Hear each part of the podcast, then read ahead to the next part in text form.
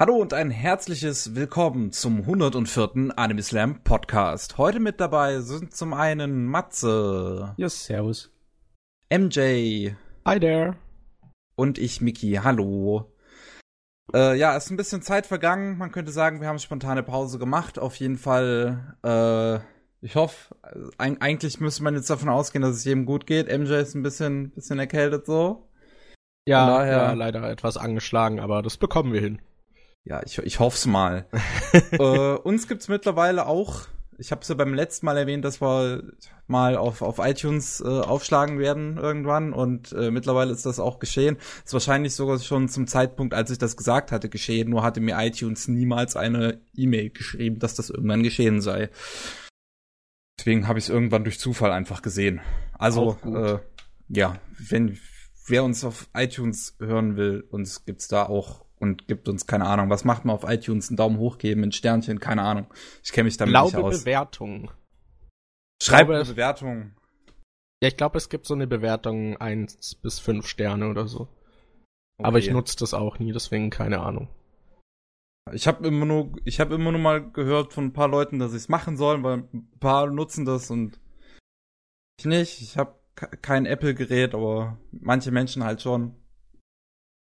Von daher wollen wir auch alle berücksichtigen. Aber ich muss, muss noch dazu sagen, bei ein einziges Problem, das hatte man auch immer schon bei manchen ähm, Podcast-Apps. Also, keine Ahnung, was es da so gibt. Ich kenne mich mit Apps und so nicht alles aus, ich mache das alles am PC. Ähm, auf jeden Fall ist da immer das Problem, wenn ich was auf Soundcloud hochlade und äh, ihr halt den RSS-Feed von Soundcloud nimmt, den nimmt übrigens auch iTunes, der nimmt auch halt den RSS-Feed von Soundcloud. Es dauert immer bis zu einem Tag, bis das dann in die Podcast-App, bis das auf iTunes ist. Äh, also, ne, das kann immer bis zu 24 Stunden dauern, bis das dann auch da so erscheint. Verzögerung, ey. Ja. Ja. Und gut. Wann gibt es uns dann auch auf Spotify? Na, Spotify ist da ja ein bisschen strenger, ne? Die wollen ja nur, ja. die wollen nur die großen Stars. ja, deswegen wundert's mich ja, warum wir dort noch nicht sind. ja, was soll denn das? Geh mal hin, mach Graudau. Ich meine, das wird ja nicht nur von unserer Reichweite abhängig gemacht, sondern auch vom Glamour und den haben mhm. wir ja definitiv. ja, ja, okay. Ja, ähm, wollen wir mal, wollen wir mal über Anime reden? Das können wir machen. Und zwar, ähm, da können wir gleich anfangen mit äh, 2004, was 2004 alles so rauskam. Mm, 2004 war ein war Hier wieder eines von Vortrag diesen, über das Anime-Jahr 2004. es war wieder eines von den brutalen Jahren, eines von den Dingern, die man einfach dagegen will man nicht angehen, wenn man ein anderes Jahr ist. Es ist ein riesengroßes Monster mal wieder. Aber es war auch einer von den Jahren, wo jetzt halt ähm, Digital-Animes zum ersten Mal aussahen, als wahnsinnig ausgekotzt. Also es war ja nicht schlecht, müsste ich sagen. Muss ich sagen. Ich meine, richtig dicke Brocken gab's selbstverständlich. So dicke Brocken, dass äh, auch jetzt noch die junge Kids wissen, wovon man redet. Und es gab auch eine Menge Scheiß. Ja, ja, ja. Und es gab auch eine Menge Scheiß, den du einfach, ähm, ja, puh, wer hat's gesehen? Erinnert sich irgendwie noch jemand an Burst Angel? Nein. es war irgendwie, aus irgendeinem Grunde hat Burst Angel in Deutschland eine Menge Werbung bekommen, als es zu uns rübergekommen ist. Da kann ich mich noch dran erinnern. Gibt's, glaube ich, das, auf Watchbox heute noch. Das ist eine Serie von dem, äh, wo der Koichi Ohata dickfett dran gearbeitet hat. Und der war früher bekannt für seine Mecha-Serien und besonders für seine ultra brutalo äh, Science-Fiction-Kram. Und aber du, ähm, äh, das war noch Gonzo, als Gonzo was drauf hatte und Gonzo meinte, er müsste mit, äh, sie müssten mit unglaublich viel neumodischen Computeranimationen rumspringen aber das war so vergessenswürdig, die Serie. Die war so, hm, so nebenbei. Okay. Ja, das hm. war, also die war schon, die war schon, ah ja, okay, das ist auch unfair. 2004, ne? 2004 hast du Scheiß bekommen wie Gankuzo. Oder, ja, der, ähm, Graf Monte Cristo Anime. Der war eigentlich auch, ähm, total Nische, aber das ist einer der geilsten ja. Dinge, die, du, die ich je gesehen habe. Das ist immer noch eine experimentelle und inhaltlich absolut geniale Verfilmung. wirklich fein, ey. Kurze Frage zu der Liste, die wir hier vorliegen haben. Also, wir haben ja gerade einfach vor uns noch die Wikipedia-Liste mit den Anime-Titeln in dem Jahr offen. Wenn hier von Serien die Rede ist, heißt das, die sind in dem Jahr angelaufen Ja. oder die liefen in dem Jahr noch? Die sind in dem Jahr angelaufen. Okay, alles Ja. klar. Aber das zählt auch. Ich meine, anlaufen, dann, dann zählt es in dem Jahr, oder? Wir sind ja nicht so fies. Genau. Ja, ich meine nur, wenn hier jetzt was mit 250 Folgen ist, ob das halt in dem Jahr noch lief oder halt da nee, das wird hat. nur halt immer erwähnt, wenn es gestartet ist hier in Okay. der Liste. Ja, okay, ich habe jetzt angefangen mit ein paar Sachen, die so ein kleines bisschen weniger bekannt waren, aber die Bekannten kennt natürlich jede Sau. Jeder Sau kennt Bleach, ne? Jede Sau kennt äh, die Ghost in the Shell, ähm, äh, die, äh, den Innocence-Kinofilm und die, die, die Fernsehserien. Da kam die zweite Staffel in 2004. Oder Yu-Gi-Oh! GX. oh Gott, ich fürchte, das ist beliebter, als ich's äh, zugeben möchte. Boah, es kam auch Yu-Gi-Oh! der Film raus. Das ist ein sehr schöner Titel. Hm. Da haben sie sich echt lang was überlegt, wie sie den Yu-Gi-Oh! Film nennen könnten. Mhm. ja, Ich meine, ja. darfst die Leute ja nicht zu sehr verwir verwirren. Es kam auch wieder Gundam-Zeugs raus, aber 2004 kam wahrscheinlich eine der meist berüchtigten Gundam-Serien raus, Gundam äh, Seed Destiny. Und das, das, ich, also ich habe sehr viel davon gehört. Das wird gehasst. Das wird mit einer Passion gehasst, dass es schon fast schon an einer Religion drankommt. Okay. Ja. Ist das nicht das mit dem, warte, mal, nee. Wo es irgendwie auch Magie gab, glaube ich? Äh, kann sein. ich weiß nicht. Das ist irgendwie so mir wurscht mittlerweile. Gundam. Boah, So Initial D lief an. Nice. so. Was lief an? Initial D. lief an, das Nee, hatte doch schon die vierte Staffel. ja, vorher. vierte Staffel. Ja, Ja. D war noch, war noch am Leben zu der Zeit. ja. Nee, es kam eine Menge. Es kam Samurai Champloo. Richtig. Samurai Champloo. Stück deutsche, deutsche Anime-Kultur. Deutsche. Anime-Kultur, was war denn das? Ja, was denn? Das ist, das ist doch, ist ein sehr wichtiger Titel für uns Deutsche doch. Ja, es so- Elfenlied so- für uns Deutsche. Genau, das ist so, so ein bisschen wie Elfenlied. Zwar nicht ganz so äh, berühmt, würde ich mal sagen, aber trotzdem immer noch sehr bekannt, wo David Nathan noch Hauptrollen gesprochen hat in Anime. Ja. Äh, ja, wirklich absolut fantastisch deutsche Synchro. Ja, aber ja, wenn, wenn man, ich nur so mal nebenbei Elfenlied erwähnen, können wir ja auch sagen, ne, 2004 war auch dann noch mit, mit, mit Elfenlied auch noch ein weiteres Stück deutsche, deutsche Anime-Kultur, wenn man so will. Elfenlied, das deutsche Ding. Aus irgendeinem Grund. Das war ja. tatsächlich auch so der erste Anime, den ich bewusst als Anime dann geschaut habe. Bei mir Dama- sieht's nicht anders aus. Ja, damals fand ich den auch noch gut irgendwie. Aber so im Nachhinein. Also ich müsste ihn mal wieder gucken, aber so ein bisschen, also der ist so immer weiter abgesunken in meinem Ansehen. Ich habe irgendwie 2004 und die Zeit von damals als eine Art von neue Welle in Erinnerung, die Anime beliebter gemacht haben. Ich meine, das davor war das ja auch schon, wenn dann hier Sachen wie Cowboy Bebop und anderes in MTV und überall hoch und runter liefen. Aber dann hier, dass dann äh, so eine richtig Vergrößerung, so eine Verbreiterung passiert ist, da kann ich mich erinnern, dass 2004 schuldig war. Eine ganze Menge Sachen Ach, ganz haben wir auch noch. Ganz ist doch auch super beliebt in Deutschland. Ja, obwohl ganz die Fernsehserie ehrlich gesagt mies ist. Macht mich immer noch verrückt, weil der Regie ist ja eigentlich einer, der in äh, der Welt der Anime schon seinen Namen sich gemacht hat, ne? Unser Itano. Äh, Der Itano-Zirkus Itano. sind das die Zirkusse? Ja. okay. Und der hat Tja. dir aber die Serie völlig vergeigt. Da muss ich sagen, echt, ey. Oh, er hat auch Battle Royale High School hat er auch. Cool. Oh, Battle. Royale, das, das wäre mal ein innovativer Spielmodus. Mhm. der war ganz neu. Ja, sichert euch die Idee. Ich glaube, das könnte ganz groß werden. Wenn die Zeit reif ist. Gut, was haben wir noch in riesengroßen Monstern? Ich meine, wir haben Monster, die weniger bekannt sind, immer noch. Ne? Die Monster-Serie, war auch von 2004. Die Ja. 74 Folgen Monster-Serie.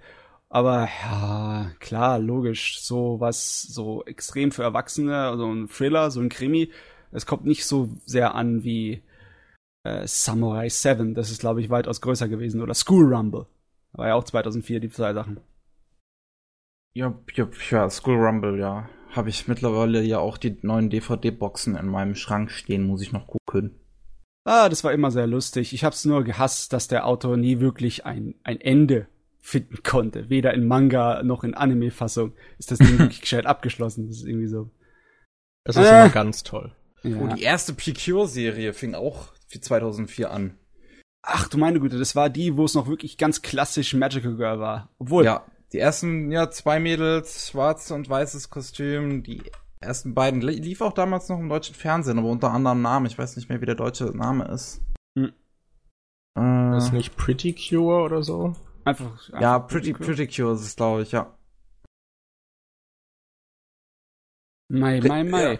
Oh, es gab so eine Menge kleiner, kleiner, feiner Lieblinge, die ich habe von 2014, die ich einfach cool fand. Zum Beispiel Midori no Hibi oder Midori Days, auch im Englischen. Das ist saugeil.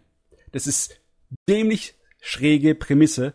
Äh, du hast einen Oberschüler, der ein voller Prügelknabe ist, der sich mit jedem anlegt, ein bekannter Schläger, und äh, ein ganz kleines, schüchternes Mädel, das den vergöttert und total in den verknallt ist. Und eines Tages wacht er auf und das Mädel ist seine linke Hand geworden. ja. Besser als und, die rechte Hand, das arme Mädel. Mhm. Oh mhm. Gott. ich meine, ich habe zwar dran gedacht, aber ich habe es zumindest nicht ausgesprochen. Dafür bin ich hier. Ja, die Serie ist aber echt äh, zum Schreien komisch und geil. Die ist genial. Einer meiner Lieblinge. Wisst ihr, was ja. schlimm ist? In meinem Kopf läuft jetzt nebenher dieses Pretty Cure, das deutsche Intro. Warum? Warum kennst du das überhaupt? Ich weiß es nicht. Nur wir beide. Das lief damals auf RTL 2, glaube ich, immer. War es ernsthaft? Das habe ich gar nicht ja. mitbekommen, ja. dass was lief. Krasse Sache. Krasse Sache. Paranoia okay. Agent kam 2004 auch raus. Ganz wichtig, ne? Satoshi Kon. Satoshi Kon, das war, war das nicht auch sein letztes Ding, glaube ich, oder kam danach noch ein Film? Nein, nein, der hat danach noch.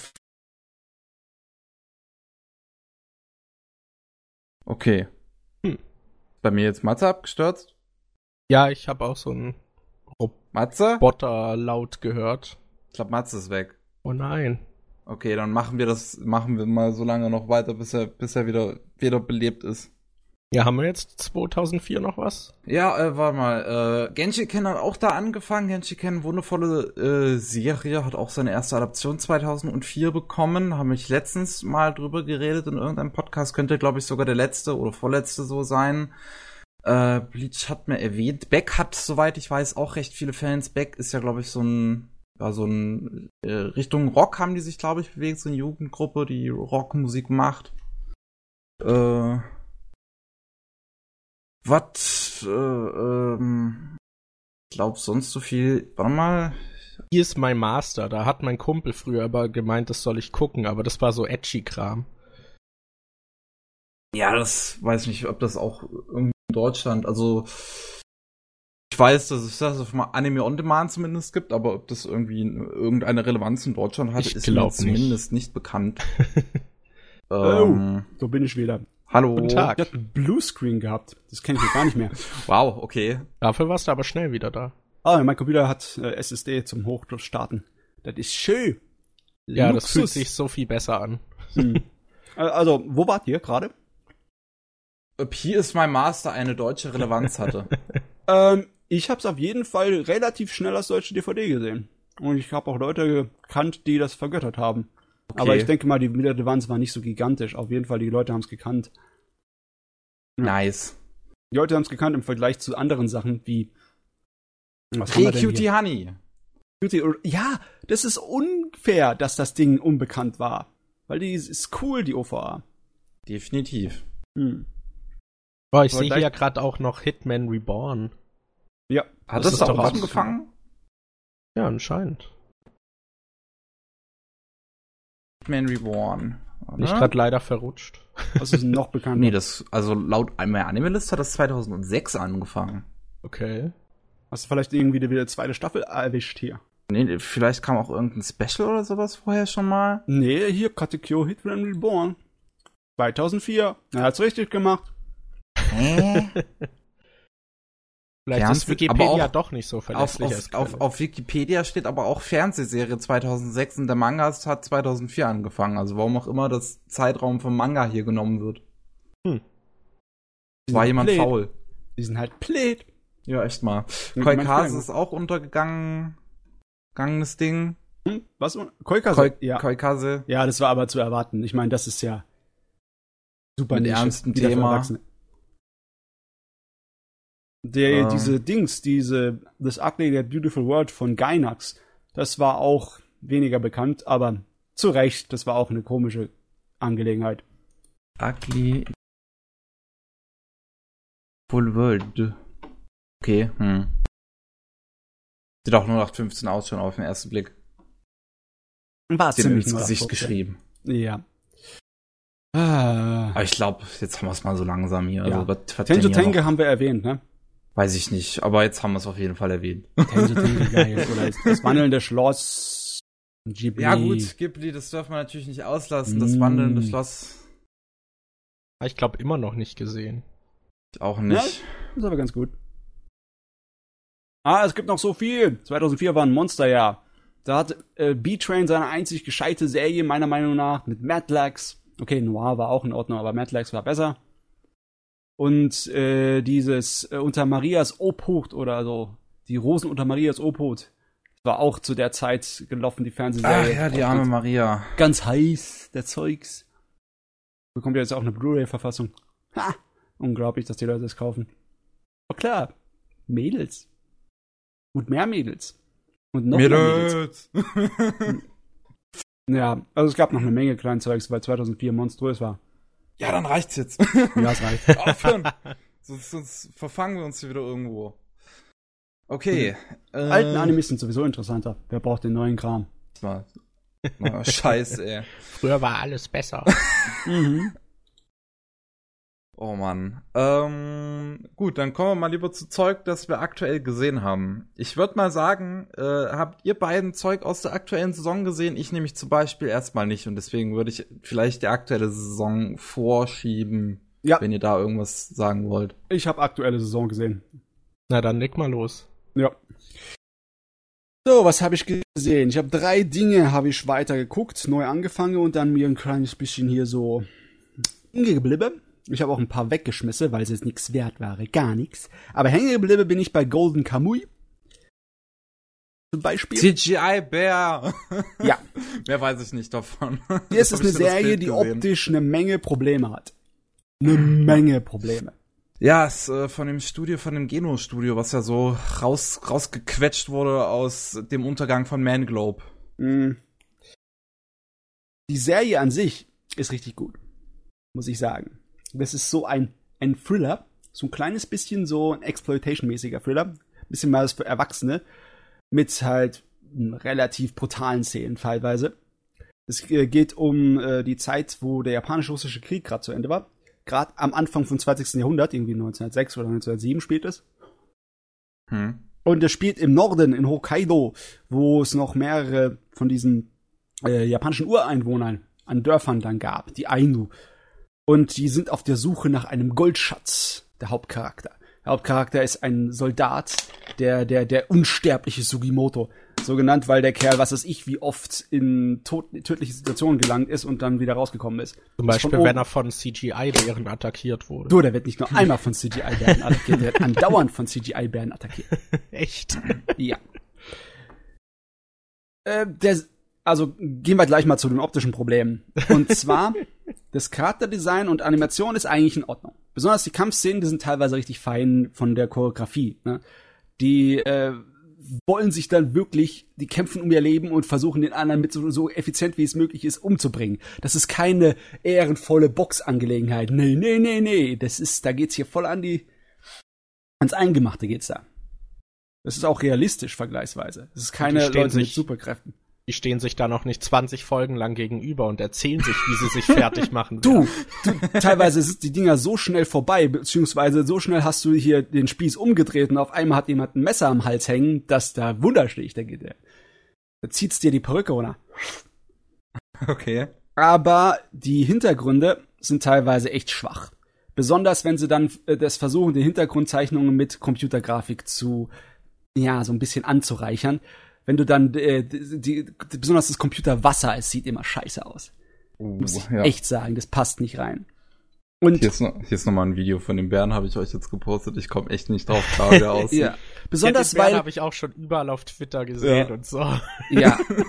Besonders weil das auch mit den Tieren das Problematische ist, da wird andauernd zwischen handgezeichneter Animation und 3D-Animation rumgewechselt. Oh ja, das macht's noch schlimmer. Ja. Und manchmal aus sieht es absolut für die Katz aus. Manchmal merkst du es gar nicht, dass es 3D ist. Und dann äh, weißt du nicht zum Beispiel in einigen Szenen, warum sie das 3D-Modell benutzen und nicht das handgezeichnete äh, und umgekehrt. Also es ist ziemlich wischiwaschi.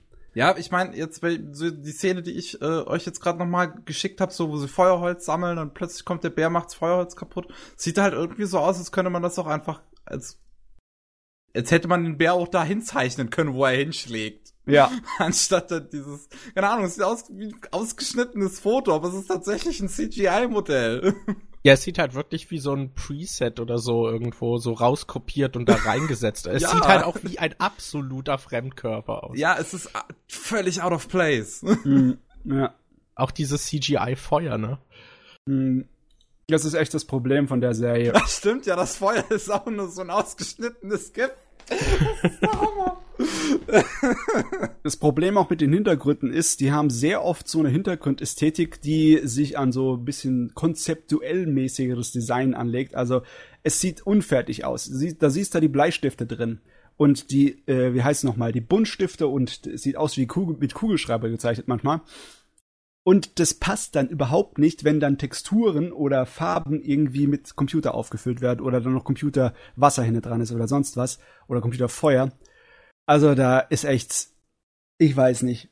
Die, auf jeden Fall die Hintergrund- und Computerabteilung von der Serie ist für die Miezekatze. Aber inhaltlich ist die Serie cool. Die hat inhaltlich allerdings eine Kleinigkeit, die ich ein bisschen komisch finde. Und zwar, anscheinend scheint der Originalautor irgendwie so ein Fan zu sein von Gourmet-Serien. Okay. Und die haben da eigentlich äh, auf der, ihrer Goldsuche, wo sie was ist gegen ähm, korrupte andere Militärsoldaten und sonstige Kriminelle irgendwie sich behaupten müssen. Da geht's richtig fett ab. Da ist es spannend, da ist Action dabei und sie müssen in der Wildnis überleben und man kriegt eine ganze Menge über die äh, Ainu-Kultur an den Kopf geworfen. Aber dann kommt das Problem, oh, was heißt Problem? Andauernd macht die Serie Pause, um dann irgendwie Essen zu huldigen. Und dann hast du die wirklich typischen, die stereotypischen äh, äh, ähm, Szenen, wo dann, was weiß ich, über das Essen die ganze Zeit äh, so, oh, ist das lecker, ach, ist das fein, so sich ereifert wird. Okay. Und das wirkt irgendwie fast schon deplatziert, weißt du? Du hast außenrum eine spannende Thriller-Geschichte und auf einmal, oh, so ist das Essen aber gut, ne? So wie die einen das zubereiten.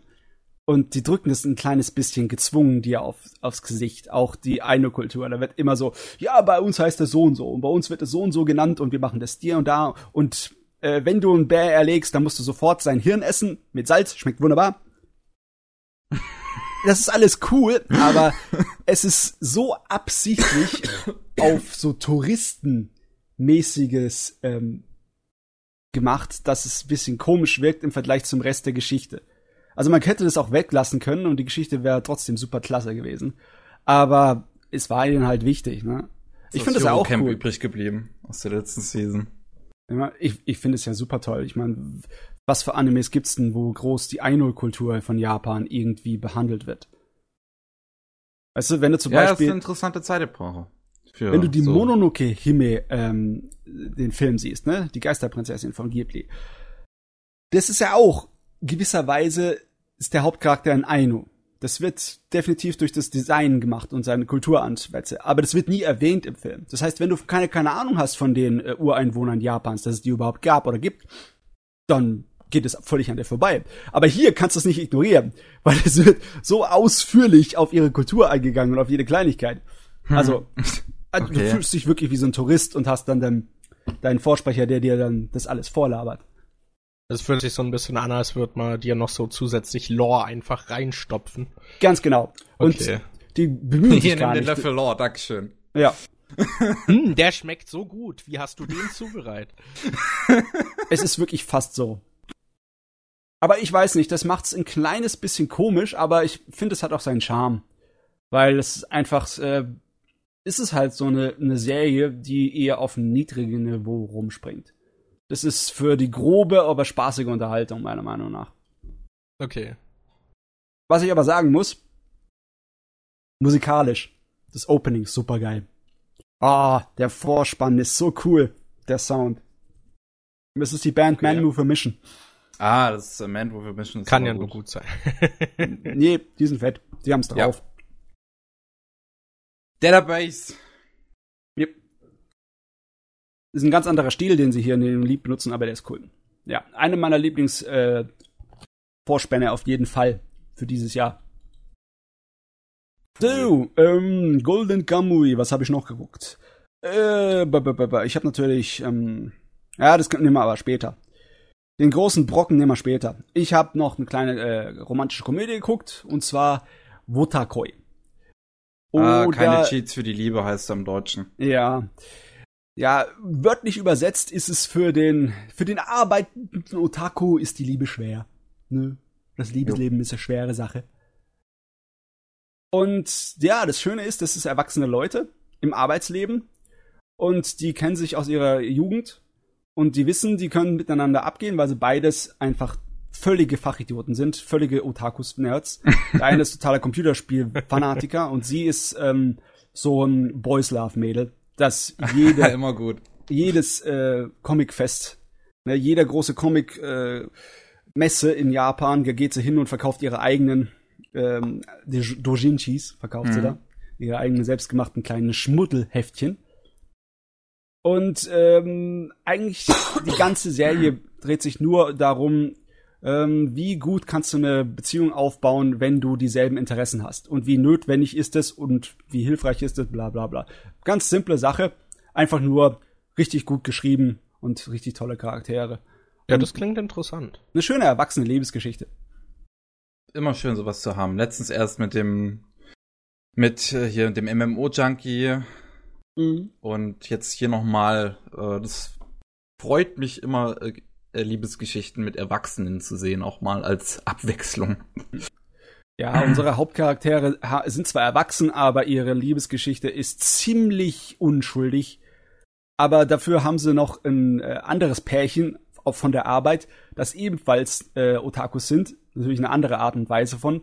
Und die sind eher für den Erwachsenen-Teil da.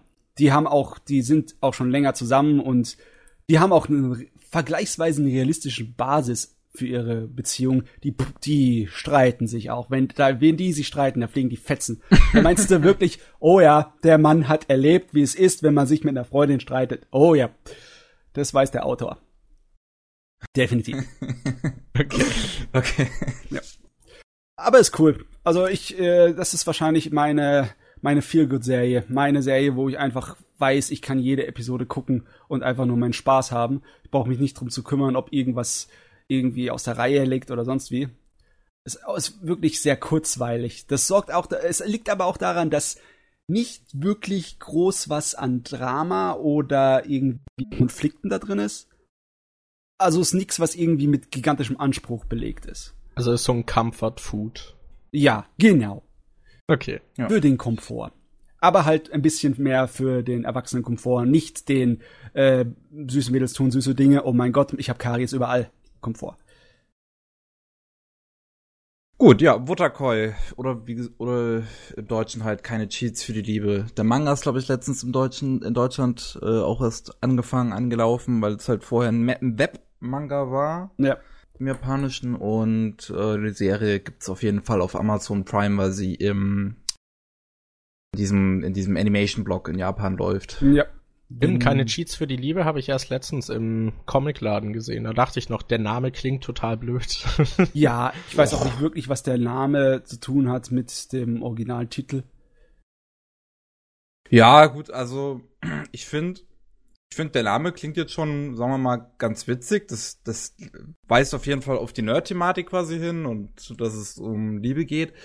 Ding ist aber auch, ähm, wenn, ja, wenn der Titel halt so weit auseinander liegt immer, dann ähm, kann das auch Kommunikation manchmal schwierig machen. Ja. Ich habe das letztens erst auf Netflix erlebt. Ich wollte schon immer mal den Film ähm, Eternal Sunshine of the Spotless Mind gucken. Und im Deutschen heißt der Vergiss mein nicht. ja. Und das muss man erst mal wissen. ja. Aber echt, echt. Der Film ist übrigens gut. Der ist super. Der ist absolut fantastisch.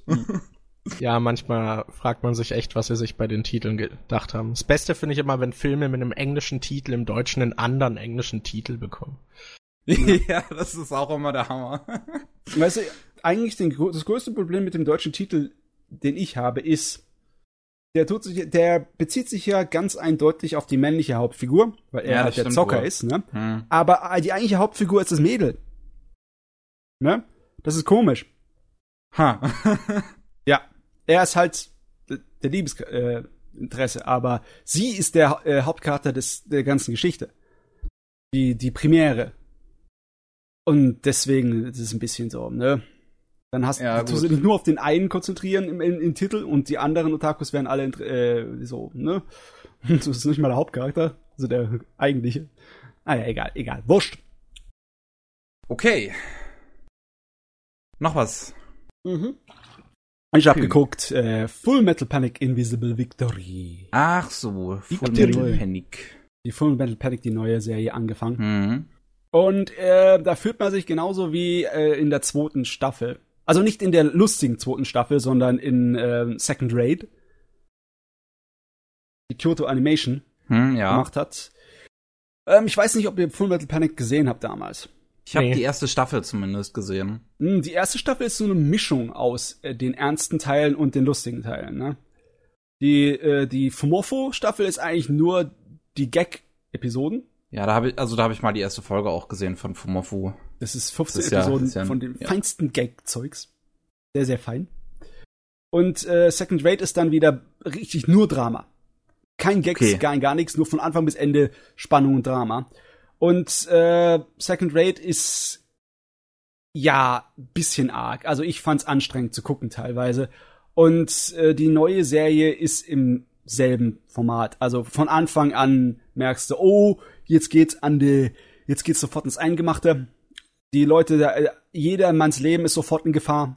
Und äh, die Hauptbasis von unseren Guten wird angegriffen. Und Shit mal, wir haben gerade erst angefangen. ja, du, Alle sterben. Ja, du, es ist wirklich. Das Problem ist mit der Serie, dass sie halt sich extrem nach Full Metal Panic anfühlt. Auch in den Bereichen, so wo drauf. ich nicht so gut finde, weißt du? Full Metal Okay. Panic hat so ein paar Dinge, das ist andauernd wiederholt. Wie zum Beispiel, es mag halt seine Militär-Action. Und zwar immer von der Sorte, dass wir ganz schnell ein paar neue Kanonenfuttercharaktere den Leuten vorstellen und dann sie äh, heldenhafte Tode sterben lassen. Ich habe auch gehört, dass der Originalautor sehr gerne reale Konflikte mit reinbringt, was ja im Anime, in der Anime-Fassung wohl immer ähm, abgeändert wurde. Ja, also, Also, dass der Protagonist zum Beispiel in äh, den no Novels aus äh, Afghanistan kommt, aber in äh, der Anime-Serie kommt der aus irgendeinem fiktiven Land. ähm, ich weiß gar nicht, wie es in Anime gemacht ist. Auf jeden Fall äh, kommt er auch aus dem Kriegsgebiet, wo er als Junge aufgewachsen ist im Anime. Kann ich Hm, mich ja, ganz so, gut so war das ja. Also, soweit kann ich mich auch noch erinnern, aber auf jeden Fall halt Also war das ein fiktives Land im Anime und in den Novels kommt er halt aus Afghanistan. Also ich glaube, in den Anime wurde gesagt, dass er in Afghanistan als äh, Kindersoldat aufgegriffen wurde von seinem späteren Mentor. Irgend sowas war das. Aber du, äh, nicht mich dabei zitieren. Ich habe das eine Weile nicht mehr gesehen, die alte Serie. Ja, bei mir ist das aber auch ein bisschen her. Aber muss, ich muss immer sagen, also von der ersten Staffel zum, ist ja das Einzige, was ich gesehen habe, aber ich mochte halt so diese chilligen ähm, Slice of Life romantischen Momente eigentlich schon immer ein bisschen mehr als die Action in dem Ding. Ja, aber in der neuen Staffel, da ist nix mit chillig und romantisch, da ist Action. Und die, wie die ersten paar Episoden laufen, dann weißt du auch ganz genau, der Rest von den zwölf Episoden gibt's kein Chill. No Chill. Ja, es, es sind nur zwölf Episoden halt, da muss, muss halt, muss halt äh, Chill und Romantik weichen. Nur Action. Das ist schade. Durchbombt. Muss aber, muss aber. So, folgende Sache mit der Serie. Da habe ich eine äh, Kleinigkeit, die ich unbedingt loswerden will, weil sie nervt mich unglaublich. Okay. Ihr wisst ja, dass ich nicht der allergrößte Fan von Computergrafik bin. Und Ja. wenn Mecker daherkommen, dann äh, bin ich natürlich kritisch, weil ich liebe meine handgezeichneten Meckers. Und da macht das Full Metal Panic macht zwei Sachen. Einmal macht's mich richtig glücklich und einmal macht's mich so wütend, dass ich einen Berserk-Rausch bekomme. Ja? Ich, ich sehe es schon direkt im Trailer, ne? Es ist abwechselnd Mechas, handgezeichnet, mal CGI. CGI-Berserkrausch? Ja. Die Mechas und ihr CGI und ihre Animationen sind teilweise unglaublich gut. Richtig Ja, fein. Da haben sie Geld Also reingelegt. wirklich. Und dann bei anderen 3D-Animationen, da haben die sowas von geschlampert. Da haben die Berserk-Fernsehserie-Level von geschlampert. Nee, ich sehe hier, also immer, ich, auf meinem Anime, das gibt's ja auch oben rechts, ist da so ein Trailer gelistet und da sieht man zum einen richtig schlechte CGI-Autos. Ja. Aber die Mechas sehen halt fantastisch aus. Oh, die Autoverfolgungsszene, die Straßen, da sieht der allererste Initial D noch viel besser aus mit seiner 3D-Animation. Ich, ich, will- ich verarsche euch nicht, ist wirklich so. Das war wirklich dahingerotzt. Null Aufwand. Und dann die Meckers. Wer auch immer für die Meckers verantwortlich war, der kriegt von mir einen Händeschlag. Also, ich mag normalerweise keine CGI-Meckers, aber die Dinger sehen cool aus. Okay. Äh, einen Moment, unterhaltet ihr euch mal kurz, kurz. Ich bin für einen kurzen Augenblick weg. Jo. Ja. Und tschüss. Ja, du hast es auch gesehen? Habe ich das jetzt äh, richtig in Erinnerung? Nee, ich hab's nicht gesehen. Du hast gar nichts gesehen davon. ja, das ist auch in Ordnung. Nein. Weiß Ich gar mein- nicht, ob ich überhaupt einen Mecha-Anime mal gesehen habe. Ich Uh. glaube noch gar nicht. Liegt es daran, dass du einfach kein Interesse hast an Mecha oder hast du eine Abschau, Abscheu gegenüber Mecha? Ja, ja, mein Interesse ist einfach nicht so groß dran. Aber sowas wie Evangelion oder so wollte ich schon mal gucken. Das ist ja auch ein Teil, glaube ich, Mecha.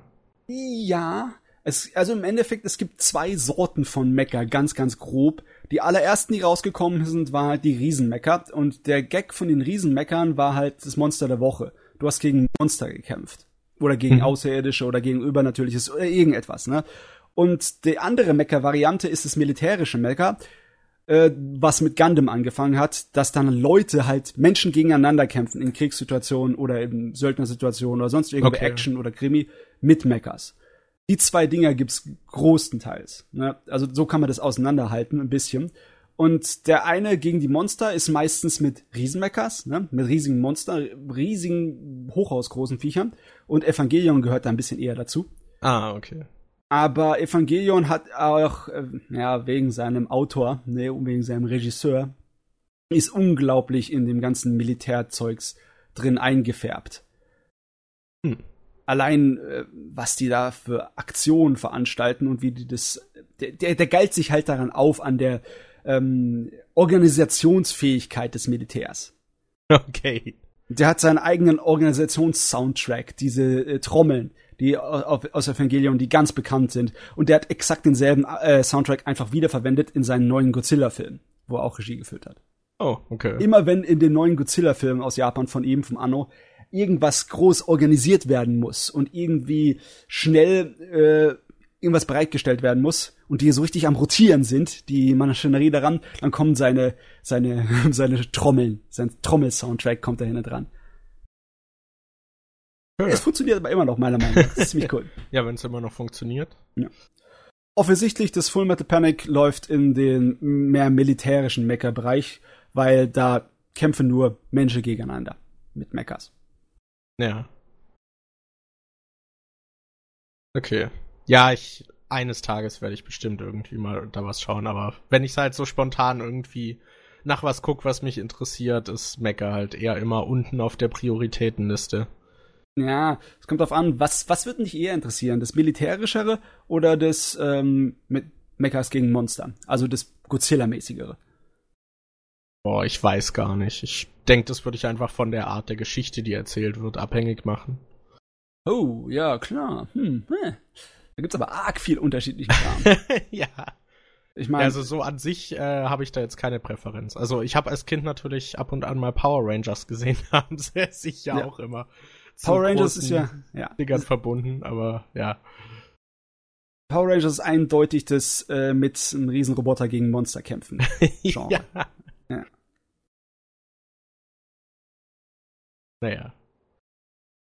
Ja, aber gibt ja auch schon viele Klassiker oder sehr hochgelobte Titel, die halt auch Mecha-Inhalte ja. haben. Mm. Ich denke, da werde ich dann mal irgendwann anfangen.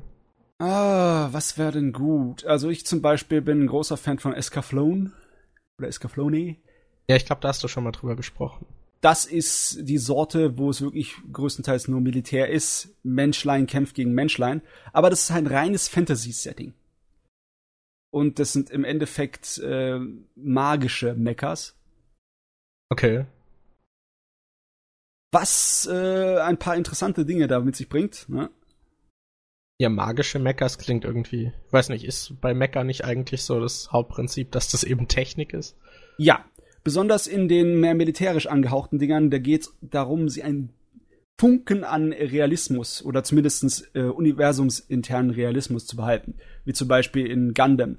Im ersten Gundam, das haben die Leute ganz deutlich dann gemerkt, das ist der Unterschied zu anderen Meckern-Serien, dass denen andauernd die Munition ausgeht und sie müssen ihre Waffen wegwerfen oder dass ihnen der Treibstoff ausgeht und dann können sie ihr, äh, Raketenrucksack nicht mehr benutzen und so weiter und so fort und etc. Mhm. Oder dass sie irgendwo getroffen werden und dann, oh, meine Hydraulik spinnt, ich kann nicht mehr so schnell voran. Sowas, ne? Und ähm, bei den anderen Sorten von Meckern, äh, da ist es dann teilweise wirklich so, dass ähm, Getter Robo war so bekannt dafür. Ähm, da ist das alles scheißegal, der Realismus, nur, nur das Emotionale ist wichtig. Teilweise einfach, weil die, dann wurden die Mechas und ihre Kraft wurden von den Emotionen der ähm, Piloten gesteuert. Ne? Oh, okay. Und dann, dann da, weißt du, so ein richtig heißblütiger Pilot, der mit einem lauten Kriegsschrei reinstürmt in den Kampf, der, der steht auch immer wieder auf und ist egal, was der Mecker alles kaputt gemacht bekommt, der regeneriert sich einfach durch die emotionale Energie seines Piloten. da hast du, das ist eher die Fantasy-Kram. Ja. Wenn ich, wenn ich sage magische Mecker in Escaflowne, dann meine ich auch eher magisch im Sinn von wegen einem Rollenspiel. Das ist alles äh, von, noch von Regeln durchzogen. Es ist nicht so wild. Ähm, da ist es schon so, dass man teilweise ähm, sein Oh ja, das, der eine Sache, die sie, glaube ich, aus ähm, Saint Seiya geklaut hat. Er musste ins Escaflowne einmal seinen Mecha reparieren mit seinem Blut. Okay. Weil das Ding auf ihn eingebaut ist, genetisch, und ähm, dann muss er Blut spenden. Lustige Angelegenheit. rettet Mecha. Ja. Okay. Ja, was äh, spricht dich denn eher an oder magst du einfach beides? Ähm, ehrlich gesagt, ich mag das mit dem Militärischen ein bisschen lieber. Aus folgendem Grunde. Beim Militärischen sind meistens kleinere Mechas. Ich habe immer noch ein Riesenproblem mit diesen Godzilla-großen Riesenrobotern. Das ist irgendwie für mich so. Meine Fresse, das ist ein bisschen weit entfernt. Okay. Ich ja, finde das bisschen, auch cool. Bisschen Mecker war sogar in einem Film, den ich gestern gesehen habe, dabei. Aber auch nur ein bisschen. Aber ja. da werde ich ja nachher noch drüber sprechen. Ah, gut. Ja. Wenn wir über Mecha reden, dann meinen wir primär die Riesenroboter, ne? Aber ja. Mecha kann ja natürlich alles sein. Obwohl, es gibt nicht viel mehr außer den Riesenrobotern. Klar, es gibt noch ein paar mit Weltraumschiffchen und Schlachtschiffchen und es gibt welche mit ähm, Jets und möglichen Kram. Oder. Gibt's nicht auch irgendwelche Mecker, die im All gegeneinander kämpfen oder ja, so? natürlich. Ich meine, Gundam, größtenteils ist Gundam spielt in der Schwerkraft, Schwerelosigkeit. Okay. Ich meine, die kämpfen auch auf der Erde, aber die Gundam-Serie ist bekannt für ihre Kämpfe im Weltall. Definitiv. Oh. Okay. Nee, du, aber ich glaube, ich habe genauso viel Riesenroboter-Animes auf meiner Lieblingsliste wie äh, so Militär-Action-Roboter, weil schlicht und einfach, ähm, wie du sagst auch, es kommt auf den Inhalt der Story an. Und ja. dann ist es manchmal, ähm, dann sind deine Vorlieben, die werden nicht wirklich bedient. Ne? ich meine, sowas wie Gurren Lagan, meine Fresse. Ja, da kannst nichts anders, als das Ding geil finden, auch wenn du nicht unbedingt der Riesenmecker-Fan bist. Ja, das habe ich auch zum Beispiel immer noch nicht gesehen, aber das auch ist, schon länger mal vor. Das ist wieder die Sorte von Mecker-Ding, wo die Emotionen der Charaktere dann alles überwinden können. ne? Aber Gurren Lagann ist sowieso für so extrem viele Mecker-Genres ein Abgesang. das, er hat so viele Elemente reingestopft da und Okay. vergöttert die oder parodiert die dann gleichzeitig, dass ähm, also man hat mehr Spaß mit der Serie, wenn man schon Ahnung von Mecha hat. Ah, das Schöne ist okay. aber, man hat trotzdem eine Menge Spaß mit der Serie, wenn man gar keine Ahnung von Mecha hat. Und man braucht auch keinen Mecha zu mögen und eine Menge Spaß mit der Serie zu haben. Das ist, das macht die Serie schon relativ gut, ne? Dass du alles Ja. drei so abgedeckt hast. Ja, es klingt auf jeden Fall solide. So, es tut mir leid, da bin ich wieder. Da Hi. ist er wieder. Das hat eine Weile gedauert. Aber wir hatten ein interessantes Gesprächsthema. Ja, jawohl. Nämlich Mecha. Mecca. okay, gab es einen besonderen Anlass oder wegen, wegen äh, Full Metal Panic? Ja, wegen Full Metal Panic. Weil ähm, er hat's noch nicht gesehen, der gute MJ. Und dann Mhm. hat er auf einmal mir gebeichtet, dass er eigentlich noch gar nicht wirklich groß was mit Mecha gesehen hat. Hm. Ja, Und Schande wir drüber über mich. geschwatzt. Beim ersten war es noch handgezeichnet, die Mechas, oder? Und bei Kyoto dann auch, oder? Ja, ja. Auch bei Kyoto war alles noch Hand. Tja, diese Computergrafiken heutzutage. Ja, du musst halt einfach richtig gute 3D-Animationen können, damit ich dem das absegnen würde. Wisst ihr Okay. eigentlich, woran das liegt, wenn man so äh, CGI-Kamerafahrten hat, dass die manchmal so gefühlt einfach viel zu wenig Bilder pro Sekunde haben? Ähm, hm. Ist das, Das, ist das, kann, das, das liegt höchstwahrscheinlich an dem 24-Frame-Lock, denn Ah. äh, ja Nee. mit 24 Frames soll es ja flüssig sein. Ich habe eher das Gefühl, dass sie die Framerate der Animation manchmal übernehmen. dann dass das dann ja. irgendwie nur so 15 ja, Bilder oder also so es sind. kann es kann natürlich dann auch daran liegen, dass sie halt entweder das amulierte Feeling, äh, animierte Feeling emulieren wollen, oder es kann auch daran liegen, dass die Rechner einfach nicht mitmachen. Nee, ich glaube nicht, dass es an den Rechnern liegt. Weil das wird ja alles vorgerendert. Ist ja nicht so, als ob sie es in, ähm, in Echtzeit rendern müssen. Müssen sie ja nicht. So ist es ja nicht. Ähm, ich glaube, das liegt eher daran, dass der ähm, Limited Animation Stil von vielen Animateuren irgendwie, die versuchen, den nachzuäffen. Und dann manchmal funktioniert Sachen, die in 2D funktionieren, im echten gezeichneten, nicht in 3D. Definitiv nicht. Ja, das ist mir jetzt auch halt im Kino wieder aufgefallen und ich habe äh, halt Avatar The Last Airbender geguckt und da hat man am Ende auch in der dritten Staffel noch so ein paar Kamerafahrten, die einfach so ultra ruckelig sind, wo ich mich frage, so warum? Ja, nee, ich glaube, das liegt daran, dass sie den 2D-Stil nachahmen möchten. Und das Problem ist, wenn du einen 2D-Stil ohne irgendwelche, äh, wie soll ich sagen, ähm, Bewegungsunschärfe machst. Das gute Animateure tun natürlich Bewegungsunschärfe reinzeichnen, selber von Hand, aber Ja. wenn du es ohne machst, dann funktioniert es auch eine 2D-Animation. Ne? Das stört nicht so besonders, wenn du lauter klare Bilder hast in den, als Zwischenbilder. Aber bei 3D-Animationen und ohne irgendwelches Motion Blur, dann da kann das schon auffallen böse. Ne? Also meiner Ja. Meinung nach. Ach ja. Ding hat ja auch so ein Spiel wie ein Uncharted auf der PlayStation 3 Motion Blur ohne Ende. Wenn du die Kamera auch nur mal einen Zentimeter drehst. Aber das liegt bei sowas auf der PlayStation 3, das liegt, glaube ich, eher ein kleines bisschen daran, dass die, die äh, niedrigere Bildwiederholungsrate ein kleines bisschen angenehmer zum Angucken machen wollen. Hm. Weil ähm, eigentlich das Motion Blur, das du wirklich brauchst, ist nicht das Kamera-Motion Blur, sondern das für die Bewegung der Charaktere. Dass die so ein kleines bisschen äh, eine Bewegungsunschärfe bekommen, wenn du zum Beispiel den Arm schnell bewegst, um zu, um zu Hm. winken und so, sowas. Das ist äh, weitaus eher äh, der künstlerisch wertvolle, nach meiner Meinung nach, als die Kamera. Die Kamera braucht normalerweise nicht so viel Unschärfe. Das ist nur, damit es flüssiger aussieht. Sauerei hier. Tja. Okay, aber Wir- mal zurück zu dieser Season. Hast du noch, hat noch irgendwer irgendwas gesehen? Ich hab- habe noch einiges gesehen, aber nichts über das ich wirklich reden könnte, ob das, weil es interessant ist, Okay. es nicht. Noch nicht. Irgendwann mal habe ich genug gesehen und dann kann ich noch mehr berichten. Hier, hier, hier. Ja, ich habe halt aus, MJ? eigentlich nur Shokugeki no Soma noch weitergeschaut. Was Da halt, bin ich. Oh Gott. ja, Ewigkeit. Also bei euch beiden gerade. du, dabei habe ich seit Ewigkeit nicht weitergeguckt. Wie weit hast denn du eigentlich äh, äh, Food Wars geschaut, Kevin? Ich, äh, ich habe nur die ersten drei oder vier Manga-Bände gelesen. Ach so, du hast die Anime-Serie gar nicht geschaut. Nee. Oh, da waren aber einige tolle Szenen in der ersten Staffel, definitiv. Da kann ich mich erinnern. Allein die äh, Eröffnungsepisode, die war richtig cool. Okay. Die lohnt sich an, einfach, einfach nur die erste Episode sich anzugucken, lohnt sich schon. Ich hatte bisher eigentlich auch ganz gut Spaß mit der Serie. Mhm. Also habe ich auch immer noch, aber es ist halt schon etwas zurückgegangen. Also aktuell läuft gerade nicht die vierte Staffel, sondern glaube die zweite Hälfte von der dritten.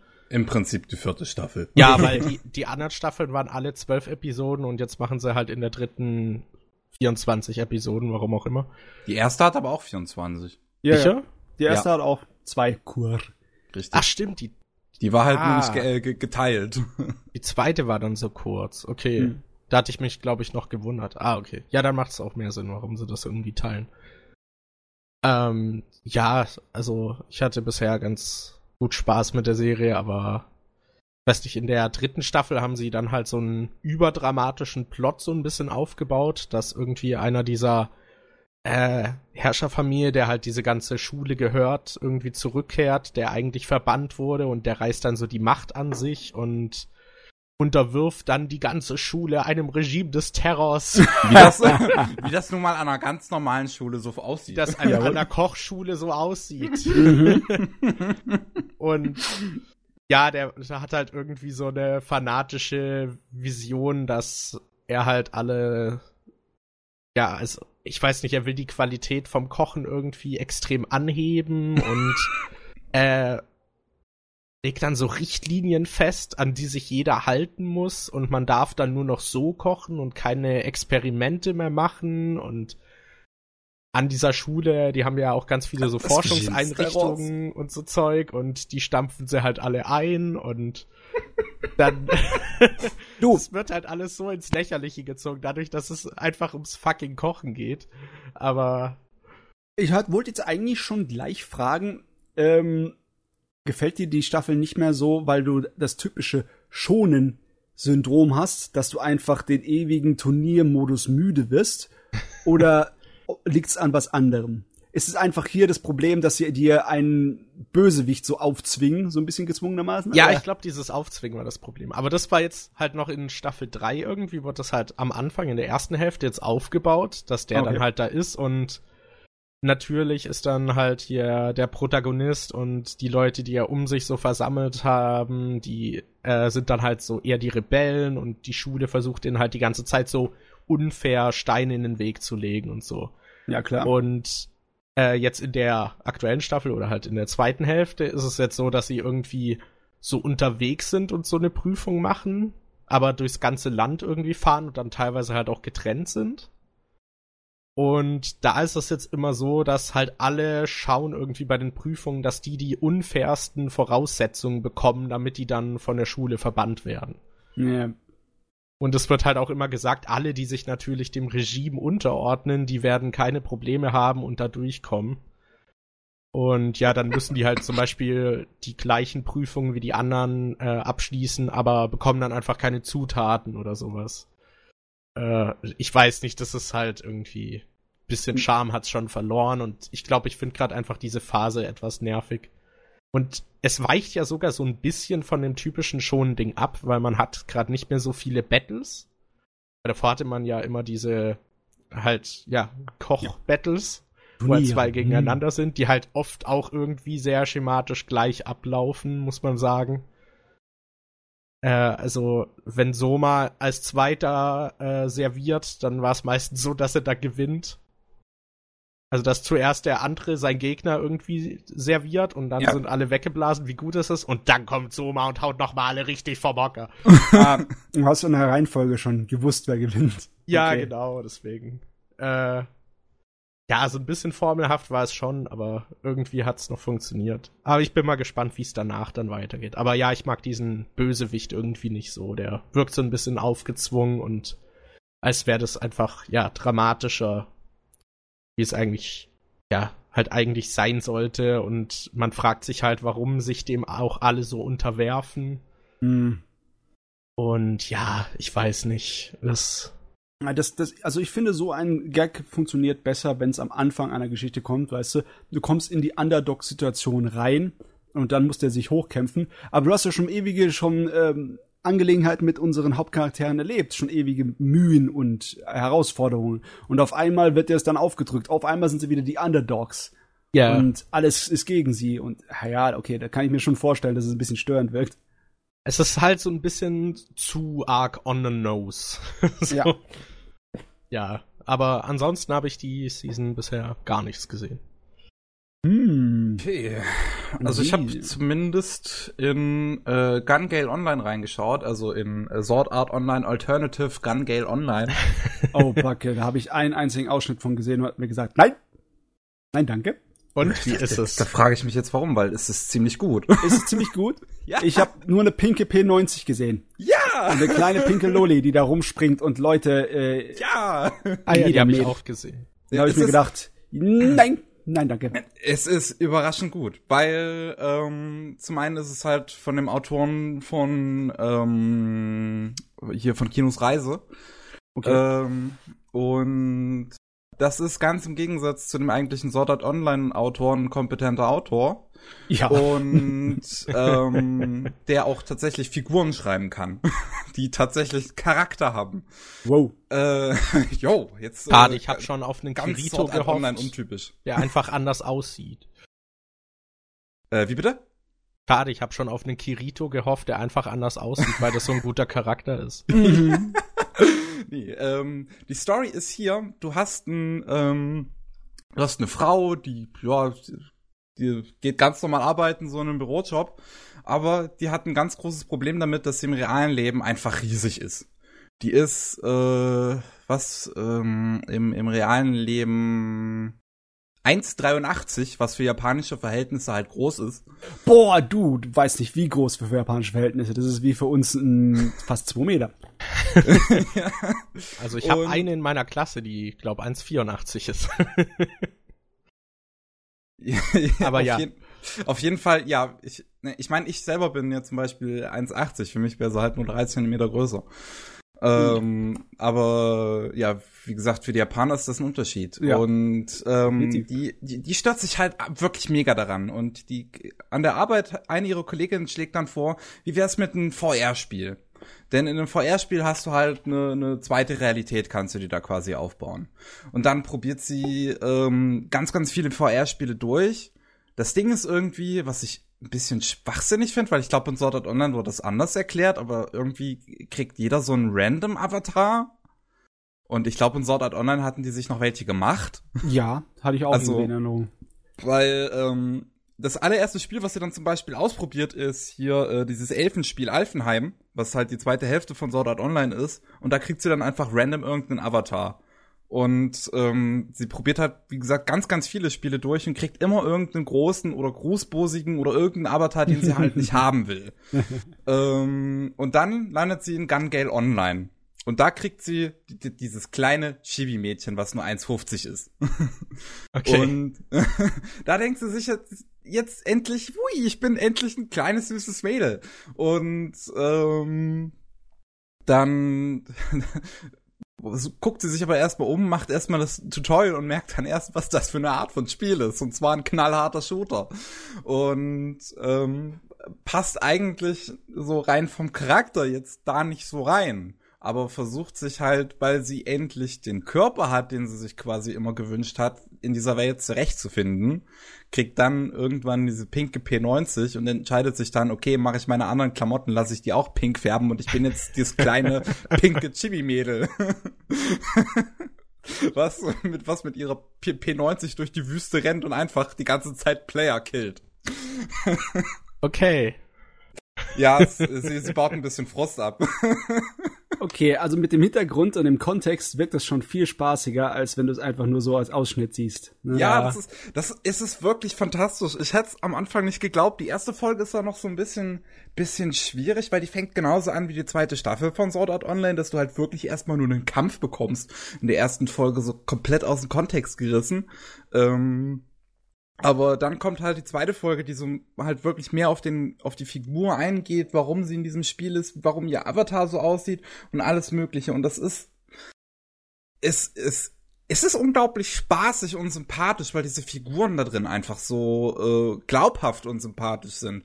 Sword Art Online hat halt schon immer das Problem gehabt, dass diese Figuren immer nur so nur so Pappdarsteller sind, die einfach nur so da sind, damit der Autor seine Fantasien zufriedenstellen kann. Aber in äh, Gun Gale Online diese Figuren, die sind einfach, die sind lebendig einfach.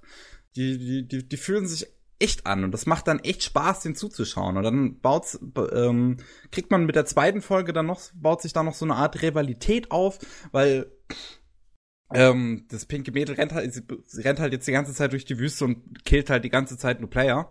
Und ähm, weil ihr am Anfang so ein bisschen fälschlicherweise beigebracht wurde, dass das das Ziel des Spiels wäre. Und äh, dann kommt halt so ein anderes Mädel an und denkt sich und und denkt, dass äh, die Protagonistin halt nur aufs Player-Killen quasi aus wäre, also halt nur so ein, keine Ahnung, wie man halt nur so Player-Killer halt wäre, keine Ahnung, ob das noch irgendeinen Begriff hat. Ich bin jetzt nicht so im MMO-Game drin. Ja. Aber ähm, und äh, die beiden bauen sich dann halt eine Art Rivalität auf, weil sie halt immer so versuchen, sich gegenseitig zu übertrumpfen. Und äh, weiter als die ersten zwei Folgen habe ich noch nicht geschaut, aber wenn man es so an der ersten Folge zumindest vermuten kann, wird die Protagonistin sich dann halt noch so ihr Team zusammenstellen für den quasi eigentlichen Spielmodus von Gun Gale Online, und zwar das Battle Royale. Ja, und dann werden sie wahrscheinlich am Battle Royale Turnier teilnehmen. Dann gibt's noch eine Spielumsetzung. Mhm.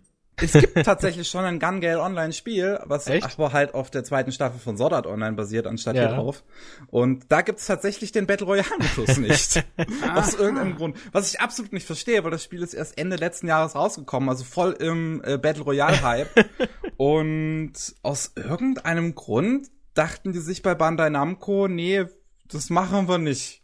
Ja, was ich nicht verstehe. In der Hinsicht ist Japan teilweise wirklich mit Scheuklappen belegt egal wie beliebt es ist in der westlichen Welt, das heißt, hat nichts in Japan teilweise zu heißen. Oh Mann. Da ja, schauen die einfach nicht hin, da machen die einfach einen auf blind. Ich hätte, ich hätte so, ich, ich würde sogar tatsächlich ein Sword Art Online Gun Gale Online Spiel kaufen. Würde ich tatsächlich sogar machen, weil ich mag das, das Battle Royale System von Gun Gale Online tatsächlich mehr als so das von Fortnite oder PUBG oder was weiß ich. Weil das, das Ding ist nämlich bei Gun Gale Online, dass die Karte bleibt immer in der gleichen Größe, man hat immer die gleiche Zeit, aber man hat halt ein Radar, wo immer angezeigt wird, jede Minute, wo alle Spieler sich aktuell aufhalten. Das heißt, man macht halt wirklich aktiv Jagd, anstatt das Spiel dich die ganze Zeit dazu zwingt, Jagd zu machen. Okay. Und das finde ich weitaus interessanter, anst äh, anstatt halt diese, dieses was Fortnite und PUBG halt haben mit dieser Zone, die halt immer kleiner wird. Weißt du zufällig, ob dieses Gun Gale Spiel dann einfach nur Singleplayer ist oder hat es einen Multiplayer? Äh, das hat einen Multiplayer, aber das ist nur PvP äh, Deathmatch Zeugs. Stimmt, da wird ein Battle Royale Modus ja gar nicht reinpassen. Überhaupt nicht. ich verstehe es auch nicht. Man könnte, man, man, ich meine, man müsste die Map machen, das wäre ein bisschen Arbeit, aber ähm, Spiel ist jetzt. Ach, das ist sogar erst Anfang dieses Jahres rausgekommen, am, zwei, am wow. 23. Februar 2018. okay. Und da hätte man, glaube ich, so ein Battle Royale Patch schon längst äh, hinterher schieben können. Also das müsste möglich sein. Im Endeffekt ist Battle Royale auch nichts weiteres als eine erweiterte Form von Last Man Standing und den äh, ja. Spielmodus gibt's schon seit 1998. Ja, Last Man Standing ja, ist auch immer super gewesen. Ich mag dieses, so, dieses Battle Royale Ding eigentlich schon ziemlich gerne und das habe ich mir auch schon bei der zweiten ähm, bei der zweiten Staffel von Sword Art Online, wo halt Gun Gale dann Thema war, habe ich mir eigentlich auch schon gedacht, oh, das wäre eigentlich ganz cool als Spiel. Aber so in der Art und Weise ist es halt einfach noch nicht als Spiel da, wie ich wie es gerne hätte. Naja. Ja, jo, ja, man kann nicht immer alles haben. Ja, ja, es ist, es ist schade, aber wirklich, ich kann es empfehlen, selbst wenn man Sword Art Online absolut verabscheut, Alt, äh, Sword Online Alternative Gun Gale Online ist schon deutlich anders. Es ist deutlich, deutlich anders. Hm, also ich verabscheue Sword Art Online gar nicht so sehr. Und ich glaube, das lag einfach daran, dass ich in der Saison schon Besseres zu tun hatte. Aber mal schauen, die Saison hat ja noch ein bisschen Zeit, ne, da durchzugehen, durch den ganzen Kram. Ja, klingt, klingt auf jeden Fall ansehbar ja, also es, es, es ist schon, es ist spaßig. Ich mag's bisher. Und dann habe ich noch eine Sache angefangen und zwar suche ich da gerade noch mal den Titel raus, den kompletten. Überleg, mein Browser ist gerade hängen geblieben, jetzt. Vielleicht, weil du Katzenbilder auf Twitter retweetest. ähm, da ist es. Layton Mystery Files. Äh, Aha. Ka- Also Aha. der, der, der, der Teil, der es wird noch nicht so richtig übersetzt, aber es ist noch als Untertitel irgendwie, dass die Katrielle halt die Protagonistin ist, weil es ist, es Ach, die mit dem Mädel. Ja, es auch genau. das 3DS-Spiel gab, ne? richtig der Tochter von dem von Layton. Ah, okay. Ähm, Ja, ja. bekommt aktuelle Saison halt äh, einen Anime, ähm, beziehungsweise im Prinzip das ganze Jahr, weil es wird 50 Folgen haben. Ich habe bisher mal in die erste reingeschaut, aber ich werde definitiv noch mal irgendwann die Zeit nehmen, da weiter zu gucken. Ich habe auch die Ähm, erste geguckt. Es ist es ist super spaßig. also ähm, ich liebe Catriel wirklich unglaublich gerne. Dieses Mädel ist super super sympathisch und ähm, dazu halt noch als Sprecherin Kana Hanazawa, die auch die die das einfach so gut rüberbringen kann, ähm, aber die generell immer nur so sympathische Charaktere halt spricht, so irgendwie so die die so ausgehende Figuren halt. Ähm, und da ist Catrielle nicht anders so. Mit ihrem ersten Fall, den sie da aufge aufgetragen wird, mit dem äh, Vater, der ein großes Haus gekauft hat und seine, seine ähm, Töchter und seine Frau sind daran verloren gegangen und dann hat er Catrielle beauftragt, die wiederzufinden. Und ähm, ja, dann spielt sich halt so wirklich dieser Charme ab so ein bisschen von den Spielen, was manchmal auch so ein bisschen auch auf, auf dem Level von so einer Serie wie Dora ist, wo sie halt direkt mit dem Zuschauer, äh, di- direkt zum Zuschauer redet und fragt, oh, was ist hier die Lösung? Ja, So, es ist halt eine Kinderserie. definitiv. Also es ist vom Niveau wirklich an merklich jüngeres Publikum gerichtet. Ja. okay. Ähm, aber ja, nichtsdestotrotz sind die Figuren halt sympathisch, die Animation ist super, es adaptiert wirklich sehr, sehr gut diesen Style, den auch die Cutscenes ähm, immer in den Spielen haben. Und ja, es, ich kann halt nicht so viel zu sagen nach, nach der ersten Folge, aber das war schon, das war schon ein sympathischer Fall auf jeden Fall und einfach, einfach, ja, Catriels Art ist, ähm, dadurch, dass sie, sie, ist, sie ist so ein bisschen neckerisch und das passt einfach super dazu, auch mal ihre Klienten ein bisschen zu ärgern absichtlich. Hast ja du das Spiel eigentlich gespielt? Nee, das leider noch nicht. Okay. Ich mochte schon immer Catriel so als Figur, also auch ob ich, obwohl ich das Spiel noch nie äh, gespielt habe. Aber ähm, ja, ich muss das irgendwann mal tun. also bisher ist sie auch der einzige Charakter, die einem im Kopf bleibt, der hängen bleibt, irgendwie mit ihrer extrovertierten Art und ja, sie äh, muss sich auch ein kleines bisschen beweisen, ne? Nicht nur, weil sie einfach ein Mädel ist und der mir das nicht abkauft, dass sie eine große Detektivin sein kann, Ja, stimmt. sondern Ja, auch, weil sie im, im Schatten ihres Vaters natürlich Richtig. lebt, ne? Aber im Großen und Ganzen glaube ich nicht, dass ich die weitergucken werde, die Serie, weil man merkt von Anfang an, das wird wahrscheinlich eine rein episodenhafte Angelegenheit. Ja, das kann sehr gut sein auch. Und es ist einfach an ein Publikum gerichtet, das dann für mich eigentlich in zu im jungen Bereich ist. Viel zu sehr. Also das ist noch ein jüngeres Publikum, als Detective Conan angefangen hat mit. Mac, definitiv. Ich meine, Layton war jetzt auch schon relativ kinderfreundlich, aber Ja. so wie ich das gehört habe, ist das auch bei den Spielen jetzt mit ihr, dass die auch noch mal an eine noch jüngere Gruppe gerichtet sind. Hm. Huh. Ja, gut, das kann, äh, kann sein, ne? Sie ist eine jüngere Figur als Layton sozusagen, ihre Tochter. Das Spiel ist dann nochmal, es ist, ist dann für die, für die heutigen Kinder von denen, die damals Layton gespielt haben. Wobei so alt ist Layton, glaube ich, nicht. Gesundheit. Danke sehr. Wisst ihr, Ach, ich bin Ahnung. derjenige mit der Erkältung und man hört euch husten oder niesen. Ah ja, Aber ich wusste hier, Matze nie ist das super. man muss auch mit der Allergien kämpfen. In mein dauernder Kampf gegen die Umwelt. Passt schon. Okay, ja, so viel zu, zu Layton. ne? Ähm, mehr habe ich, glaube ich, nicht gesehen. Nee, nee, mehr war da nicht. Okay. Gut. Wir haben noch gar nicht so, die, so gar nicht wirklich die Hype-Dinger der aktuellen Season irgendwie besprochen. Das lassen wir mal aus. Ich habe noch nicht wirklich angefangen, die Hype-Dinger zu gucken, so wie es aussieht. Zumindestens laut den Berichten des Netz oder der Crunchyroll-Karte für die Streaming-Meisterchen äh, da habe ich die ganz beliebten noch nicht geguckt. Nö, nö, habe ich nicht noch nicht gemacht. Passiert. Passiert. Okay, ähm, gut, ey, wollen wir die Karte einfach mal kurz machen, jetzt wo du sie angesprochen hast? Ich meine, sie gehört zur Saison, ne? ja. Äh, ich habe jetzt die amerikanische Karte auf jeden Fall nicht vor mir, wie die deutsche ist. Ähm, ich tue die amerikanische kurz mal rein posten. das ist super, danke. unten. Die deutsche ist auf jeden Fall sehr lustig, denn die ist sehr, sehr, sehr simpel sozusagen. Willst du auch noch die Deutsch reinposten? Mach mal. ähm, so. Das Schöne ist nämlich, der Westen steht auf Golden Kamuy, der Osten steht auf Caligula. Also bei Golden Kamuy, das kann ich nachvollziehen, die Serie ist gut. Aber das Caligula, das weiß ich noch nicht. Ich weiß, wer Caligula war, die historische Figur. Aber ba, ba, ba, ba, ba, ba. ich habe keine Ahnung, wa- was die, ob der Anime das irgendwie aufgreift oder worum es da geht. Keine Ahnung, wer Caligula war. Das war ein äh, Kaiser, war das. Mhm. Der war bekannt für seine Exzesse. Weißt du, also da gab's auch äh, bekannte Realfilme dazu. Richtige regiemäßige Großwerke. Der Aha. Kerl, ähm, ja, der hat dermaßen Exzesse geführt, äh, das ist so ein bisschen wie, äh, wie heißt denn das Biblische?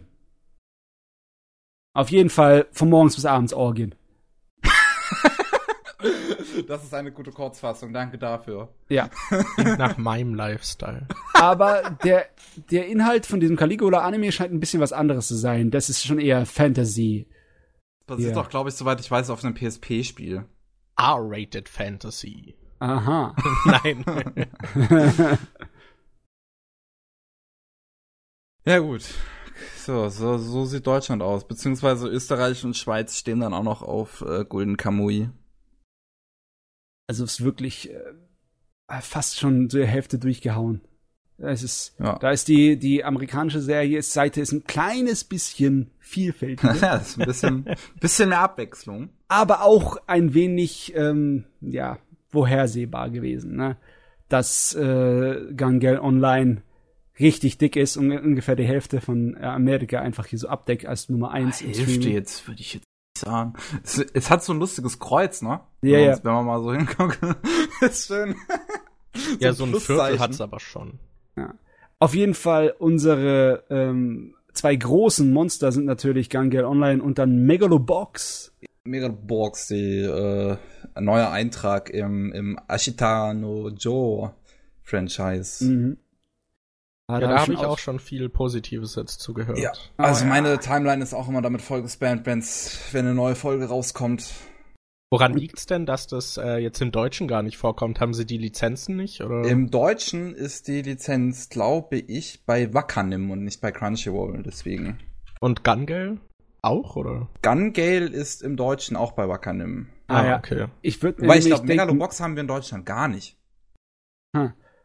du, ich würde mir nämlich denken, wenn ähm, Gun Gale bei Crunchyroll bei uns auf Deutsch laufen würde, dass das definitiv oben wäre, weil die Leute kennen Sword Art Online. Ja, das wäre das wär in Deutschland definitiv oben, wenn das da. Da bin, ich Deutschen. Ah, da bin ich richtig froh, dass Golden Kamuy oben ist. Das ist schon mal, da zumindestens klar, die Deutschen mögen zwar nicht den allerbesten Geschmack der Welt haben, aber wenn man ihnen keine Wahl lässt, dann haben sie einen guten Geschmack. Wenn das Angebot so schmal aufgestellt ist, dass fast nichts taugt, dann entscheiden nicht sie sich fürs Gut. Ja, wir haben Megalobox einfach mal gar keinen deutschen Stream zu, warum auch immer. Sehr gut. Fantastisch. Hä, wie gucken die Leute das in meiner Timeline dann? Das, Das magische Wort. merkwürdig. VPN. So, was treibt sich denn da noch so rum? Ich glaube, ja, so viel ist dann, ja, zwei Giganten haben wir abgehakt. Sonst ist immer alles nur so ein bisschen einzeln. Ja. Ne? Persona 5 ist da mal ein bisschen drin. Da habe ich auch noch nichts gesehen von der neuen Persona-Serie. Die alte Persona 4 Fernsehserie hat mir so die Lust versaut. Die war nicht gut. Also ich habe noch irgendwie, ich habe das irgendwie so mitgekriegt. Nach der ersten Folge war jeder so, yeah geil, und dann nach den letzten paar Folgen war jeder so. Äh. Also ich war auch nach der ersten Episode von der Persona 4 nicht so sehr geil. Nicht wirklich. Hat nicht funktioniert bei mir. Fun Fact, äh, was mir gerade noch einfällt zu Crunchyroll. Mhm. Irgendwie hat's das bei mir umgestellt, warum auch immer, dass ich jetzt immer spanische Untertitel habe. Aha. Obwohl ich in den Einstellungen auf Englisch gestellt habe. Ich hatte das vor einiger Zeit mal umgestellt, weil ich die deutschen Untertitel nicht immer so toll finde. äh, und dann hatte das jetzt auch immer auf Englisch und jetzt irgendwann switcht es auf Spanisch. Und das ist so nervig, weil ich jedes Mal noch mal aktualisieren muss. Aber Senor! ja. Sind dann auch immer auf allen Charakteren so mit Tracking noch so Bärte drauf. So Schnauze. Ah. Na, keine Ahnung. Warum? Das Problem Aber mit der Amerikakarte ist, in Amerika hat man ja gigantische Unterschiede von Bevölkerungsdichte. Ne? Wenn zum Kann Beispiel sein, dann ja. auf der, ähm, hier, die Westküste, wenn der Megalobox läuft, das äh, ist natürlich ein Brocken-Ding, weil die Bevölkerungsdichte da an der ganzen Westküste ist definitiv höher als hm. in vielen Bereichen im Norden oder im Süden von Amerika. Da wo zum Beispiel Caligula ja. so beliebt ist.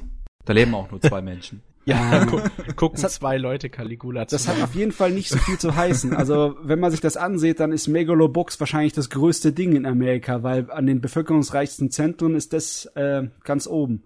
Ich find's auch einfach spitze, wie in der Mitte von diesem Gun Gale Online Plus quasi äh, Comic Girls ist. es markiert einfach die Mitte davon. das ist, weißt du, das ist da äh, in der Pampa, da ist äh, das äh, Pretty Derby mit den äh, anthropomorph anthropomorphischen Rennpferdmädels und Comic Girls ist da das beliebteste, ne? Das, hm, äh, wo, wo, wo sind denn die? Ich sehe die Rennpferde nirgendwo eigentlich auf der Karte. Wo sind die? Äh, Ach, ja, da oben. das kann man schwer als Pferd erkennen. Das ist das Mädel mit den zwei ja, farbigen, die diese pink-weiße Locke hat. Hm. Ich, ich, ich weiß schon. Ich, ich weiß, dass es Pferde sein sollen. Hast du mal einen Ausschnitt davon gesehen? Von dem Noch Anime? nicht, noch nicht. Es ist also. der Hammer. Es ist so geil, wie du die da rennen siehst. Die sind natürlich voll im schonen äh, Kampfmodus, ne? Da muss natürlich dann der, der, die Energie rausgeholt werden und dann gibt's einen letzten Sprint und dann wird voll Gas gegeben und dann leuchtet's und dann gibt's Feuereffekte, ne? Ach du meine Fresse. Brauchen wir noch, brauchen, muss, muss man noch unterlegen äh, mit Europop. Running in the 90s. Running in the 90s, ja. Aber es wird nicht gedriftet, also. ja. Man kann sowieso alles mit äh, Eurodance irgendwie so unterlegen und das ist besser. Das geht immer. Ach, das ist schön, das ist schön. Ja, auf ja. jeden Fall interessant. In einem Start ist auch nur äh, hier die neue These. In einem einzigen ja, nur. Auch in der Pampa, wo kaum ein ja. lebt. Ah ja, die neue These. Darüber wollte ich nicht mehr reden, bis er vorbei ist. Habt ihr eigentlich was Tja. dazu gehört, wie bisher äh, Steins Gate Zero ankommt? Das kommt wahrscheinlich, also auf meine List kommt es zumindest absolut fantastisch an mit einem 9,13 Score. Hm. Oh, okay. Äh, aber ja, also ich äh, habe noch nicht reingeschaut. Ich werde es wahrscheinlich auch erst schauen, sobald es äh, fertig ist. Ja, das glaub, mit der Lizenz doch auch irgendwie so komisch. Doch irgendwie ja, was ist so da komisch?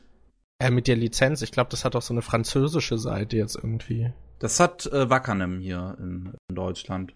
Wackernem okay. ist diese französische Seite, ja, aber die ist im Prinzip nur ein Reskin von Akiba Pass. Ah, weil Akiba okay. Pass wurde jetzt eingestellt. Mhm. Dann dachte sich Peppermint, sie tun sich jetzt mit Wackernem zusammen und dann ist das jetzt da. Okay. ich weiß nicht warum, aber ist halt so. Und da gibt's es auf jeden Fall. Da gibt's Steins Gate Zero bei uns Deutschen. Wie also ist es da? Ist es da ähnlich wie mit Crunchyroll, dass man kostenlos mit Anmeldung gucken kann und Werbung und dann gibt's noch so ein Abo-Modell? Äh, ja, auf, auf Wakanem ist es so. Da kann man, also ich glaube, die Simulcasts kann man kostenlos schauen, aber mit Werbung, aber ich so sozusagen fertige Serien, die glaube ich da sind, muss man glaube ich ein Abo machen. Ah, okay. Na gut. Naja, Steinskate. Also ich habe nur nebenbei auf Anime News Network mitbekommen, dass einer von den Autoren dort, einer von den Nachrichtenautoren, das Ding anscheinend nicht besonders mag, wie es jetzt im Moment bisher gelaufen ist. Aber hey, es sind erst, was weiß ich, sechs Episoden draußen, oder? Von 23. Es kann 23. ja genauso wie die erste Staffel langsam vor sich hinglühen, bevor es dann explodiert. Gut, das wäre dann so viel zu dieser Saison, hä? Ihr wühlt. Ähm, wollen wir eine Pause machen oder direkt weiter? Aber von mir aus können wir eine fünfminütige Pause machen. Okay. Dann muss gleich. Jo. Gut, dann bis gleich, kurz Pause. Jo. Hallo, willkommen zurück zum 104. Anime Slam Podcast. Und äh, ja, wir haben eben die aktuelle Season ein bisschen abgecheckt und äh, ja, jetzt wäre es so ein bisschen am Zeitraum, was wir in letzter Zeit so gesehen haben. MJ, du warst doch schon lange nicht mehr hier. Möchtest du vielleicht anfangen mit einer, deinen Erlebnissen aus dem Babylon, aus der Anime-Woche vom Babylon Berlin? Ja, das kann ich gern machen. Äh, ich habe da drei Filme gesehen und war in allen zusammen mit dem lieben Pic Mundi, den vielleicht einige kennen. Mhm. Der war ja auch hier schon mal zu Gast, soweit ich weiß. Ja. Mhm, mhm. Genau, und ich habe ein schönes Allerlei an verschiedenen Filmen mitgebracht. Und ich würde sagen, ich bespreche sie einfach mal in der Reihenfolge, in der ich sie auch gesehen habe. Okay. Und ja, der erste Film war Mary and the Witch's Flower. Ah, der Ghibli-Tributfilm. Oder wie ich ihn eher bezeichnen möchte, gern Tri äh, Ghibli. oh, oh, hast du nicht so gemocht? Äh, also es geht ja um die namensgebende Mary, die Mhm. halt irgendwie aufs Land gezogen ist, was nicht ganz klar erläutert wird, warum. Auf jeden Fall sind ihre Eltern noch nicht da und sie ist so gesehen bei ihrer Oma untergekommen bisher. Und es klingt auch so, als würde sie da länger bleiben, weil davon die Rede ist, dass nächste Woche die Schule losgeht und so weiter. Also sie befindet sich auch noch in einem sehr jungen Alter. Ich würde mal so zwölf tippen. Hm. Mm. Und ja, die langweilt sich da halt so ein bisschen zu Tode, weil sie da nicht wirklich was zu tun hat und nirgends wirklich nützlich ist.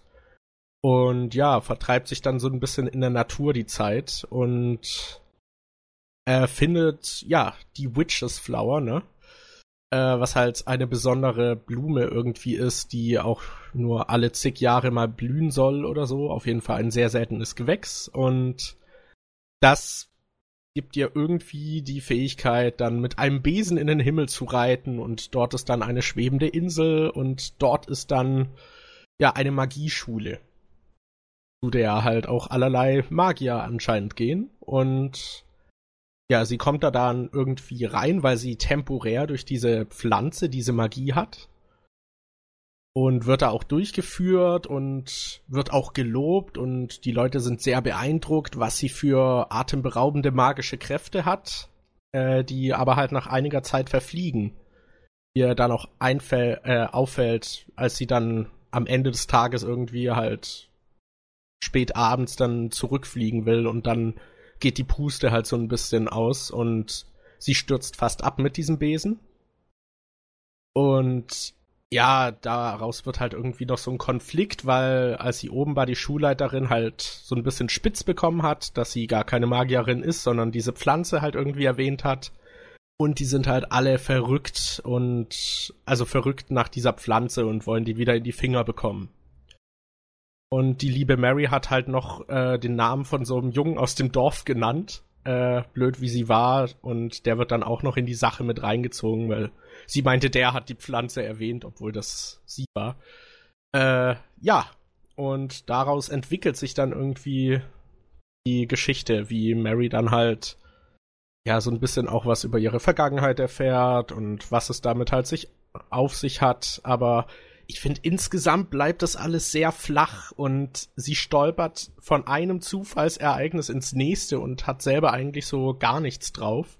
Hm. Der Weißt du- beste, der beste ist vor allem gegen Ende, mit, wo du bei Zufallsereignissen ähm, bist, der äh, Plot, Plot Device Flanagan, der ähm, diese Maus, die die Besen Ja. äh, trainiert und dann immer im genau zufällig richtigen Augenblick vorbeikommt, um den Besen vorbeizubringen. Ja, der ist auch gut. Oder der äh, Deus Ex Machina des Herrn, äh, als plötzlich die Tiere auftauchen und sie wieder retten, die sie davor mal gerettet hat, die diese Tiere. Das ist, ich weiß nicht, die läuft halt, sie wird wirklich die ganze Zeit durch diesen Film geschleift, weil sie irgendwas hinterherläuft und erreicht dadurch Dinge. Das ist alles sehr merkwürdig und ja, ich weiß nicht, auch die Aussage des Films, ich finde, also die Magie ist in diesem Universum auch sehr merkwürdig definiert. Weil es gibt wohl halt normale Magie und es gibt die Magie durch diese Blume. Und die Schulleiterin und irgendein Wissenschaftler dort, beziehungsweise Lehrer, wollen halt die Magie dieser Blume für ein Experiment nutzen. Wo sie halt auch so vernarrt drin sind. Und eigentlich wird dann halt irgendwie gezeigt, dass diese Magie halt böse sei oder halt nicht gut für die.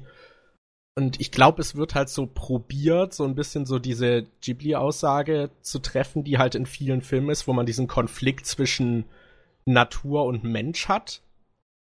Aber ohne Pointe so gefühlt, weil das hat dann alles auch nicht wirklich Konsequenzen und keine wirkliche Aussage. Ich fand das also, alles sehr flach. Ich, also ich fand ja, der Film hat ich, äh, gegen Ende dann doch schon so ein bisschen eine Aussage gehabt, die ich auch ganz schön finde. Und zwar, als dann wirklich zu diesem, zu so finalen Augenblicken kommt, wo sie ähm, dann auch ohne die Blume quasi kämpfen muss und dann halt so, so ein bisschen die Aussage da drin ist, dass ähm, man sich nicht unbedingt auf sowas Zufälliges wie Magie verlassen sollte, sondern auf seine eigene Stärke. Ja, gut. Jetzt eine Frage. Als jemand, der den Film nicht gesehen hat, geht mir die Fantasie natürlich sofort durch bei der Geschichte. Und es hört sich an, als könnte da ein möglicher, interessanter Subtext dabei sein bei dem Ding. Was ist, wenn man das alles ein kleines bisschen mehr in Hinsicht von Symbolik sieht und dass ähm, das ganze Geschehene mit der Magie in dem Ding eigentlich nur ihre Fantasie ist, die mit ihr durchgeht? Und die, so, dass sich sozusagen in eine, in ihre Traumwelt flüchtet ist da irgendwie so ein Ansatz oder so ein Anzeichen dafür da? Nee, nicht wirklich, würde ich sagen, weil später auch noch irgendwie die Oma dann von ihr noch damit reingezogen wird und da auch halt. Ich meine, der, der, der Film fängt ja auch schon mit so einem Prolog an, wo halt, wo, wo du die äh, wo du eine Magierin auch mit roten Haaren hast, äh, die aber schon erwachsen ist und die dann diese ganzen Blumen klaut und dann landen die ganz zufällig in äh, da, wo Mary halt jetzt dann wohnt und dann. Äh. Schade, weil irgendwie in meinem Kopf hätte das ganz gut gepasst, weißt du, dass sie sozusagen äh, so ein bisschen da rausfällt aus der ganzen Magiewelt, weil, ja klar, sie sich als normales Mädchen da so einfach nur reingedacht hat und dass das alles eine Art von Erfindung in ihrem Kopf sein könnte. So hätte nee. man den Film auch raufziehen können, das wäre doch toll gewesen, oder? Sie ja, ist in der, in der Pampa Sie langweilt sich zu Tode, flüchtet sich in ihrer Fantasy-Welt. Ja, klingt so ein bisschen nach Brücke nach Therabithia, so. Ja. Aber, aber nee, ist es nicht. nicht so, nicht so äh, da. Nee, äh. leider nicht. Ja. Also ich muss sagen, optisch finde ich den Film auch echt schön und die Effekte an sich sehen auch klasse aus, fand ich. Ja, doch schöne Hintergründe. Ja, und der Soundtrack ist auch echt gut anbehörbar, aber ich weiß nicht, ich finde halt, es fehlt die Substanz. Und ja, es fehlt halt noch so eine Tiefe irgendwie in dieser Geschichte und die Geschichte an sich fand ich war halt zu sehr vom Zufall bestimmt und ja. Ich bin ich bei den nicht. Credits eingeschlafen. Hm. Ey, zu schade. Es hat sich wirklich so angehört, wie er das erzählt hat. Mit diesem äh, zufälligen und das immer aus dem Nichts, das erscheint, was gebraucht ist für die Geschichte. Es, äh, Weißt das du, das wäre toll, wenn das einfach nicht, nicht äh, direkt explizit, sondern nur so andeutet. Es hätte ein Traum sein können, den sie die ganze ja. Zeit sich einfach nur vorgestellt hat. Ja, aber das, das Ding ist, es ist dann aber auch, es ist dann selbst wenn so ein äh, so ein äh, äh, Twist quasi da wäre, wäre dann quasi die vorher verschwendete Zeit es dann überhaupt wert für diesen Twist ähm, sozusagen. Kommt drauf an, ne? Wenn du das symbolisch betrachtest, für was das alles steht, ne? Für zum Beispiel äh, deine äh, die Kraft der Fantasie der Jugend oder der Kraft überhaupt der Gedankenwelt und dann ist irgendwie eine Art und Weise in, in Bezug zueinander gesetzt wird, ne? Wenn es dann um Erwachsenwerden geht und um Sexualität, um das Mädel etc., wenn dann verschiedene Elemente in dem Magischen irgendwie so übersetzbar wären, ne? So von einer magischen, fantasieartigen Traumwelt in was es in Wirklichkeit bedeuten könnte, Ah Gott, mein, nee, ich glaube, mein Hirn ist mir einfach davon ja, gerannt, was das angeht. Du bist, du bist, du, du bist da zu deep. Ja. Ja, das, das sehe ich da leider alles nicht. Das ist alles schade. nicht drin. Ist alles einfach nur so aus Spaß und Erfreut Fantasy? Ja. Okay. Glaube ich auch. Was ich auch ein bisschen komisch fand, als sie das erste Mal dann so an diese Schule geht oder halt auf dieser Insel dann landet, wird das alles halt so eingeführt und aufgebaut und sie bekommt dann auch eine ganze Tour durch diese Schule. Und man denkt eher so, ja, geht sie dann da irgendwie noch nebenher hin oder was wird da passiert? Und ich glaube, 15 Minuten lang dauert diese Schultour und das wird nachher eigentlich gar nicht genutzt. Also okay. so die Schule innen, was da alles gezeigt wurde, das kommt später alles nicht mehr vor. Das fand ich sehr merkwürdig. Das Einzige, was halt vorkommt, ist irgendwie so äh, Experimente an Tieren und so Verwandlungen, aber das war's. Okay, das hört sich an, als hätte jemand ein Brett vor sich gehabt und hat das einfach abgehakt. Ja, Schule, Weltenbau, wir haben gut gearbeitet, abgehakt, fertig. Weiter, nächstes. Ich fand vor allem halt die Schule an sich in auch total cool gestaltet und da ist auch so viel auf dem Bildschirm gleichzeitig passiert, irgendwie auch hm, im Hintergrund und so. Und deshalb fand ich es halt umso schade, dass das dann gar nicht mehr genutzt wurde. Hm. Ja, beste, beste Figuren waren, waren Zip und Gip, die beiden Katzen. Eindeutig. Miau. Ganz ehrlich, als die zusammengeführt wurden, als die beiden Katzen zusammengeführt wurden, sich, sich wieder begegnet haben und miteinander gekuschelt haben, da hatte schon ein kleines Tränchen im Auge. Oh. Was ich auch ein bisschen komisch fand, das könnte ich, kann ich noch irgendwie verzeihen. Es gibt ja diesen Nachbarsjungen dann und den kann sie halt irgendwie gar nicht ausstehen am Anfang. Und er wird dann halt durch sie damit reingezogen und dann hat sie plötzlich die unglaubliche Motivation, den zu retten, die halt so ein bisschen aus dem Nichts kommt. Klar, sie ist dafür verantwortlich. Aber ich fand, das war schon, sie war dann gleich so mega heldenhaft und aufopfernd irgendwie. Das fand ich auch ein bisschen too much. Ja, aber würdest du jetzt auch nicht wollen, dass jemand wegen dir stirbt, oder? Na, kommt drauf an. Nein. jemand zur Erlösung geführt. Nein. ja, klar, aber sie war halt schon sehr extrem und dann so motiviert und dann auch, als sie ihn wieder getroffen hat, dann halt so, boah, wir machen das zusammen, wir packen das und so. So, als wäre da plötzlich ein anderer Charakter in ihr aufgewacht. Der so geborene Protagonist. Genau, genau. Es war halt so, ja, sie war halt am Anfang so gar nicht so heldenhaft, deswegen fand ich, kam das so ein bisschen, ein bisschen zu schnell, diese Entwicklung, sag ich so. Ja. Genau, also man kann den Film trotzdem gucken, finde ich. Ich fand ihn okay. Ähm, ja. Aber ja, es steckt halt nichts Tieferes dahinter. Er ist halt jetzt nicht irgendwie wirklich gut oder großartig. Davon ist er halt weit entfernt, finde ich.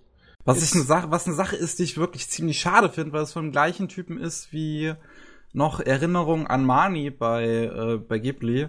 Und das ist vollgestopft mit tieferen Botschaften und allem.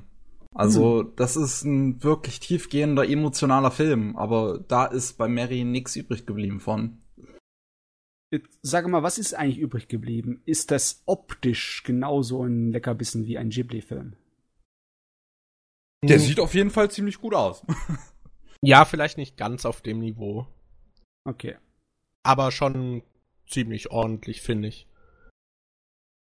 Also das Charakterdesign von ihr mag ich auch. Ein paar andere fand ich jetzt so lala und manchmal hat man auch so Sachen, die jetzt nicht so geil sind oder nicht so besonders aussehen, aber überwiegend würde ich sagen schon. Grundlegend sind die Hintergründe auch sehr Ghibli, weil ich glaube, da war auch jemand für verantwortlich, der auch schon bei Ghibli vorher die Hintergründe gemacht hat. Ja, es gibt diesen einen Hintergrundmeister, der das richtig gut kann. Die, die, die, die müssen wir jetzt natürlich nachschauen. Ja. Ich weiß jetzt auch nicht alles aus dem Kopf, was da jo. abgeht. Ja, jo. Okay. Aber es war ja, glaube ich, von dem neu gegründeten Studio das Erstlingswerk, ne? Ja, vom Studio Ponok, wie halt von dem Typen gegründet, der halt bei Ghibli dann weggegangen ja. ist, der da Arietti gemacht hat, der äh, bei Mani, wo es der also Erinnerung an Mani gemacht hat. Und es war noch ein dritter Film, aber der fällt mir jetzt gerade nicht mehr ein. Waren, äh, glaube ich, drei Stück. Im Englischen war das dieser From Up on Poppy Hill oder irgendwas? Der ah, Poppy Hill? Nee. Aber das war was anderes, kann sein. Der lief da irgendwie dazwischen. Nach Arietti lief der, glaube ich.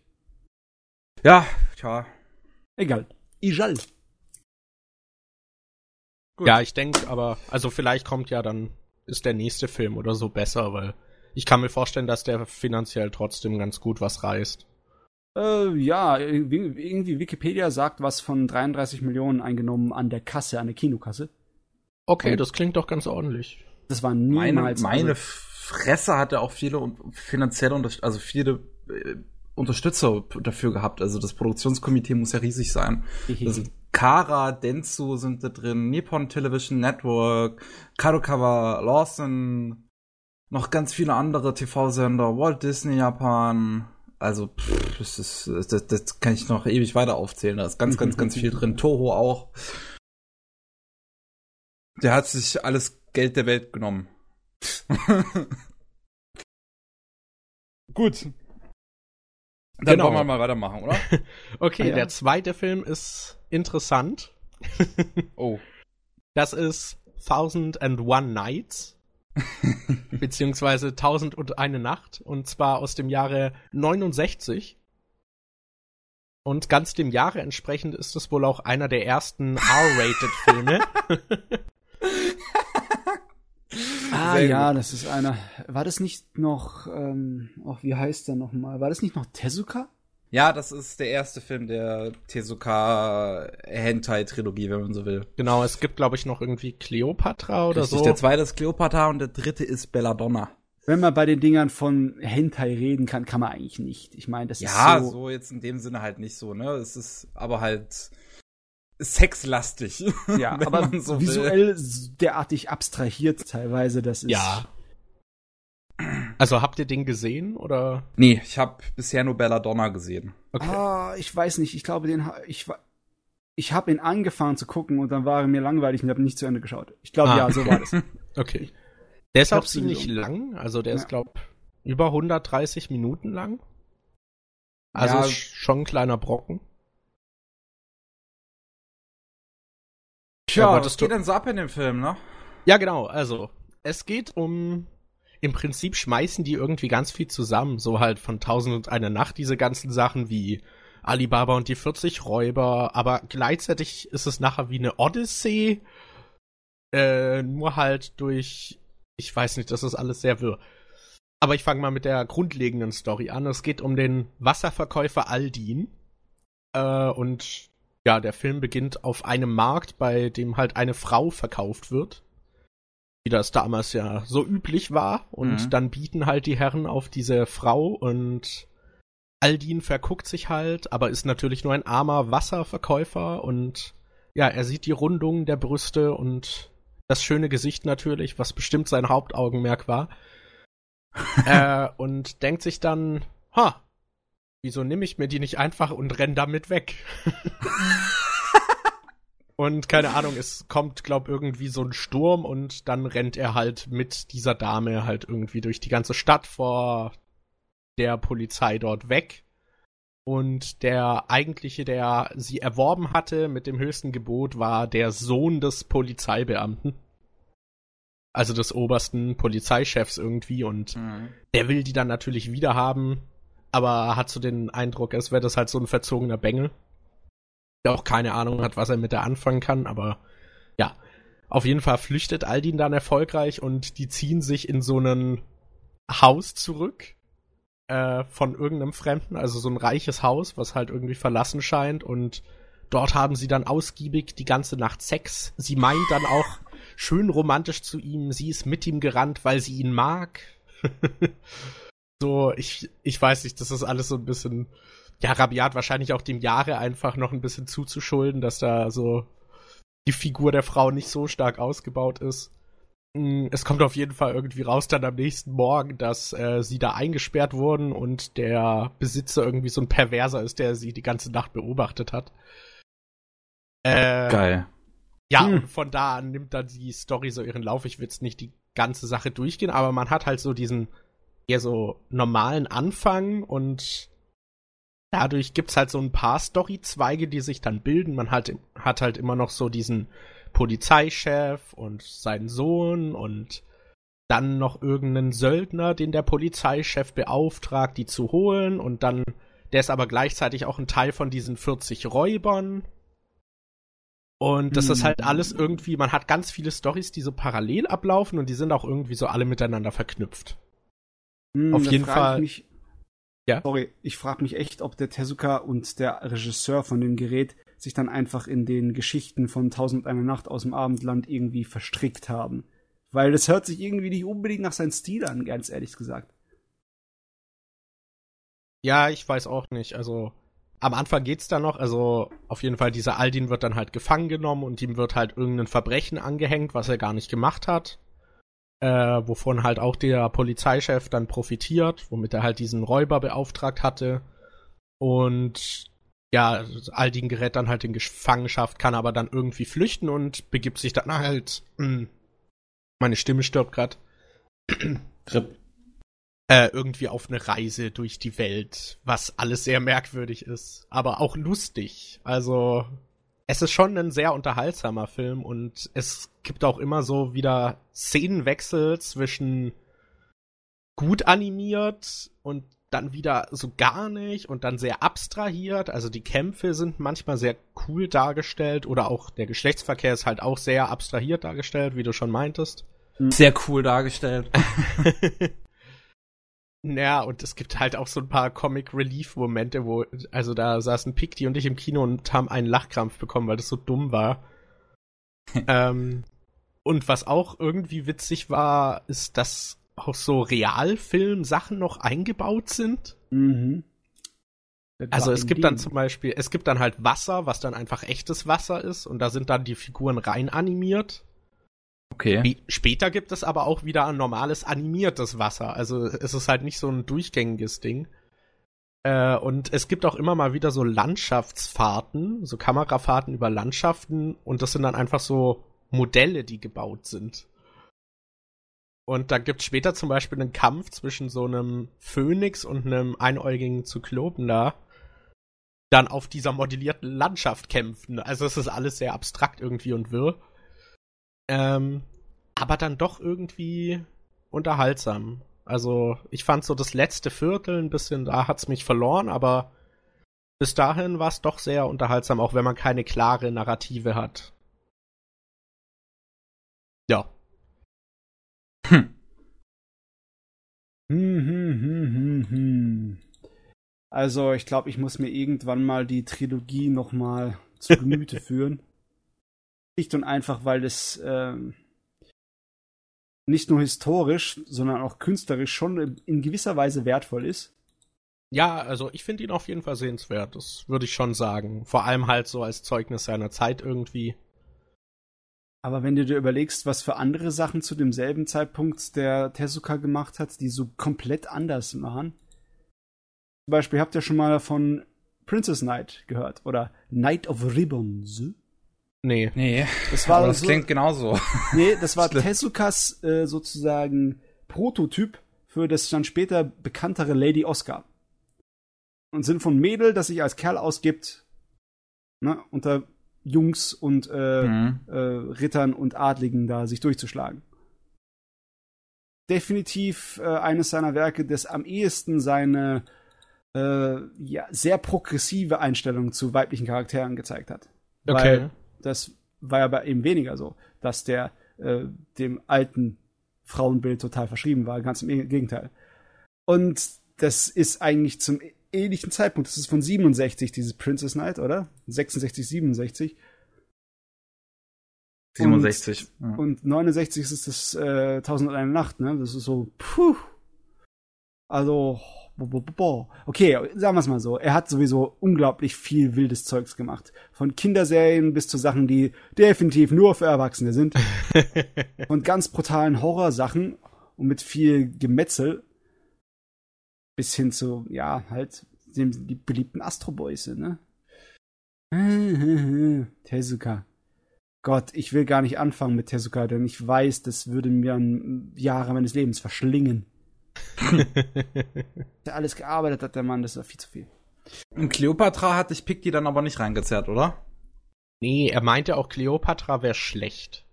Ja, hat er mir auch erzählt. Also den hat er gesehen, den anderen hat er noch nicht gesehen. Hm. Hm. Und da meinte er, der wäre nicht so geil gewesen. Nicht so geil. Geil kann man hier auf mehrere Ebenen betrachten. Was auch noch ganz witzig war, war irgendwie, als dieser Aldin dann flieht und sich so gesehen halt irgendwie dann aufmacht auf seine Reise, äh, da geht er irgendwie noch bei diesen 40 Räubern da rein in die Höhle und will diesen Schatz mitnehmen. Und dann hat man noch die Tochter von dem Räuberhauptmann, die davor auch irgendwie mal vergewaltigt wurde und da halt nicht ganz so glücklich zu sein scheint. Und die erwischt ihn dann, wie er da äh, fliehen will. Und er meint dann so, ja, dann komm doch einfach mit. Und dann sagt sie so, hm, warum nicht? Und dann hat sie plötzlich so ein Holzpferd, was verzaubert ist. Und dann fliegen die auf diesem Holzpferd, was plötzlich fliegen kann, äh, irgendwie übers Meer zusammen. ich meine, warum nicht? das, Coole ist, das Coole ist halt eher so, ja, ich hol dich hier raus, komm, dann woanders ist schöner. Dann landen sie bei der ersten Insel, wo irgendwie zig nackte Frauen drauf sind, die versprechen, dass sie mit ihm die ganze Zeit Sex haben werden. Und er so, ja, ich bleib jetzt hier, ne, kannst gehen. ah, ja. Und diese Frauen, das sind halt so Sirenenartige, aber halt keine Sirenen, sondern irgendwie Schlangen. Keine Ahnung, das ist sehr merkwürdig. Still a better love story than Twilight. Ja, ich fand es nur sehr herrlich. Und sie fliegt dann auf diesem Pferd dann halt einfach wieder weg. So. so. Ah, du Arsch, du kannst mir gestohlen bleiben, nachdem du mir das versprochen hast, fliegst du weg. So, okay. Ja, wir haben uns so lange gekannt. Es hört sich aber an, als würde der sich so an die, äh, an das Format von diesen alten Sagen und so halten. Das hört sich nämlich schon eher an, nach Zeugs, das du aus griechischen Sagen hörst oder halt aus den Tausend und eine Nachtgeschichten, ne? Ja, wie gesagt, das fühlt sich halt wirklich wie eine Odyssee an, aber halt in diesem, ja, Tausend und eine Nacht Kram irgendwie ja. so. Ja. Coole Sache. Äh, auch so eine dieser äh, Szenen, das war die lustigste Szene. Ich glaube, die kann man halt nicht so gut nacherzählen, aber äh, das ist dann auf dieser Insel, da ist halt so diese Anführerin, ist dann nachts äh, hinter so einer Tür. Und sie meinte so, ja, du kannst hier bleiben und es ist alles gut, du darfst nur nicht hinter die verbotene Tür. Nächste ah, Szene, ja. er läuft hinter die verbotene Tür. Selbstverständlich. Äh, und da sieht er dann halt, wie sie sich nachts in diese Schlange verwandelt. Und du hast dann irgendwie so diese Cuts so zwischen der Verwandlung und dann siehst du ihn wieder, wie er halt so äh, erschrocken guckt. Und dann wieder so die Schlange und wieder ihn und plötzlich sieht man da so eine angebundene Ziege, die davor gar nicht gezeigt wurde, die dann halt von der Schlange gegessen wird. Und halt so total erschrocken und äh, ja, vor Furcht irgendwie halt sich aufsträubt und total komisch guckt. Aber das war, das ist durch diesen Wechsel irgendwie so plötzlich äh, und so random, dass das echt lustig war. Und solche Szenen hat man halt immer wieder, dass so total random irgendwie Dinge passieren. Ja, aber. Tja. Da hast du was erlebt. Genau, war auf jeden Fall ein Erlebnis dieser Film. War ganz interessant. ja. Äh, viel mehr gibt es dann, glaube ich, nicht zu dem zu sagen. Äh, dann habe ich noch einen Film gesehen. Und das ist, welchem Titel man auch immer glauben will, glaube, da konnten sie sich nicht ganz entscheiden. Auf Deutsch ist es Anschen und das magische Königreich. Ach ja, das, ähm, ja, das hat so ein paar Titelprobleme. Ich weiß. Genau, auf Englisch irgendwie Ancient and the Magic Tablet oder Napping Princess, The Story of the, äh, was? Unknown. Ja. Irgendwas. Also der, also der offizielle englische Titel ist eigentlich Napping Princess. Äh, die Übersetzung quasi vom japanischen Titel wäre, glaube ich, äh, The Story of the Unknown Me. Und irgendwer kam noch mal um die Ecke und meinte, hey, Ancient and the Magic Tablet wäre auch ein ganz cooler Titel. ja, Keine Ahnung. alles haben sie irgendwie so rausgenommen und im Deutschen dann einfach Ancient und das magische Königreich. Ja. Warum auch immer. Äh, ja. Genau, der. Ich weiß noch nicht wirklich, was ich von dem Film halten soll. Das hat hm. den einer von euch gesehen? Nee, zu neu. Kein, ich habe nur einmal über den Titel drüber gelesen und irgendwie die, die Mittagsschlafprinzessin hat mich nicht so angemacht. die ich meine, das ist ja der original japanische, ne? Hm. Ja, der erschien, glaub irgendwie Mitte letzten Jahres oder so. Ja. Ähm, und ja, es geht um, boah, wie heißt sie? Konoke oder so? Äh, Kokone. Kokone, genau. Äh, und dieses Mädel, ja, ist halt relativ verträumt. Es fängt auch erstmal mit so einer Traumsequenz an, wo man irgendwie, ja, halt so ein bisschen so eine Fantasiewelt, aber auch nicht ganz so weit weg von der realen. Also so halb, halb irgendwie. sie erzählt dann halt irgendwie, ja, dass halt in dieser, in diesem magischen Königreich halt irgendwie die ganze Zeit Autos gebaut werden und diese Autos können halt von selbst fahren. Und irgendwie ist es halt ganz wichtig, da ist auch Tag und Nacht irgendwie Stau, weil halt alle auch diese Autos fahren sollen. Äh, und dann hast du halt diese Prinzessin, die halt irgendwie mit diesem Tablet, das sie hat, zaubern kann. Es wird am Anfang des Films irgendwie gesagt, sie wurde mit Magie geboren, was dann irgendwie komisch ist, weil die Magie anscheinend das Tablet ist. Äh, deswegen frage ich mich, ob die dann zusammen mit dem Tablet auf die Welt kam oder wie das abgelaufen ist. Das stelle ich mir jetzt vor. Das ist, raus, das ist die neue Generation von den Super Otaku Nerds, ja. Die, die kommen dann raus aus dem aus der Mutti und sind schon am zocken. So, dann gehen sie zum Arzt, du, ich kann jetzt gerade nicht, ich bin jetzt gerade am Bosskampf. Ach, schon im Bauch zocken so mit dem Tablet. Hängt dann einfach noch so eine Nabelschnur dran, wo das Tablet dran ist. Ja, yeah, das, das, Tablet ist mit, mit Strom versorgt von der Mutti. oh Gott, Horrorvision. Ja. ja, genau. Auf jeden Fall gibt es halt irgendwie so diese Welt und mh, hm, da ist halt irgendwie der Konflikt, dass anscheinend wegen der Prinzessin wird diese Stadt immer wieder von so einem Dämon angegriffen und sie hat halt die Fähigkeit mit dem Tablet hm, den Maschinen so einen eigenen Willen zu geben. Also es gibt dann irgendwie so ein Auto, was dann sich halt wie in so einen kleinen Mech irgendwie auch umwandeln kann und dann rumlaufen. Sieht ein bisschen aus wie so Big Hero 6 vom Gesicht her. Hm. Und ja, irgendwie baut die Stadt dann auch noch irgendwie so größere Mechs, die dann gegen das kämpfen sollen, aber halt von den Menschen angetrieben werden und die haben irgendwie keine Chance. Und das ist so die eine Ebene und da, das ist halt immer so die Geschichte, die erzählt wird, wenn sie eben schläft. Und ja, in der realen Welt ist sie halt, ja, ganz normale Schülerin und ihr Vater scheint irgendwie auch mit so einem Tablet eben, also die ganzen Elemente tauchen auch dann wieder auf. Es fällt mir nur sehr schwer zu sprechen, weil meine Stimme gerade stirbt. Ja. hm, ähm. Uh, ja, ist ein bisschen blöd.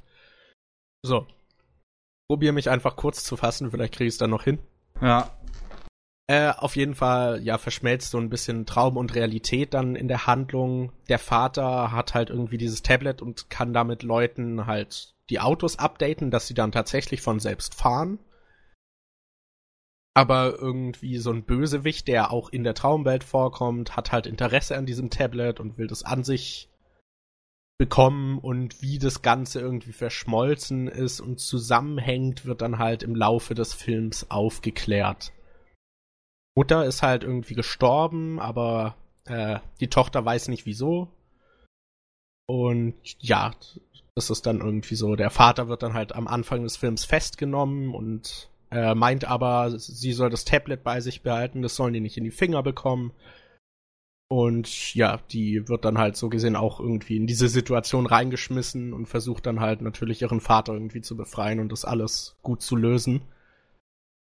Und ja, das zentrale Ding ist halt irgendwie diese Verschmelzung, weil später wird diese Grenze immer noch undurchsichtiger, was jetzt was ist oder ja, dann tauchen halt irgendwie der Charakter, der zum Beispiel der Antagonist ist, taucht dann später in der Traumwelt auf, aber sieht genauso aus wie in der realen plötzlich und hat halt nicht mehr dieses Magiegewand an und so. Ähm, ich fand nur die Auflösung bisschen komisch, vor allem, äh, also auch relativ vorhersehbar, aber ich dachte, der Film nutzt das Potenzial noch ein bisschen mehr. Und was ich ein bisschen komisch fand, war halt, am Ende des Films gab's halt, also gegen Ende gab's irgendwie so eine zehnminütige Sequenz in der Traumwelt und dann fragt man sich so, ja, okay, hier ist das jetzt mit der Traumwelt? Soll das jetzt die reale sein? Ist das dann der Twist? Oder warum zeigen die das gerade so lang? Bis es dann nachher einfach nach zehn Minuten dann wieder in die andere wechselt und man sich so fragt, so, ja, warum habt ihr das jetzt so ewig gezeigt? Ich will, dass ihr die Geschichte irgendwie weitererzählt. Solltest halt du verwirrt so sein oder so? Keine ja, Ahnung. Nicht, nicht Erwartung. Wirklich. Erwartung jetzt, so. Ja, ich weiß auch nicht. Ich will jetzt auch nicht so viel eben sagen, aber ja, an sich war der Film schon ganz nett. Baut das nicht auch irgendwie auf äh, die Olympischen Spiele auf in Japan oder so? Da war doch auch irgendwie was. Genau, äh, also dieser Antagonist ist eben anscheinend von der Firma, die halt diese Autotechnik auch hat. Aber die, die der Vater hat, ist wohl ausgereifter. Und die wollen die halt an sich bekommen und haben halt so gesehen nur eine Kopie von dieser Technik und die ist noch nicht so ganz ausgereift und bei den Olympischen Spielen sollen die Spieler halt da ins Stadion gefahren werden. Das ist dann Aha. das erste Mal, dass das so auftritt und da soll natürlich alles einwandfrei sein. Du, nach deiner Erklärung kann ich auch mit dem Film noch nichts anfangen, muss ich sagen. Hört sich alles ein bisschen komisch an. Ja, es, es ist tatsächlich auch alles ein bisschen komisch. Puh, der Film ist ja vom, vom lieben Technikliebhaber Kamiyama Kenji, also Kenji Kamiyama. Ne, yes, yes, der gute Regisseur, der uns feine Dinge gebracht hat und dann ja, einfach so nach Guardian of the Spirit und Eden of the East größtenteils weniger interessante Dinge uns gebracht hat, oder? Weißt du, kam da überhaupt noch irgendwas? Ja, da kam dieses äh, 009 Re-Cyborg. Da hat er zwei Sachen gemacht. Re-Cyborg? Ach ja, Re-Cyborg. Ach, das war. Ah, okay. Ja. Ach, und Gott, Call of Justice hat er auch gemacht. Ja. Ähm, ja, aber äh, soweit ich weiß, ist das ja auch ein. Äh, ich meine, man hat es auch gerade, glaube ich, so ein bisschen auch an MJs äh, Plot-Erklärung ja auch schon rausgehört, dass das ein, halt ein Film, der natürlich nun mal auch viel mit Technik zu tun hat. Ja. Und dann kommen natürlich die ganzen, äh, den, den, ja, wie soll ich jetzt, man merkt halt einfach, dass der Kenji Kamiyama nun mal, der steht auf, der steht auf Max, auf Elektronik, auf all den Kram. Und ähm, das kann er dann natürlich auch bei sowas nicht missen lassen. Ja, also, man merkt auch, also es gibt auch viele Referenzen irgendwie. Und der Film nimmt sich auch selbst nicht ganz ernst. Deswegen verzeiht man dem, glaube ich, auch ein bisschen mehr, weil der sich selbst halt nicht ganz so ernst nimmt. Und es gibt zum Beispiel, also am Ende kämpfen sie dann noch mal in so einem Mech, der dann halt auch die Gundam-Farben irgendwie so hat. Also diesen Rot- und Blauton so ein bisschen. Ich glaube, mhm. das ist nicht Zufall. Und dann gibt's noch so einen Schlag, der, glaube aus Evangelion ist und so Zeug. Also der hat schon auch viele Referenzen irgendwie. ah, was mich also, da natürlich kann man das schwer sagen, aber da frage ich mich echt, wie weit das der Kerl, der Kenji, einer ist, der alle Macht an sich reißt bei einem Projekt. Ich meine, wir wissen, dass bei Ghost in the Shell er fast alles selber gemacht hat, was von dem, was wichtig war. Der war mhm. der Hauptautor, der hat das Manuskript, die Storyboards und die komplette mhm. Serienkomposition und Zusammensetzung, der hat das ganze System und den ganzen, ja, den ganzen Unterbau gemacht und dann eine Regie auch noch geführt. Ja, bei Ihnen auf die ist zum Beispiel genauso. Ja. Ähm, aber hier. Ich weiß nicht, bei, bei Ghost in the Shell hat man, hat man das schon eher gemerkt. Aber hier hört sich das nicht unbedingt, also zumindest nur von der Erzählung her, direkt nach seinem Stil an. Vielleicht meine ich es auch nur. Ich meine, da lege viele Jahre ja, dazwischen. Vielleicht doch mal was Neues ändern. ausprobieren, ne? Ja, ich meine, wieder. Wenn er auf seine Technik steht, aber mal wieder was Neues machen will, dann. Ach Gott, wer weiß. Meine, demnächst, demnächst kommt dann Ultraman. Jetzt nächstes Jahr. Ultraman. Kommt dann Ultraman von ihm. Ich weiß nicht, was er da alles anstellen möchte. Ganz ehrlich. Besonders wenn er mit Regie mit dem Aramaki sich teilt. Ach, stimmt. Ich sehe es auch gerade.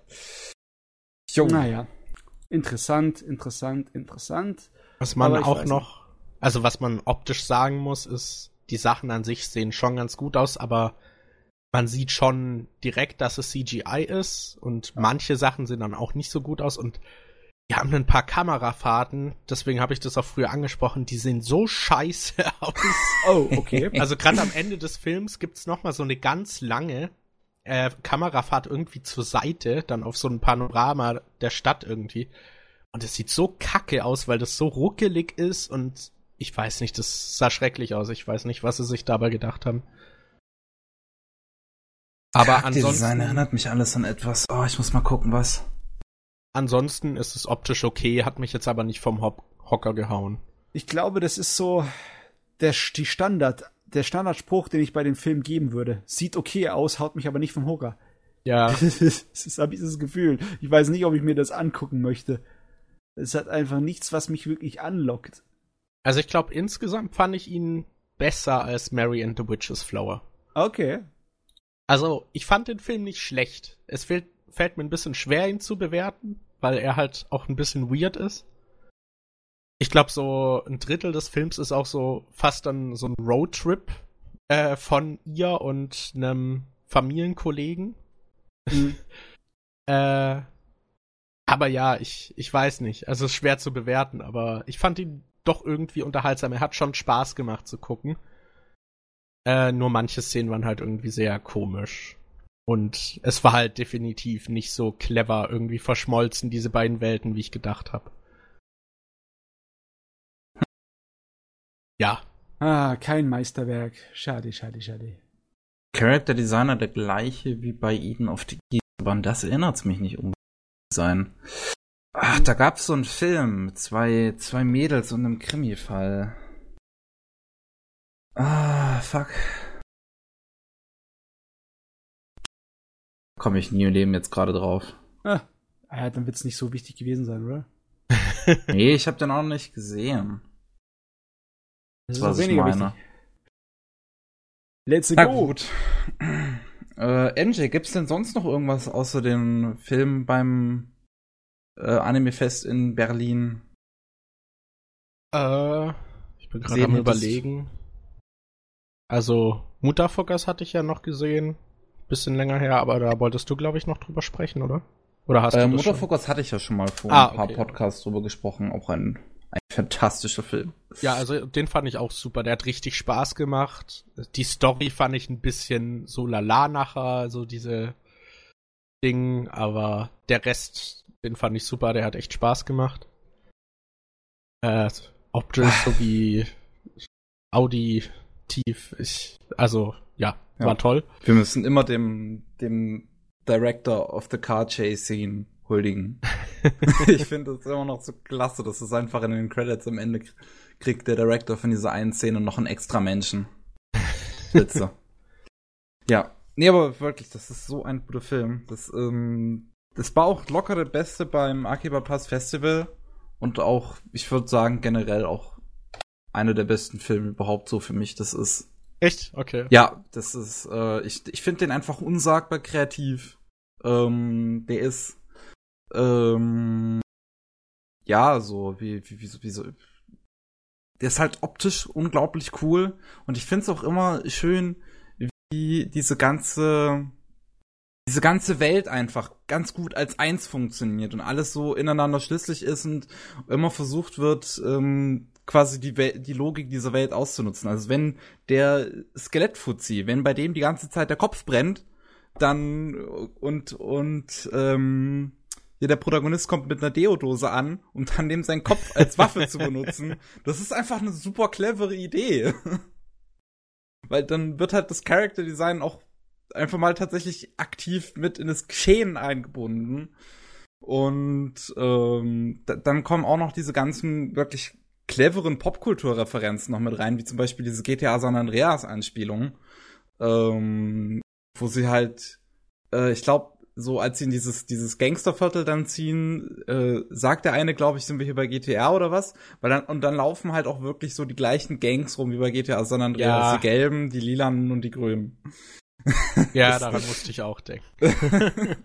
Ja. Es, also das ist ohne ohne dass es es ist auch nicht so, dass es einem wirklich ins Gesicht gedrückt hat. Also der hat nicht wirklich gesagt, sind wir jetzt hier bei GTA oder sowas. Es war ein bisschen bisschen unterschwelliger. Also es ist kein so ein so ein so ein Pop popkulturelles Indie-Fresse, sondern es ist wirklich clever gemacht. Ja, der war super, der Film. Was ich noch gesehen habe, aber das Fass möchte ich nicht aufmachen, vor allem mit meiner abkackenden Stimme kann ich das nicht abliefern. Äh, aber ich habe noch äh, vor einiger Zeit im Kino Perfect Blue gesehen, auch mit Picty. Im Kino. Cool. Ja, das, das war sehr cool. Also ja, ist glaube ich auch einer der besten Anime-Filme, den ich gesehen habe. Oh. Also den fand ich super. Hast du schon andere Satoshi Kon-Filme gesehen? Äh, boah, was hat er noch gemacht? Paprika habe ich gesehen. Mhm. War noch von ihm. Und ansonsten glaube ich nicht. Ich bin mir gerade nicht Tokyo sicher, was. Godfathers ist noch von ihm, Millennium Actress ist noch von ihm. Nee, habe das ich war's nicht gesehen. Er hat ja nur vier Filme gemacht. Kann ich mal nachholen, die sind alle ziemlich gut. Okay. Ja, Paprika hat mich irgendwie, ich weiß nicht, das war irgendwie too much, auch visuell. Also ich fand es zwar super, wie das mit den Übergängen und so war und wie halt auch die, die in dem Film im Gegensatz zu Ancient and The Magic Tablet die Grenze auch irgendwie so clever aufweicht zwischen Mhm. Realität und Traum, aber äh, irgendwie fand ich den zu überwältigend, Paprika, so optisch. Ich weiß nicht, da ist so too much passiert, den muss ich vielleicht irgendwann noch mal gucken. Ja, ja, einige Regisseure, die schneiden Szenen aneinander und Satoshi Kon, der schneidet Zeit und Raum aneinander. ja. Also das fand ich auch in Perfect Blue super, wie man halt irgendwann nicht mehr weiß, okay, was ist jetzt real und was nicht und ja, super Teil, aber ja. genau, aber so viel will ich dazu nicht sagen. Sonst, Okay. Weil meine Stimme stirbt gerade einfach. Dann wo- wollen, wollen wir mal deine Stimme schonen. Genau, Und- schonen. ja. hm. Und äh, ich übernehme dann einfach mal, was ich so in letzter Zeit gesehen habe. Und das erste wäre Kill Me Baby. ist ein wundervoller Name. Äh, Kill Me Baby ist eine ähm, Serie basiert auf einem Vierkomma-Manga. Und äh, das das Schöne ist einfach daran, dass das so, so, es hat mich an Yuyoshiki erinnert. Und das ist immer ein gutes Zeichen, weil Yuyoshiki hatte einfach sehr ähm, sympathische Figuren, sehr lebendige Figuren. Und bei Kimi Baby ist das Ganze so, ist halt normales Schulsetting, ne, aber äh, halt mit drei Hauptfiguren. Eine ist halt Yasuna, ist ein normales Mädel, aber sie ist ziemlich durch im Kopf. Sie ist halt einfach extrem naiv und kindisch und extrem, ähm, ja, wie, wie wissen Sie, was, was wäre das deutsche Wort für unreliable? Ähm, Die, auf die kannst du dich nicht verlassen. auf, auf die kann man sich nicht verlassen, genau. Und äh, ja, die, die ist auch super schnell beeinflussbar. Also wenn sie was im Fernsehen sieht, dann denkt die sich sofort danach, oh, gut, das will ich irgendwie haben oder das will ich irgendwie auch machen, irgendwie sowas. Die ist einfach die ganze Zeit auf Zack und Trab. Und dann hat man halt noch die Sonja. Sonja ist eine Auftragskillerin und äh, die ist eigentlich, aber auch nebenbei halt eigentlich eine ganz normale Schülerin. Die geht halt Mhm. in die gleiche Klasse wie wie äh, die Yasuna und die beiden sind so beste Kumpels. Und ja, dann So- Sonja muss halt nur ab und zu mal auch ihre Arbeit als äh, Auftragskillerin nachgehen. Das ist doch bestimmt alles nur, das sind doch Vehikel für Gags, oder? Ja, also im Prinzip schon. Und äh, die dritte im Bunde ist dann noch Akire, die äh, Ninja ist und dann Ja, okay, okay. In, die, in die Schule geht Das reicht schon. und ständig ihre Ninja-Tricks so äh, vorführen muss. Im Prinzip gibt's noch einen vierten Charakter.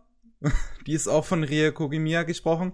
Aber das, das, der Gag am vierten Charakter ist quasi, der heißt einfach unbenutzter Charakter. Und kommt, kommt halt immer wieder vor und wird direkt von der Story ignoriert. Meta. ja. Meta. Sie kommt halt so, hey, ich will auch mitmachen und alle ignorieren sie.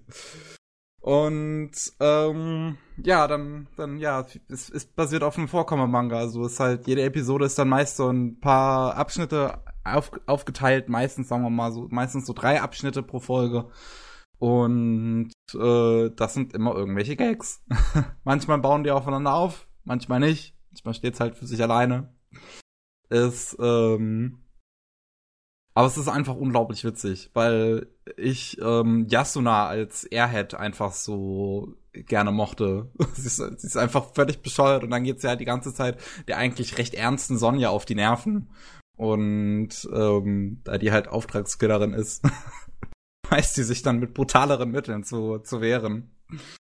Und ähm, dann, dann ist es halt auch schön, wenn sie sich, wenn sie sich mal gemeinsam irgendwie in die Scheiße reiten. Wenn Sonja irgendeine Falle aufbereiten möchte und dann, dann gerät, gerät sie da irgendwie selbst rein oder ähm, ja, ist, also es ist sehr kurzweilig. Ist bei mir jetzt auch schon wieder zwei, drei Wochen her, dass ich es gesehen habe. Deswegen kann ich jetzt nicht so viel daraus rezitieren, weil das meiste ist halt einfach auch schon wieder verschwunden. Ja. Ähm, Ich meine, du hast die klassischen Zutaten hier, ne? Das typische Comedy-Duo, mit dem einen albernen und dem anderen, der immer den dann zurechtweisen muss, meistens Ja, irgendwie ja. physisch. Und dann hast du die ganzen äh, Slapstick-Gags, die eigentlich größtenteils ohne Worte zurechtkommen, ne? Oder ist es extrem wortlastig und mit Nee, Wortwitzen ist eigentlich, eigentlich äh, balanciert sich das ganz gut. Also es gibt halt ne, auch mal Abschnitte, die relativ dialoglastig sind, aber es gibt halt auch mal Abschnitte, die dann so einfach mehr, mehr auf das, was gerade passiert, mehr auf die Fresse sind. Mehr Kloppe. Wenn man so will. Kloppe. Immer feste drauf. ja. Nee, aber ähm, doch, also ich, auch wenn ich jetzt mich an nicht so viel daraus erinnern kann, weil das halt nicht unbedingt was Zitatwürdiges ist und bei meinem Gedächtnis, was sowas angeht, sowieso mal ganz schlecht ist, ich habe trotzdem, das weiß ich auf jeden Fall, noch eine Menge Spaß gehabt, als ich es gesehen habe. Und ähm, von daher äh, würde ich sagen, wenn man mal was, eine, eine kurzweilige Unterhaltung sucht, ist äh, Kill Me Baby auf jeden Fall sehr sympathisch. Das Einzige, was ich von dem Ding kenne, ist der alberne Abspann. Nicht nur der Abspann ist ja albern. Also der, der, der, Abspann ist auch schon ganz witzig irgendwie und ich könnte mir super gut vorstellen, dass wenn der Abspann, also wenn diese Serie heutzutage gemacht worden wäre, dass sie im Abspann dabben würden. Äh, aber das, das Opening ist auch nochmal so ein Ding für sich. Also das ging mir mit der Zeit dann schon so ein bisschen auf den Sack, weil es sehr hart übertrieben ist. Aber ich hab's dann, ich hab's geschafft, das doch nicht zu überspringen. Oh mein Gott, ja, ich meine, du musst ja deine Schmerzgrenze trainieren, nicht wahr? ja, Ach, bin noch. Schlimmeres. äh, puh, was ich auf jeden Fall noch sehr mochte daran, ist die Sprecherin von der Akiri, von dem Ninja, das ist Ai Takabe und die scheint eher ein, ja, ein Idol zu sein, die eher, sagen wir mal, nicht unbedingt als Voice-Actorin unterwegs ist. Und, ähm, Oh, lustig. Man hat sie am 15. Oktober 2015 eingeknastet. äh, aufs Internet gegangen und sofort bereut. das wusste ich noch nicht. Sie ist, also eigentlich würde ich sagen, sie ist halt mehr Schauspielerin als Synchronsprecherin. Und deswegen ist sie auch nur in relativ wenigen Sachen vertreten. Ähm, aber man wird sie wahrscheinlich nie wieder hören, wenn sie eingeknastet ist. Aber weiß. Oh. Gut. Gut, sie haben. Wegen Besitz von Kokain. Wie, wie wird, wie wird äh, Drogen in Japan so angesehen, Matze? Das ist ein modernes, industrielles Land, das ist ähnlich wie bei uns. Okay. Gesellschaftlich wirst du wahrscheinlich dann ein kleines bisschen eher unter die, ja, unter die Räder geworfen, aber hey, pff, wer weiß. Ich habe keine Ahnung. Ich meine, besonders bei, bei Leuten, die ähm, ein bisschen beliebter und bekannter sind und ein bisschen mehr Geld haben, da kann das alles ein bisschen anders laufen. Jo. Gut. So viel weiß ich jetzt auf jeden Fall. Huch, jetzt habe ich noch, so, so viel weiß ich auf jeden Fall nicht mehr zu Kill Me Baby zu erzählen. Deswegen werde ich direkt weitermachen. Und das zweite wäre, ich habe eine gewisse, ich habe eine gewisse Serie rewatcht, von der man wahrscheinlich nicht erwarten würde, dass sie hier nochmal aufkommt in diesem Podcast, dass sie nochmal erwähnt wird. Das wäre nämlich Helsing von 2001. Und warum soll man das nicht erwarten, dass die in diesem Podcast aufkommt? Hm? Weil es bei uns so verhasst ist, diese erste Adaption. Ach Gott, übertreib nicht. Sie ist einfach nur schlechter als die OVA, aber verhasst ist sie deswegen nicht. Also ich habe ja, muss ja sagen, ich habe die OVA auch immer noch nicht gesehen, aber was, was zufällig an den 200 Euro liegt, die man dafür ausgeben müsste in Deutschland. Ja. Aber mittlerweile, Ist doch ein mit, Schnäppchen. mittlerweile gibt es auch auf Amazon Prime, äh, genauso wie es da auch unter anderem die äh, erste Serie gibt. Und deswegen habe ich da erstmal die erste Serie geguckt, bevor ich mir dann irgendwann die OVA anschaue. Nochmal, so einfach nochmal, um die erste Serie ins Gedächtnis zu rufen. Äh, und ich finde es nach wie vor eigentlich ziemlich, ziemlich gut. Muss ich einfach mal so sagen. Ich Ja. finde es sehr unterhaltsam. Einfach so. Ich hab's auch wieder mit der deutschen Synchro geschaut und was mir einfach so viel Spaß dran macht, ist, die Visuals haben einen gewissen Style, den ich irgendwie sehr gern mag. Es erinnert mich so ein bisschen an sowas wie äh, Wi- Wicked City. Auch wenn ich jetzt Wicked City inhaltlich nicht unbedingt mag, ist es dennoch optisch äh, finde ich ziemlich schön. Und ähm, ja, dann, dann gibt's da halt diese, diese ganzen Dialoge, wo einfach nur das, Helsing ist, glaube ich, schon ein Battle-Anime, wo wo es darum geht, wer der coolste Badass ist. Also, okay, ich würde nicht Helsing irgendwie mit dem Wort schonen. Nein, das, das war ja auch, das war auch so gemeint als, als, als Metapher, wer der, wer der größte Badass ist. Ja, schon. Schon Battle, wer der größte Badass ist. Es ist einfach geil, wie die Leute sich die Spreche um die Ohren knallen. Äh, Alucard, der, kann, der, der, der Inkognito zurück in die Hölle ver verbannen will, damit er da Satan in den Arsch kriechen kann. Und keine Ahnung, also gerade auch diese, diese, ähm, dieses Duell zwischen Alucard und äh, hier, wie, wie, äh, wie heißt der Kirchenfutze nochmal? Das ist unwichtig, wie der heißt. Das ist irgend so ein dritte Klasse Vampir. nee, das, nicht, das, das, war kein Vampir, das war ein Regenerator. Ach, so du meinst, du meinst den Paladin, den Anderson. Ach, genau, der Anderson, der Anderson, ja, diese Rivalität ist natürlich auch der ziemliche Hammer wenn die sich so gegenüberstehen und dann auch Sprüche geklopft werden und keine Ahnung, ich habe irgendwie einfach riesigen Spaß daran. Es ist, ich kann es nicht mal unbedingt erklären, weil ich sehe schon, es, es gibt schon so einige Momente, die auch ziemlich langweilig sind in diesem ersten Helsing. Gerade so dann halt ab da, wo es sich vom Manga entfernt, also nach den Valentine-Brüdern. Ja. Ähm, aber nichtsdestotrotz finde ich, so hat, finde ich, hat doch dieser ganze Kampf gegen Inkognito doch schon irgendwie wieder was.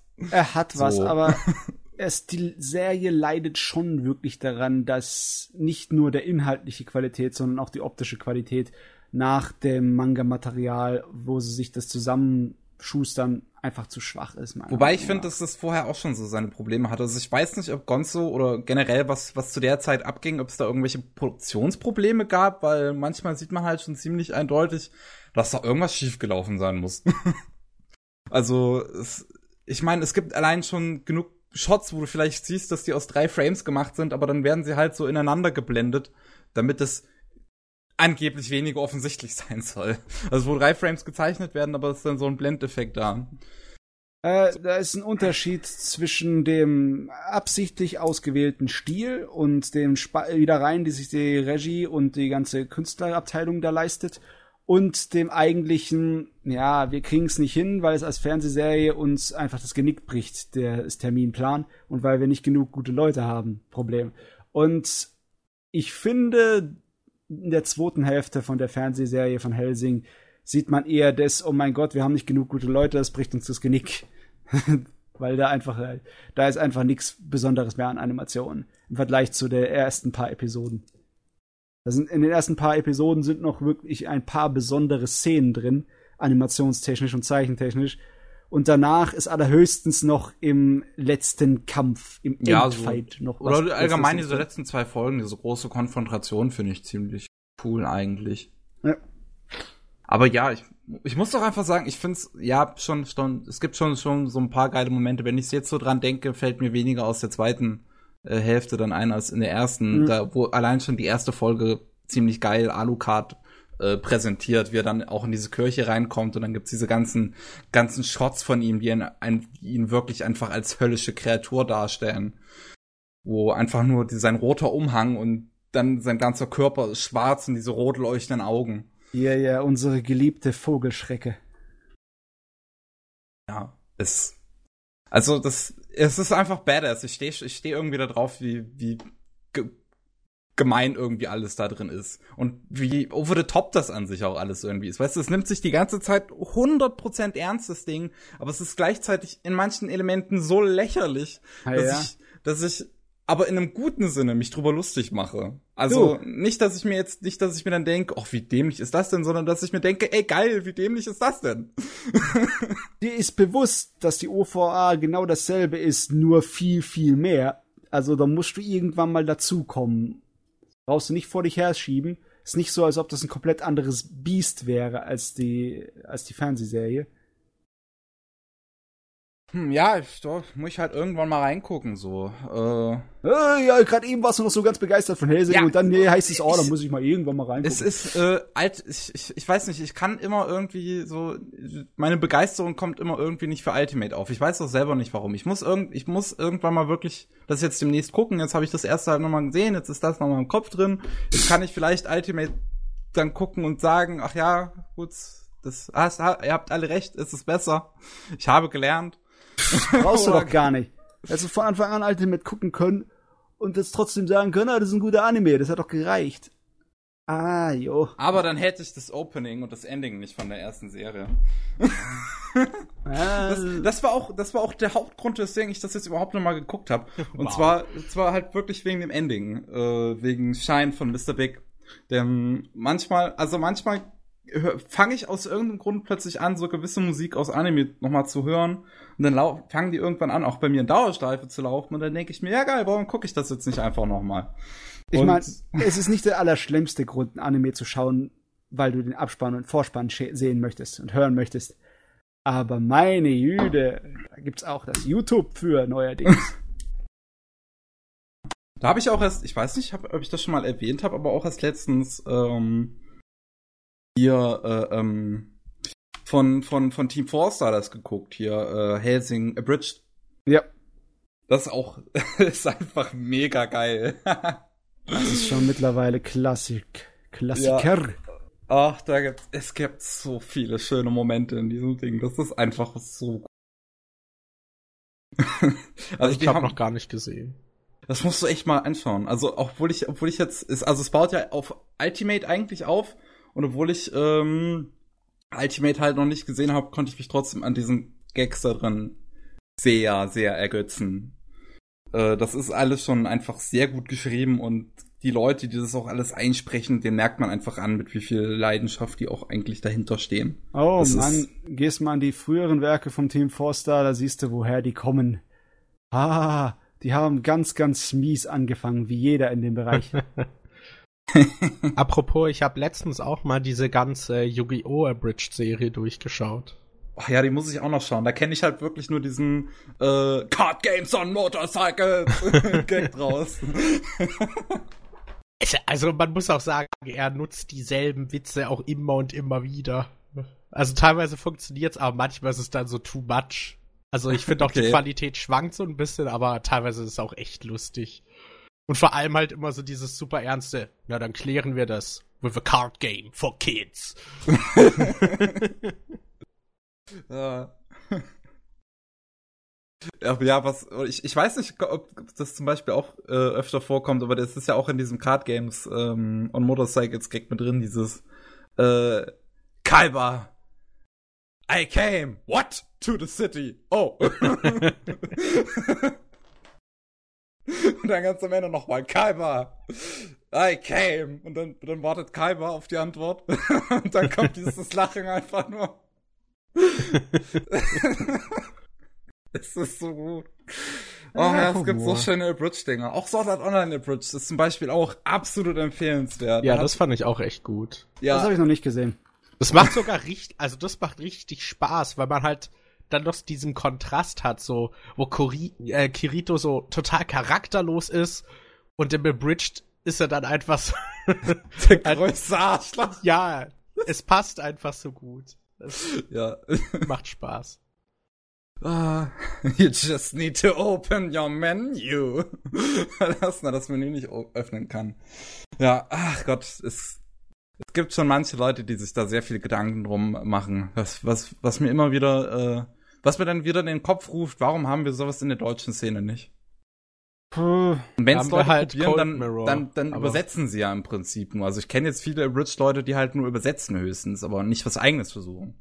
Ich glaube, so Synchros sind hier eh nicht so groß, oder? Das Einzige, was mir halt sofort einfällt, ist Cold Mirror, aber ansonsten. Fans Also es gibt groß. schon so eine einigermaßen deutsche Fan-Szene, aber ähm, das ist halt so seine kleine Nische, die sich so irgendwo auf YouTube vor sich hin bewegt, ohne dass sie irgendwer mitkriegt. Das ist bei vielen deutschen Dingen so, oder? Das kann sehr gut sein, ja. Mhm, mhm. Will ja nichts sagen. Nö. Gut. Weiter. Gut, äh, ja. Helsing. Auf jeden Fall, was ich noch, eine Sache noch zu Helsing. Allgemein der Soundtrack ist einfach so gut.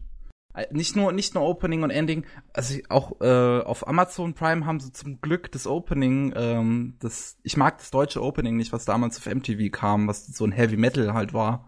Äh, während das japanische Jazz war, haben sie das auch zum Glück auf Amazon Prime ausgetauscht. Also da kommt auch das Jazz-Opening, selbst wenn es die deutsche Synchro ist. Und ähm, wobei viele Fans halt nostalgisch an dieses Death Metal Opening zurückdenken. ähm, aber ähm, der, der Soundtrack allgemein so in der Helsing-Serie ist auch einfach so klasse mit seinen ganzen Jazz-Einlagen und allem, was da drin ist. So ein bisschen, so ein bisschen Punkrock, so ein bisschen äh, Jazz einfach und das, ja, es passt zu dieser Badassery, wenn man mal so will. Badassery. Ja, Der das ist Schlimmarschigkeit. jetzt das Wort dafür. Genau, die Schlimmarschigkeit, so nennen wir das jetzt. Ha, wunderbar, wunderbar. Dann habe ich noch. das kann noch eine ähm, Weile dauern.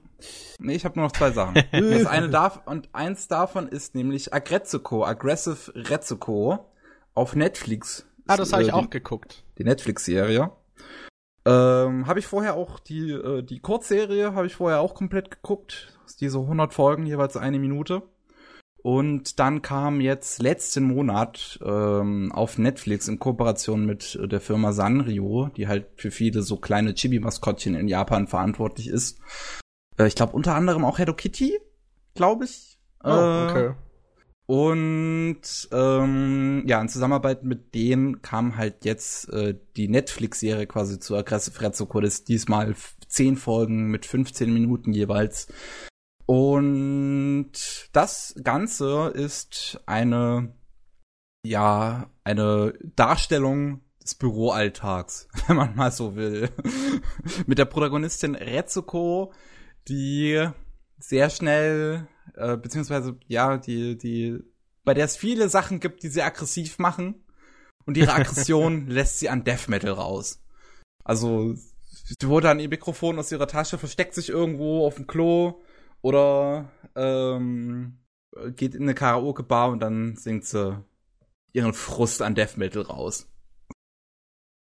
Ja. Detroit Metal City lässt grüßen. War anders bei Detroit Metal City, aber irgendwie hat mich das gerade vom Design her dran erinnert, so ein bisschen. Ja, ne, wenn dieser Aggressivmodus dann kommt. Ähm, ich finde die Serie absolut spitze, muss ich einfach mal sagen. Ich habe der eine 9 von 10 sogar einfach gegeben. Echt? Okay. Äh, ja, was, was auch für mich mittlerweile auch schon ein recht hohes Lob immer ist. Das Und ist doch Mini-Episoden, oder? ja, 15 Minuten. ja, glaub ich. 15 Episoden pro Folge sind es. Ähm, aber es ist auch nicht episodisch, sondern halt auch alles zusammenhängt. Ähm, und wie gesagt, es erzählt einfach so diesen, diesen Büroalltag von Retsuko und ihre alltäglichen Probleme. Und das ist das stinknormale Leben, nur dass halt keine Menschen sind, sondern alles sind irgendwelche Tiere. Und ähm, ich finde, die Figuren sind einfach ziemlich, ziemlich gut geschrieben und die ganzen ähm, Problematiken, die aufkommen, sind einfach sehr realistisch, nachvollziehbar und äh, gut in Szene gesetzt. So, also äh, Rezukos Boss, äh, beziehungsweise zumindest auf ihrer Etage, also äh, Abteilungsleiter. ja, ja? Abteilungsleiter, genau, das ist das deutsche Wort. Der Abteilungsleiter ist zum Beispiel ein ziemliches Arschloch, äh, die sich die ganze Zeit nur rumschubst, aber am Ende der Staffel versuchen die tatsächlich ihre Probleme auf eine ganz normale Art und Weise zu lösen, bis es dann zu dem Moment kommt, wo es eine Art Rap-Battle gibt. Oder ja Death Metal Battle. ja. Und ähm, also ich kann es nicht mal richtig in Worte fassen, wieso ich das schon so spitze fand. Ich fand schon die Kurzserie ziemlich ziemlich gut. Ähm, aber hier bei dieser längeren Serie wird nochmal eigentlich alles rausgeholt. Ich finde, das ist auch animationsmäßig ziemlich geil. So aus diesem minimalistischen Chibi-Stil wird allein schon durch ziemlich geile 3D-Kamerafahrten teilweise oder durch äh, ziemlich gute Lichteffekte schon mal so einiges rausgeholt. Und pff, fä- fällt mir schwierig, irgendwie meine Faszination dafür nahezulegen. Es ist halt so, es ist so normal, diese Serie, irgendwie, obwohl sie so, so bekloppt auf den ersten Blick erscheint. Ja, ich fand sie auch ganz nett. Also ich fand sie jetzt nicht überragend, aber ja, es ist schon alles sehr realistisch, aber im Prinzip hast du diesen realistischen Büroalltag und den normalen Frustrationen, die man so im Arbeitsleben hat, halt ja diese ganze Optik irgendwie übergestülpt und dann halt noch diesen Death Metal Part so eingefügt. Das ist ganz witzig. Es Und- hilft immer, ne? Ich meine, denselben Gag haben sie ja auch bei BoJack Horseman gemacht. Da ist teilweise, hast du schon mal von gesehen? Von der Serie? Ja, ich habe äh, alle Staffeln gesehen bisher. Ja. Da, da, da funktioniert ja genauso dort, dass du Leute hast, die teilweise unglaubliche Arschlöcher sind und richtig eklig und dass du Inhalte hast, die so deprimierend sind, aber dadurch, dass das halt einfach so ein bisschen ins Lustige gezogen sind, indem es dann, ja, Leute mit äh, Pferdekopf oder Katzenkopf oder sonst was äh, äh, äh, Tierkopf sind, dass es so ein kleines bisschen weniger ähm, störend wirkt und weniger so. Es geht ja nicht so an die Nieren, ne? Also BoJack Horseman ist immer noch so so depressiv in seinen Thematiken, dass es mich schon ziemlich traurig macht, das zu gucken. Ja, ich finde, die Serie ist schon ziemlicher Downer. Also es ist sehr ja, dark. ist schon, also BoJack Horseman ist schon ziemlich hart in meinen Augen. Aber du weißt, was ich meine. Das Prinzip, dass der Bojack einem nicht so sehr auf den Sack geht als Arschloch, weil er halt ein Pferdekopftyp ist. Das kann man nicht so ernst nehmen. Ich sehe da einfach nur Charlie Sheen als Pferd so ein bisschen, aber ja. Charlie Sheen als Pferd, ne? ja, ich finde so sein Charakter und so, das passt schon alles irgendwie so ziemlich Ja, da rein. das, Aber das schon, das passt jetzt, wo du es sagst, ja. ich finde so blöd in BoJack Horseman immer diese Wortwitze, die man mal hat, einfach mit den Tieren dann, die dann auch, wo gar nicht weiter darauf eingegangen wird manchmal, wo man Wobei einfach das- am Anfang nee, der find ich- Folge oder so eine Szene flach ist so gut. Ja.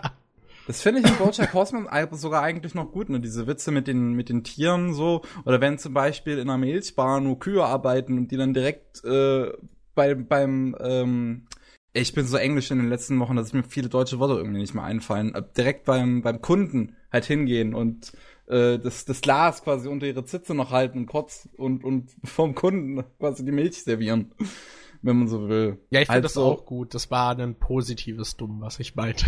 Ach so, okay, ja. Aber bei, bei Chris Fretzoko kommt das tatsächlich irgendwie, kommt, gibt's irgendwie keine, keine Tiergags. nee, nicht. So. Es könnten auch alles Menschen sein, sozusagen. Ja, klar, Genau, sie werden als also- Tiere aber dargestellt, damit es einem nicht irgendwie so schwer auf dem Magen liegt, oder? Oder ist es einfach nur der Niedlichkeitsfaktor? Ja, wahrscheinlich mehr so auch das, aber also ich weiß es nicht. So, es, es ist nicht unbedingt jetzt eine mega deprimierende Serie. Das glaube ich natürlich auch nicht, aber ich meine, wenn du einem extrem realistischen Setting, einem Bühnenbild, sowas drüber stülpst wie äh, anthropomorphische Tiermenschen, dann ähm, nimmt es so ein kleines bisschen den Biss raus, oder? Ich glaube, was das erreicht, ist, dass die Charaktere schneller äh, charakterisiert werden. Weil der Stil ja schon in seinen Animationen relativ limitiert ist. Ja, klar. Und der Arschlochboss ist dann halt ein Schwein, was immer Ja, böse guckt. Gut, Und so, sowas passt dann, ja. Wenn dann Schwein das Böse guckt oder ihre, ähm, die quasi Sekretärin von dem Boss, die so immer so eine, so eine Schlangenzunge hat, ne? Ich weiß gar nicht mehr, was genau die für ein Tier war.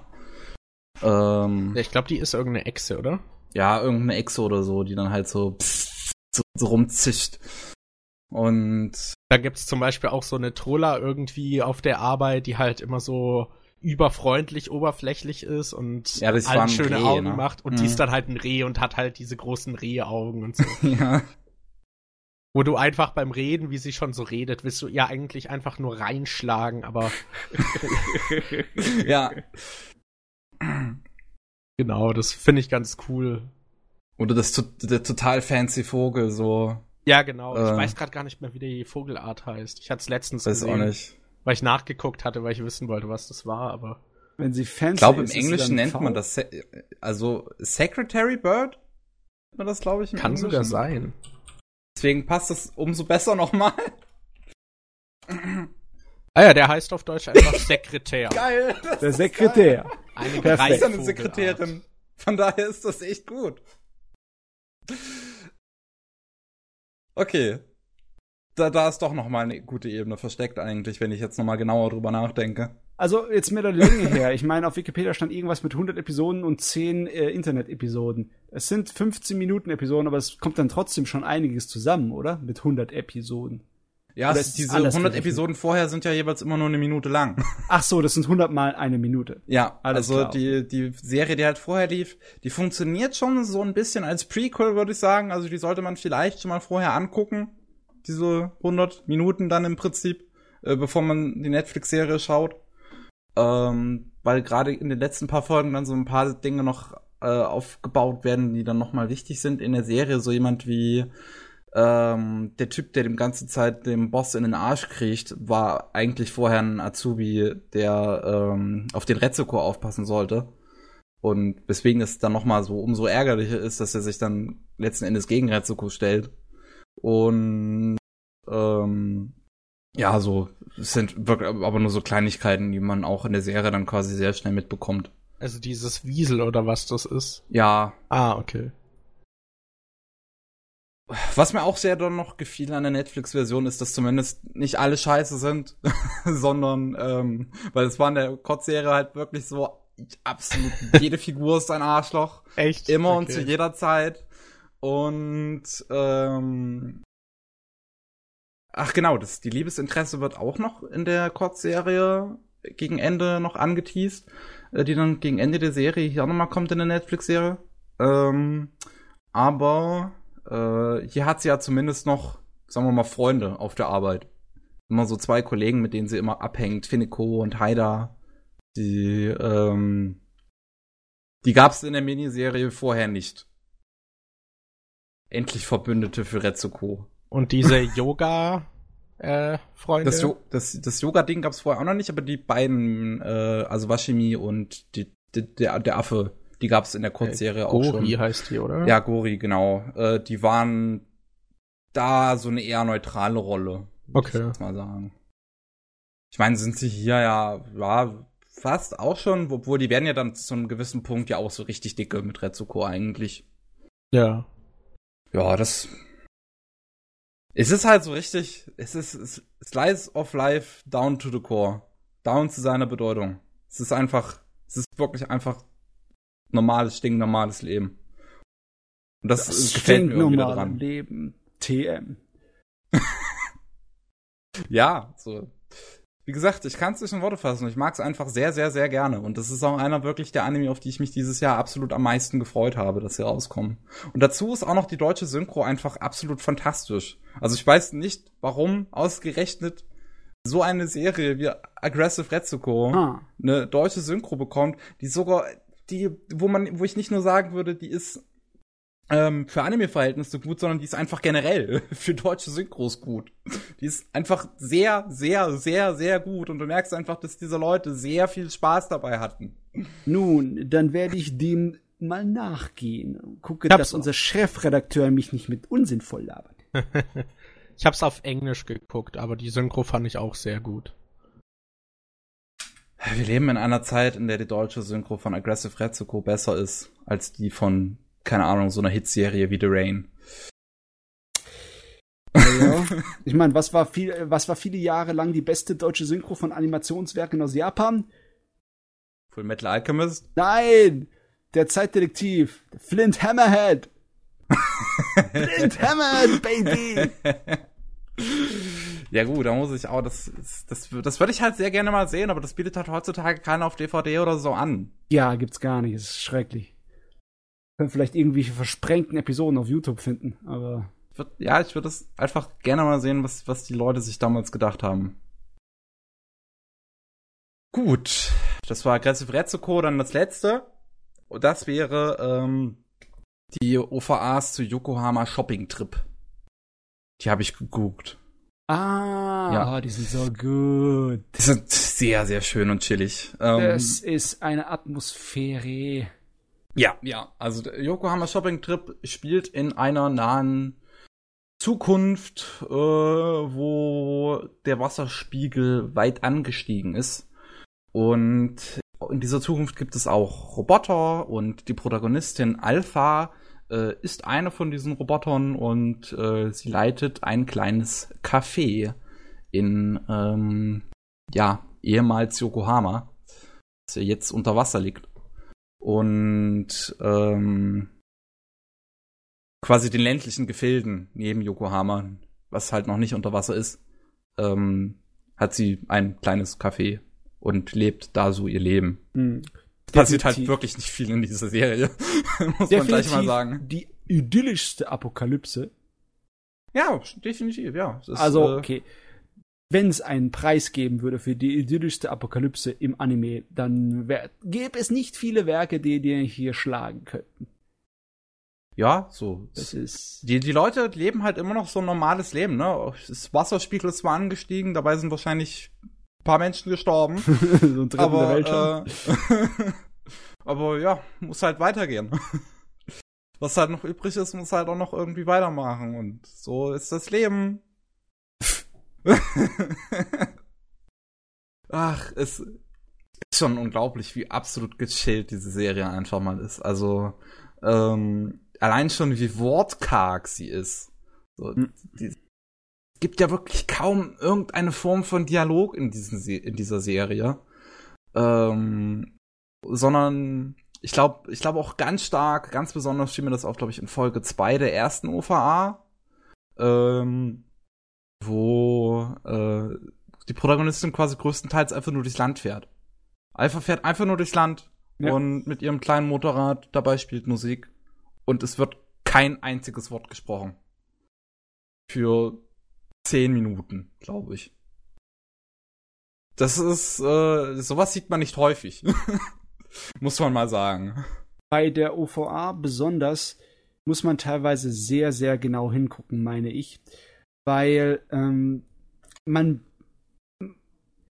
das lullt einen so ein kleines bisschen ein in seine Atmosphäre und seine Geschwindigkeit und dabei bemerkt man gar nicht, wie viel Mühe sie sich damit gegeben haben. Das ist nicht offensichtlich, weil es nicht so spektakulär ist in einigen Bereichen, aber einige von den Animationssequenzen, die äh, auf so ganz weite Kameraeinstellungen gemacht sind, wo mhm. die Figur nur so ein kleines Fleckchen ist.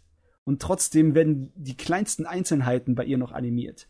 Oder wie genau die Regie darauf bedacht ist, äh, die, die Zeit zwischen den Schnitten so gescheit zu konstruieren und miteinander abzustimmen, damit das alles im selben Rhythmus bleibt. Klar, ja. wenn du es einfach so ja. guckst, bemerkst du das alles nicht auf den ersten Mal.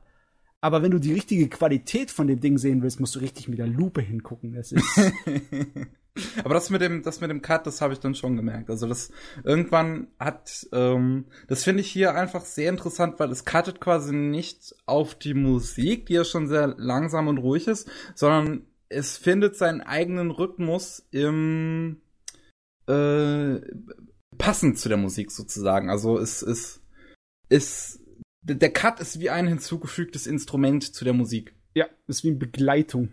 Ja. Das ist schon sehr clever gemacht. Das ist, ähm, ist die, die Serie, die OVAs sind immer so ein bisschen verhasst von den ähm, Manga-Lesern weil sie angeblich nicht die Atmosphäre vom Manga rüberbringen sollen. Aber irgendwie, Warum soll es denn verhasst sein? Ich, das sind zwei gute Atmosphären. ja, ist so, das, das ist eine Abs, das ist eine mega atmosphärische Serie hier. Also diese OVAs sind verdammt gut gemacht, deswegen kann ich das irgendwie nicht glauben. äh, und denke, dass mir, dass da einige Leute so ein bisschen sich drauf einfach nur was einreden. Ähm, ich habe den Manga noch nicht gelesen. Ich muss das irgendwann mal machen. Der soll ja auch schön atmosphärisch sein. Der soll schön der soll vor allem einfach wunderschön aussehen. Ich habe hier schon ein paar Panels davon mal gesehen. Mhm. Und er ist auch preisgekrönt. Der hat den Seiyun-Preis bekommen und das ist der äh, wichtigste japanische Science-Fiction-Preis. Okay. Mhm. Ist nicht das schlecht, oder? Ist ein Ding. Das kann man sich mal reinziehen.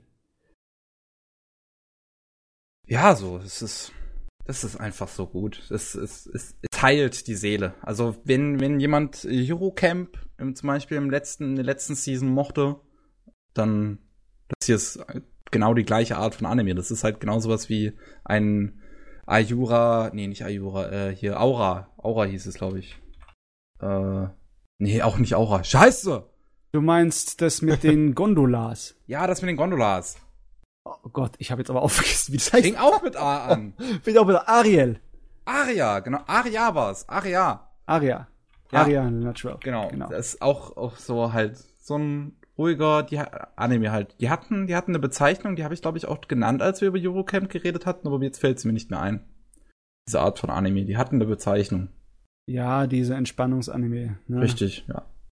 Die sind halt einfach, ja, ist super zum Einschalten. Äh, abschalten. abschalten. äh, hier ist vor allem auch, also man muss auch nicht, nicht nur, nicht nur so kleine Animationen sind auch super gemacht, sondern die Hintergründe sehen auch einfach immer, sind immer eine Augenweide. Die Hintergründe sind einfach richtig schön gezeichnet in dem Ding. Und der Soundtrack ist so richtig gemütliche, ähm, nicht, Banjo unbedingt, aber irgendein, irgendeine Gitarre ist es. Ja. So. Äh, ich kenne mich mit Gitarren leider nicht so aus, deswegen kann ich das jetzt nicht sagen, aber das ist irgend so eine, so eine Gitarre, die halt sehr hell ist, sozusagen. Ähm, ist schön. Sollte man sich angucken. Ah, zu schade, dass es da keine Blu-rays von gibt. Ja, das wäre das wäre noch mal noch mal umso schöner. Ja, aber das ist nur in DVD zu bekommen. Ach, alte Dinge. Alte Dinge und wie man wie wie sie nicht auf Blu-ray noch mal neu released werden. Ich meine, bei denen lohnt sich's öfters. Ich weiß jetzt gar nicht, ob sie OVA aus den Anfang der 2000er äh, rein digital ist oder ob das auch noch auf Sale gemacht ist. Habe ich jetzt keine Ahnung. Weiß ich auch nicht. Schicke dem, schicke dem. Naja. Wirklich, wenn ich jetzt gerade so mal drüber nachdenke, was in dieser ganzen Serie, diesen ganzen vier Folgen, was insgesamt so zwei Stunden schon sind, äh, was da genau passiert wäre, mir fällt halt kaum was ein. Es passiert so wenig und trotzdem macht es so viel Spaß, das einfach zu gucken. Ja, das ist äh, jenseits von dem, was einige Leute mal so ein bisschen lästerlich als ähm, die äh, japanische Art und Weise von Seifenoper bezeichnen die Japaner lieben ja Serien, in dem nur Alltag ist und dem eigentlich nichts passiert, in Anführungszeichen. Mhm. Aber das hier ist nochmal was ganz anderes. ja. so. Das ist eine meditative Erfahrung, ist das. Ich sag, die zweite Folge von der ersten UVA, aber die Hälfte davon war einfach nur Alpha, wie sie rumfährt und, und sich die Gegend anguckt. Also nichts weiter. Sie fährt durch die Gegend und guckt sie sich an. Mehr passiert in zehn Minuten nicht. Aber sie ist auf einer Reise, auf einer Suche ja. Und das ist das Wichtige. Oder, die, oder auch die erste Folge dann von der zweiten UVA, wo dieser Sturm ist. Und dann sitzt sie halt einfach alleine äh, erstmal bei sich zu Hause, dann kommt mal ganz kurz der alte Opa vorbei, dann reden die ein, zwei Sätze miteinander. Dann hockt sie bei dem, bei äh, der kleinen Bude von dem Opa und wartet halt, bis der Sturm irgendwann aufhört.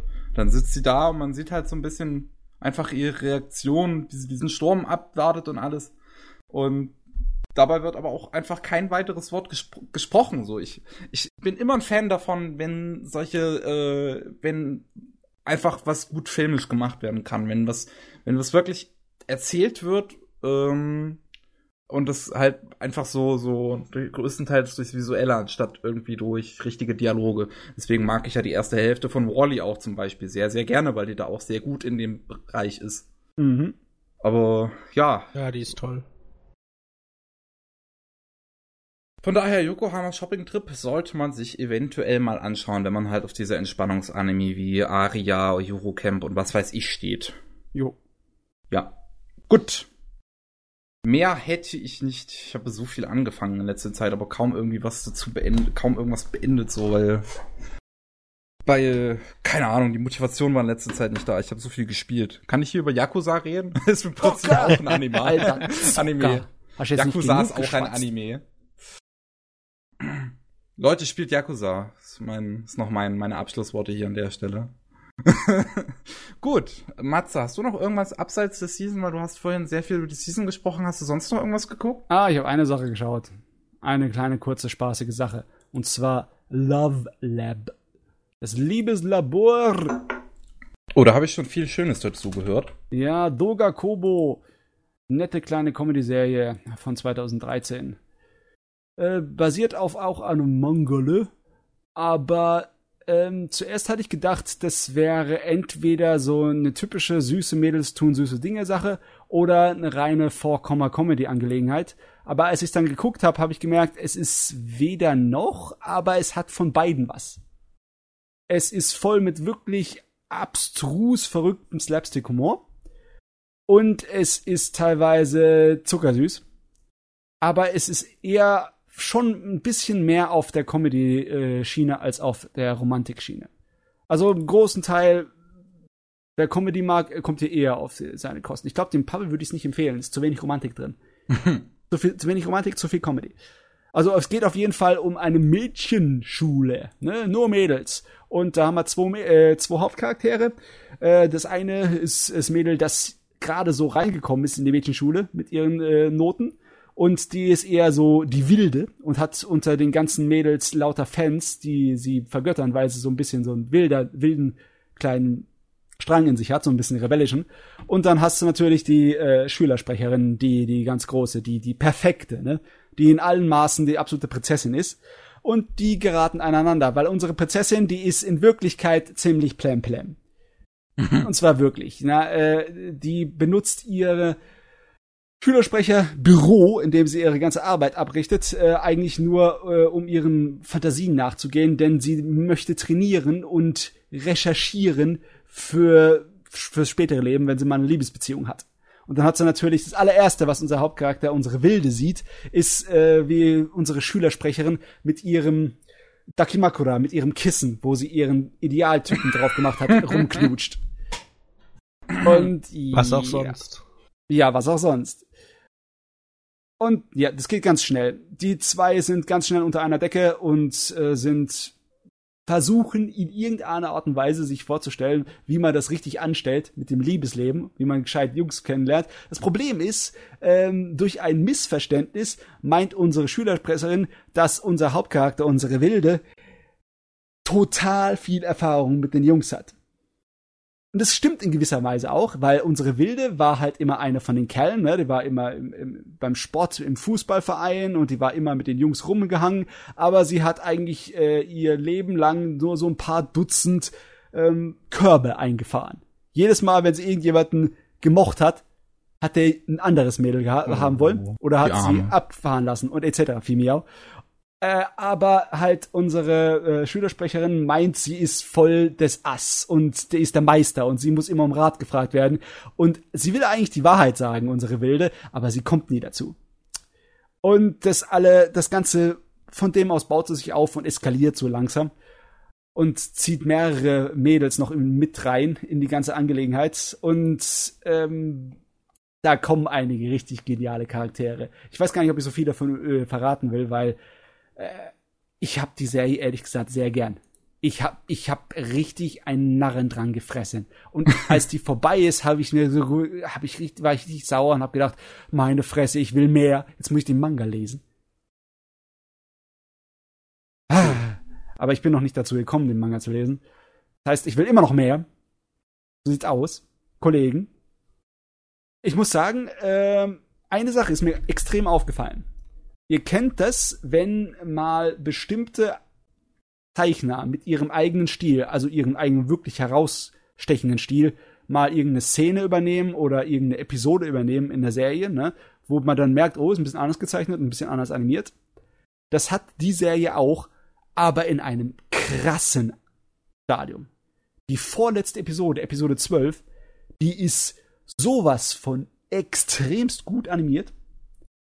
Also, sowas von auch anders animiert als der Rest der Episode der Serie, dass du wirklich ein kleines bisschen so ähm, ich hatte Lust sofort nachzusehen, welcher Kerl dafür verantwortlich ist. Ah, cool. Hm. Und äh, wollte sofort gucken, in welchen anderen äh, Werken der drin war. So krass hat das auf mich einen Einfluss gemacht.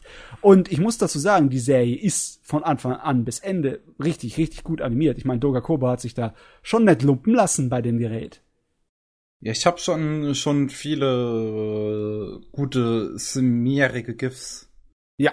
Daraus da, gesehen. Da ist eine Menge. Oh Gott, da sind einige Szenen, die sind sowas von der Meme würdig, sehr sehr Meme würdig. Also es gibt auch Sachen bei der Serie, die absolut so beiläufig sind, wie äh, Vorspann und Abspann. Mit der Musik bleibt mir gar nichts im Kopf habe ich immer okay. übersprochen. Das ist sowas von un unbedeutend. Hm. Aber äh, die Serie hat schon für zwei Sorten von Leuten so einen richtigen Anziehungspunkt. Das ist einmal für die Leute, die mehr Komödie in ihrem romantischen Slice of Life kram möchten und für Leute, die ähm, Sakuga aus dem Nichts gern mal haben möchten, weil, alter Lade, Episode 12, das ist ja nicht mehr normal. Nicht mehr normal. Weißt du was, ich gucke jetzt mal nach. Ich habe es nämlich äh, letztens mal, wo ich drüber geguckt habe, habe ich es gar nicht rausfinden können, wer verantwortlich war für den Kram, aber es muss doch auf äh, Anime News Network stehen, wer Episode 12 gemacht hat. Hier, Episode Regie, Regie war der Fujiwara. Und wo ist der Animationsfuzzi? Wo ist der Animationsbody? Das ist der Storyboard-Mensch. Oh, ein paar Szenen davon, die ich jetzt aus Sakagaburu sehe, fällt mir ähm, auch noch eine Sache auf, die ich vorhin bei Kill Me Baby vergessen hatte. Da mochte ich nämlich die äh, Character Designs sehr, sehr gerne, weil sie diesen perfekten Mix für mich aus ähm, Chibi und realistischen Proportionen gefunden hatten. Ich fand, das war genauso in der Mitte. Das Okay. war nicht zu Chibi, aber auch nicht zu realistisch. Sondern einfach dazwischen so. Größere Köpfe halt, aber nicht zu größere Köpfe, sondern einfach ein bisschen größere Köpfe, das sah dann irgendwie lustig aus. Ja, aber die sind schon eher hier in die Niedlichkeitsrichtung, die Mädels. Ja. Ne? Also das ist, da ist nicht so viel Realismus drin, meiner Meinung nach. Das erinnert mich fast sogar, ist Ich meine zwar halt ein anderes nicht Design, das aber Aussehen, sondern halt mehr die Proportion. ja. Ne. Puh, ich kann es nicht wirklich herausfinden. Das Problem ist, da werden ähm, für die Animationsregie und für ähm, die generelle Regie ha- hat die Episode 12 stand dieselben Leute daran wie für Episode 5 und andere Episoden. Aber bei denen hat man es überhaupt nicht gemerkt. Nur bei Episode 12 merkt man so extrem, wie das da rausstricht. Und ich kann es nicht herausfinden. Ich kann es nicht herauslesen, wer dafür verantwortlich ist. Und das macht mich wahnsinnig. Hm. Ich glaube, da muss ich irgendwo bei Sacco Gaboro mal in den Blogs und Foren da rum, äh, rumjagen, ob sich da irgendwas rausfinden lässt. Tja, okay.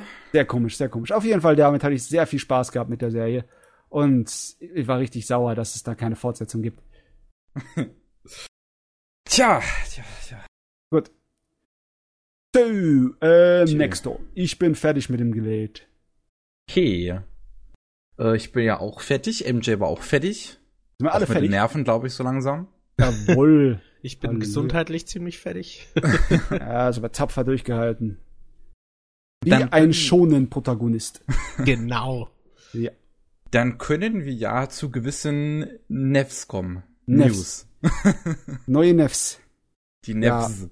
Ich habe nicht so allzu viel Interessantes aufgeschrieben, weil ich irgendwie, ja, die letzten zwei Wochen waren weder gigantisch für mich, was News angeht, noch hatte ich irgendwie groß Bock drauf, Kleinigkeiten zu besprechen. Okay, auf die Arbeit, ja. Ja, komm, ey, wir reden darüber, was halbwegs interessant ist und den Rest können wir so überspringen.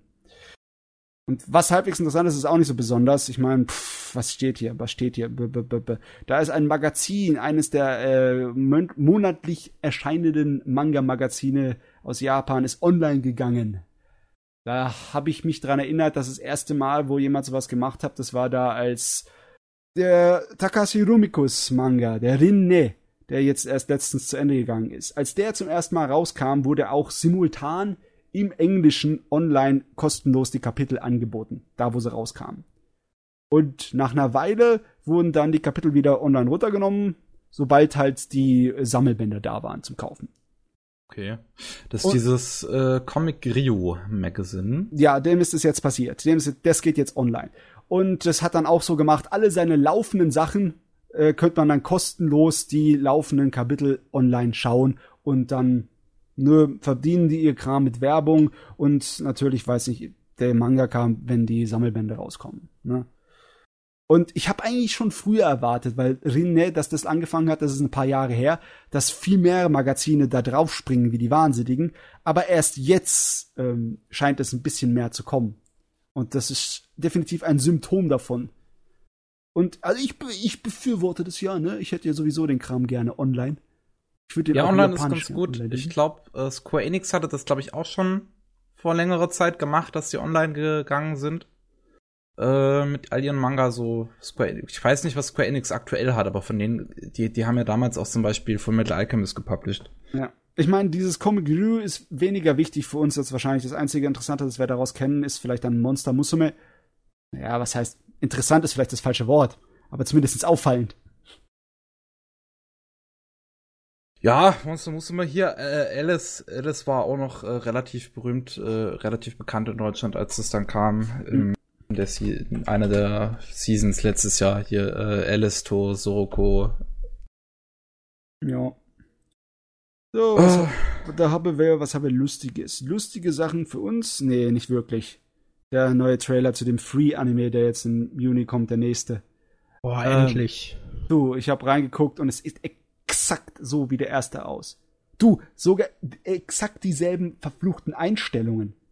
Warum hat man das neu animiert? Du hättest einfach den ersten zusammenschneiden können und mir das als nächste Staffel verkaufen können. Ich kann keinen Unterschied sehen. Gar keinen. Null.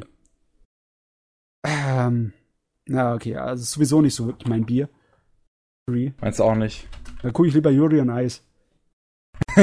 ja, das ist lustig. du, du wurdest born to make history. Yes, very good.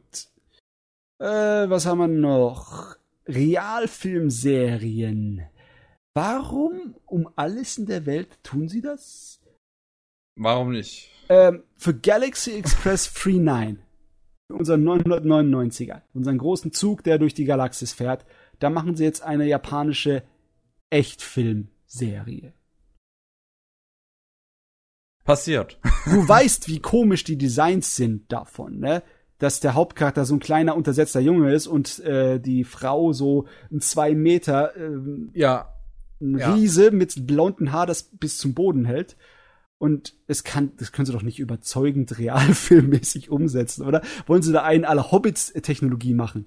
Ja, dann sollen sie einfach nicht das überzeugend versuchen, real umzusetzen, sondern ihr eigenes Ding draus machen. Hm. Das erinnert mich immer an wa- etwas, das hat der Ghost in the Shell Autor mal gesagt.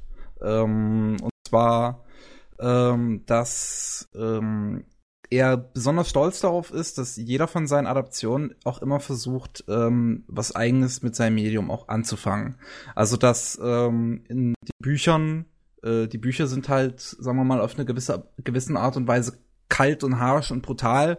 Also die, die, die richtigen Novels jetzt, also die halt nur Text sind, die sind auf einer gewissen Art und Weise Hä? halt nur. Ähm, Ghost in the Shell hast du gesagt, oder? Ja, ja, Ghost in the Shell. Ja, ja, aber ich meine, ich meine jetzt, ich meine jetzt die Adaptionen, so, die dazu gekommen sind. Okay. Also nicht jetzt sein originalen Manga, sondern auch, äh, wenn da jetzt ein Light Novel oder sowas kam, dass diese Bücher auf eine gewisse Art und Weise halt sehr kalt und brutal sind, wie es quasi nur ein Buch tun könnte, weil es schon, sagen wir mal, zu brutal fürs Fernsehen oder so wäre.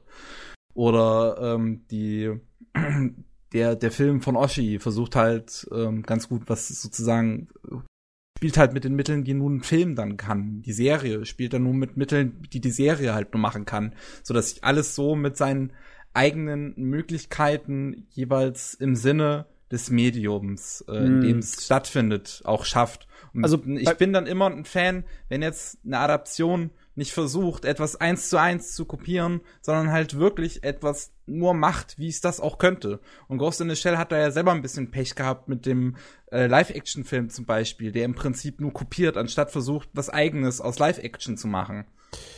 Ja, du, ganz ehrlich, ich würde unserem guten Masamune Shiro auch nicht wirklich hundertprozentig zustimmen bei seiner Aussage, außer vielleicht beim Kinofilm von Oshi. Der hat sich wirklich schon sein komplett eigenes Ding gemacht. Hm, aber ob ich bei der Fernsehserie sagen würde, sowas hätte man nur in der Fernsehserie machen können? Eh, ich gesagt nicht, wenn ich die zusammen äh, äh, äh, die die Filme zur Fernsehserie, die die Serie zusammenfassen, mir anschaue, dann denke ich mir, das funktioniert als Filmtrilogie genauso gut. Da bin ich nicht hundertprozentig hinter Masamunis Aussage. Aber ich weiß, was du meinst. Ich meine, Hm. ich weiß, es ist immer sehr schön zu sehen, wenn irgendeine Adaption was Neues bringt. Aber das ist, das Schade ist daran, dass wir generell nie eine wirklich getreue Adaption sehen. Das machen sie irgendwie zu wenig, meiner Meinung nach, oder? So richtig Ah. getreu? So richtig dran sich halten? Sklaverisch? Ja, das kann ich jetzt auch nicht unbedingt sagen. Also, ähm, ich, ich schaue ich schau da auch quasi, ich, sehe da auch selten immer nur solche Vergleiche, ne, weil ich auch Ja. selten, sagen wir mal, jetzt den Anime zu irgendeinem Manga lese, den ich vorher halt schon gelesen habe oder, oder andersherum vielleicht oder was weiß ich so. Sowas mache ich eher selten, deswegen kann ich das jetzt nicht unbedingt sagen. Hm.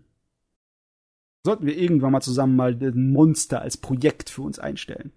Weil das ist krass. Normalerweise äh, stellst du dir nicht vor, dass so eine sklavische Umsetzung des Manga-Materials interessant ist, aber ist super geil, der Anime, obwohl der sich wie ein Fanatiker an das Originalwerk hält. Hm. Hm. Ja. Dann ist okay. halt, dann, ja, dann ist halt wirklich die Frage quasi, wo aber auch die eigene Kreativität liegt dann wieder im Anime.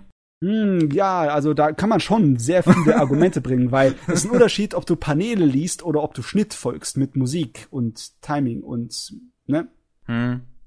Okay, da, ja, das stimmt natürlich auch dann schon wieder so. das, das sind die grundlegenden Medienunterschiede, ne? Naja, egal. Lassen wir das mal kurz liegen. Auf jeden Fall, das ja. war gar nicht so uninteressant, aber trotzdem für mich ein kleines bisschen so, why are you doing this, Japan? Könnte auch interessant werden dann mit, in zwei Tagen kommt auf Netflix ähm, die Mob Psycho 100 Live-Action-Serie. Das ist noch mehr Why are you doing this, Japan? Äh, das könnte auch sehr lustig werden. Ja, da habe ich Auf eine falsche Art und Weise lustig. Wirklich schon ein bisschen interessant. Dann hier, eine Nachricht, die mich ein kleines bisschen stutzig macht. Ähm, die Yamato-Angelegenheit. Space Battleship Yamato. Da ist ja die neue Serie, die 2202er. Hm? Die ist als Kinofilmserie am Laufen. Alle paar Monate kommt ein neuer Kinofilm beim, in Japan raus, der ja. dann relativ schnell schon gleich danach auf Blu-ray und DVD rauskommt. Ne? Also eigentlich nur Kinoaufführung als Bonus und das sind OVAs, die direkt ins, Kino, ins Regal laufen als Blu-rays. Und das soll dann äh, am Ende des Jahres, wenn alle Filme fertig sind, äh, zur TV-Serienformat umgeschnitten und ausgestrahlt werden. Und da habe ich so meine Zweifel, ob das funktioniert, weil die OVA-Episoden nicht schon an sich 25 Minuten lang? Nö, nö. Das waren doch 60 Minuten Dinger. Echt? Ja. Also ich, soweit ich weiß, äh, Crunchyroll äh, hat das ja ähm, lizenziert und bringt es auch immer raus. Äh, dann, sobald quasi der Disc-Release ist in Japan, bringen die dann die Folgen auch noch mal so einzeln raus. Und da sind das, glaube ich, immer 25 Minuten Folgen. Okay, gehen wir mal hier nachgucken. Äh, es sei ja, denn, Crunchyroll schneidet Minuten, noch mal was selbst. 50 Minuten für den ersten Film und 100 Mio Minuten für Film 2 bis 4. Film 5 kommt erstmal raus noch. Ja, also nee, das sind äh, OVA und Kinofilmlängen. Und die werden dann in anscheinend in Fernsehserien-Episoden unterteilt und geschnitten. Und da habe ich so meine Zweifel, ob die, das Erzähltempo und äh, ja, ob das alles funktioniert in der Struktur dann als Fernsehserie. Weil ähm, ich kann mich erinnern, dass die Mobile Suit Gundam Unicorn Angelegenheit, da haben sie auch dann die OVAs zu Fernsehepisoden zusammengeschnitten und da hat's mit dem äh, Erzähltempo nicht mehr funktioniert teilweise. Dann hat's an den nächsten Stellen ist die Episode aufgehört. Hm. Da habe ich echt meine Zweifel, dass es gut funktionieren könnte. Ah. Aber das einzig richtig Gute daran ist, dass auf jeden Fall im Laufe des Jahres wahrscheinlich dann der Kram zu Ende gehen wird. Ne? 25. Mai ist äh, der fünfte Film und der, äh, der vierte war im Januar am Ende. Das heißt also immer so immer ein drei, vier Monate Rhythmus. Das heißt, zum Ende des Jahres ist dann fertig und dann kann ich endlich, ah, ich habe schon Lust drauf. Ich habe mich extra dazu vorbereitet, dass ich die Dinger nicht gucke, bevor sie alle nicht da sind. naja. Okay, das war Yamato, das war Galaxy Express, das war Comic Ryu, das war Free. Dann habe ich noch zwei Sachen. Einmal fand ich ganz interessant. Bronson, der Autor des Mangas Feast of the North Star, der hat in seiner Heimatstadt in Japan eine Akademie für Manga eröffnet. also es ist passiert, ist ja schon öfters so gewesen, dass irgendwelche Altmeister, äh, egal ob es aus dem Animationsbereich oder aus dem Manga-Bereich ist, ähm, so Kurse geben, wo die Leute dann hingehen können und äh, von denen lernen können für Kursgebühren. Aber der macht eine richtige Akademie und der lockt auch andere Mangaka an und das ist gebührenfrei. Dem seine Kurse. Okay. Da könnt ihr aber auch einfach hingehen und unter den Meistern leihen. Und einer von den ersten Meistern, den er auch angeworben hat, abgesehen von sich selber, ist der alte Chimitsuro, unser großer alter Baseball-Manga-Zeichner. Halalalui. Ja, das ist, ähm, das ist so etwas, was ich aus Japan noch nicht wirklich so gehört habe. Ne? Es ist nicht so, als ob du Manga studieren kannst groß an der Universität, obwohl es in Japan eine Riesenbranche ist. Macht mich irgendwie ein bisschen spotzig, wenn ich drüber nachdenke. Aber ne, er hat eine eröffnet. Coole Sache. Wir könnten auch eine Manga-Akademie in Deutschland gebrauchen. Danke sehr. Und das letzte, was ich hier auf meinen Nachrichten hatte, ist, äh, der ist tatsächlich da. Der Kickstarter für den neuen Riding Bee Anime. Riding Bean. Ja. Yes, und der Kenichi, der alte große Meister. Den hat er, glaube ich, selbst aufgesetzt, oder? Ja, Weil Ähm, ich das mitgekriegt habe. das hat mich auch ein bisschen überrascht. Ne? Ich hatte gedacht, dass der immer noch so nebenbei das macht und delegiert, weil das letzte, was ich von ihm gehört habe, ist ja, dass er das Geschäft von seinen Eltern übernommen hat. Das war so ein klassischer japanischer Süßigkeitenladen, so eine Konditorei. Okay. Und der, der Sonoda Kenichi, der Mangaka-Autor, Mhm. ist der Zeichner. Und dann habe ich gedacht, der wäre sozusagen von dem ganzen Manga- und Anime-Kram hätte er so, ja, sich zur Ruhe gesetzt, weil er halt den Laden seiner Eltern jetzt schmeißt. Aber es scheint nicht so, ne? Der will bei dem Kickstarter-Projekt für den neuen Riding Bee Anime, sitzt da auf dem Regiestuhl. Also will den ganzen Scheiß hier machen, mit volle Power.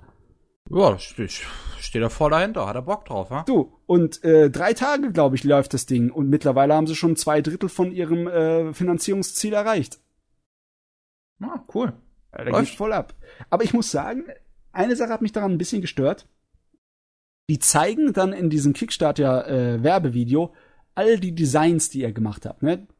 Seine äh, Konzeptualisierung von dem ganzen Kram. Und da sieht man eindeutig seinen Stil, weil der ist sehr gut zu erkennen, der Sonoda-Stil.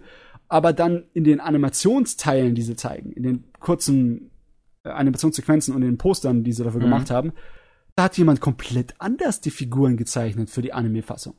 Und der auch wirklich einen merklichen anderen Stil hat. Und dann ich so, warum hast du dann überhaupt Regiestuhl und die ganze Vorarbeit dafür genommen, wenn es sowieso jemand anders daherkommt und sagt, ich mache das komplett auf meine Art und Weise, zeichne, zeichne, zeichne. Das war irgendwie so ein bisschen, what the fuck? Das stört mich ein bisschen, weil ich ein Fan bin von. Sonoda. ja, und dann kriege ich keine Sonoda-Designs mehr in animierter Form zu sehen, sondern irgendjemand anders hat einfach sein Charakterdesign darüber gebrotzelt. Hm. Das ist jetzt natürlich komisch. Ja, Aber er macht trotzdem die Regie jetzt, oder? Ja. Okay. Ja. Also es war erst geplant, dass es eine Art von 5 Minuten Promo-Ding wird. Aber je nachdem, wie die ähm, weiteren ähm, Finanzierungsziele erreicht werden, dann macht er eine ganze 20 Minuten plus OVA draus. Hast du da mal irgendeinen Link zu oder ist das auf irgendeiner japanischen Kickstarter-Seite? Das ist japanisch, aber warte mal, der hat den Trailer zumindest in Englisch gemacht. Ah, Lass okay. mich kurz noch mal nachgoogeln.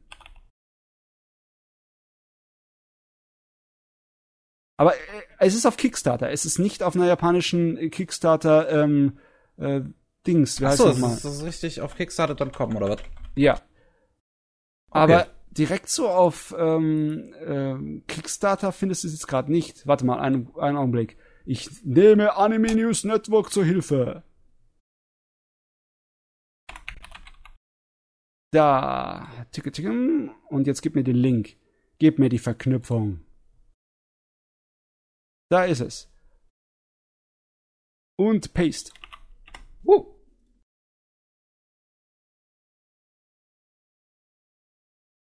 Ichi Sonoda's Bean Bandit New Anime Project. Ah, doch, das ist größtenteils auf Englisch. Cool. Ich meine, der hat Ja. das ja auch äh, zuerst vorgestellt auf einer Comicmesse in Amerika, in Chicago, wo die Serie spielt. Ne? Ich meine, ja, muss man, muss man auch mal sagen, so hat er jetzt viele amerikanische Fans oder so vielleicht, weil dieser ganze Stil, der wirkt halt auch mehr, sagen wir mal, für ein westliches Publikum. ja, ähm, der ist ja schon seit Ewigkeiten ein totaler Ami Amerikaner-Fan. Ne, der liebt ja seine Muskelkarren und Knarren und so äh, die ganzen 80er Jahre Mhm. äh, Krimi-Geschichten, die aus Amiland gekommen sind. Und äh, demnach war auch sein äh, Manga drüben, kam problemlos an und ist auch sehr gemocht da drüben in Amiland. Hm, ja, gut. Kann ich mir, kann ich mir sehr gut vorstellen halt. Cool, das ist eine coole Sache. Aber Das wie du ist doch- siehst, schon allein in dem Anfangsposter von dem Trailer ist das Charakterdesign, das äh, in der Animation benutzt wird, komplett anders als das, was er vorgezeichnet hat. Und deutlich anders, definitiv. Und äh, ich hoffe, dass es Aber ich finde es jetzt nicht schlecht zumindest. nee, schlecht nicht. Nur, ich weiß jetzt nicht, ob das dann so bleibt. Hm, ist ja noch in der Anfangsphase das Projekt. Ja, mal sehen, ne, wie viel es auch insgesamt erreicht. Wie viele Tage haben wir jetzt noch? Wo steht es? 27, 27 Tage, Tage haben sie noch. Eieiei, und dann haben wir schon so viel Geld eingenommen. Ja, also ich glaube, die, die schaffen das. Ich denke schon, dass sie das schaffen. ich das, die, die Ziele, die Ziele sind schön. das, erste, das erste Ziel schon enthält Kenichi Sonoda will send you a heartfelt thank you. Danke. Danke einfach. ah, ach, das zweite ist dann direkt schon eine Blu-ray-Disc. Ja.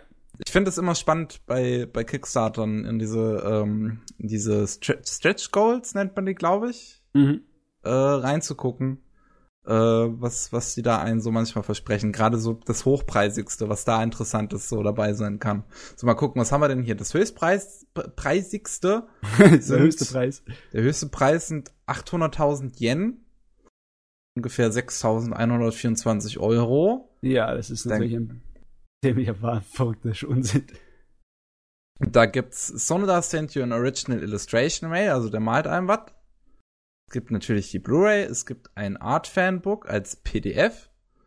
Es gibt ein New Original 20 Pages Color Comic als PDF. Digital Download Version of die, äh, auf, äh, von dieser Animation, also von, von dem Film wahrscheinlich oder was es auch immer dann jetzt wird. T-Shirt gibt es. Es gibt nochmal eine, eine physische Version von diesem Color Comic, das er verspricht. Es gibt nochmal eine physische Version von einem Artbook. Es gibt ein Autogramm. One Cut of the New Original Animation. Das genau macht auch mich das jetzt ein bisschen äh, stutzig, weil generell früher war das normal, dass wenn du Sale-Animationen hattest, hast du dann danach die Sales verkauft, ne? Hm. Und ein Cut wäre sozusagen eine Szene. Ja. Dann also eine ganze Szene an Sales da geben würde. Aber das ist doch natürlich kein Sale-Anime, das ist doch ein natürlich digital produziertes Ding. Hm, Deswegen, das wundert mich jetzt auch. Ich weiß jetzt Kriegt nicht, er- was der da meint. Das kann sein, dass er dann äh, saubere Kopien der Original äh, Zeichenblätter bekommt. Hm, kann sein, ja. Das könnte ich mir vorstellen, weißt du? Dass sie Mhm. die Originalzeichenblätter sozusagen äh, farbkopieren und dann äh, hinschicken ihm. Ohne Studiotour. Ja. Das ist doch schön. Ja. Also wer dann Die Hard Fan ist, ne? Ja, ja. Aber, ich mein, ach nee, das ist schon weg, das hat schon wer, schon wer gekauft. äh, für acht Leute war's und die sind alle schon genommen anscheinend, oder? Nee, es war Nee. für eine einzige Person. Das, Nur eine einzige? Äh, ja, dieses 800.000 Yen-Ding war für eine einzige Person. Der hat sich anscheinend irgendein etwas reicherer Typ gekrallt. Ja. Ayo. War das einer von euch? Nein, nein, nein, da sehe ich so aus, als hätte ich Geld, oder was? Ja. Du bist ja mein fester Bestandteil des Anime Slam Podcasts. Ich meine, Uh, wie soll es bei dir sonst aussehen? Ja, als Influencer. Mm. Nee, wichtiger Mann, wichtiger Mann im Geschäft.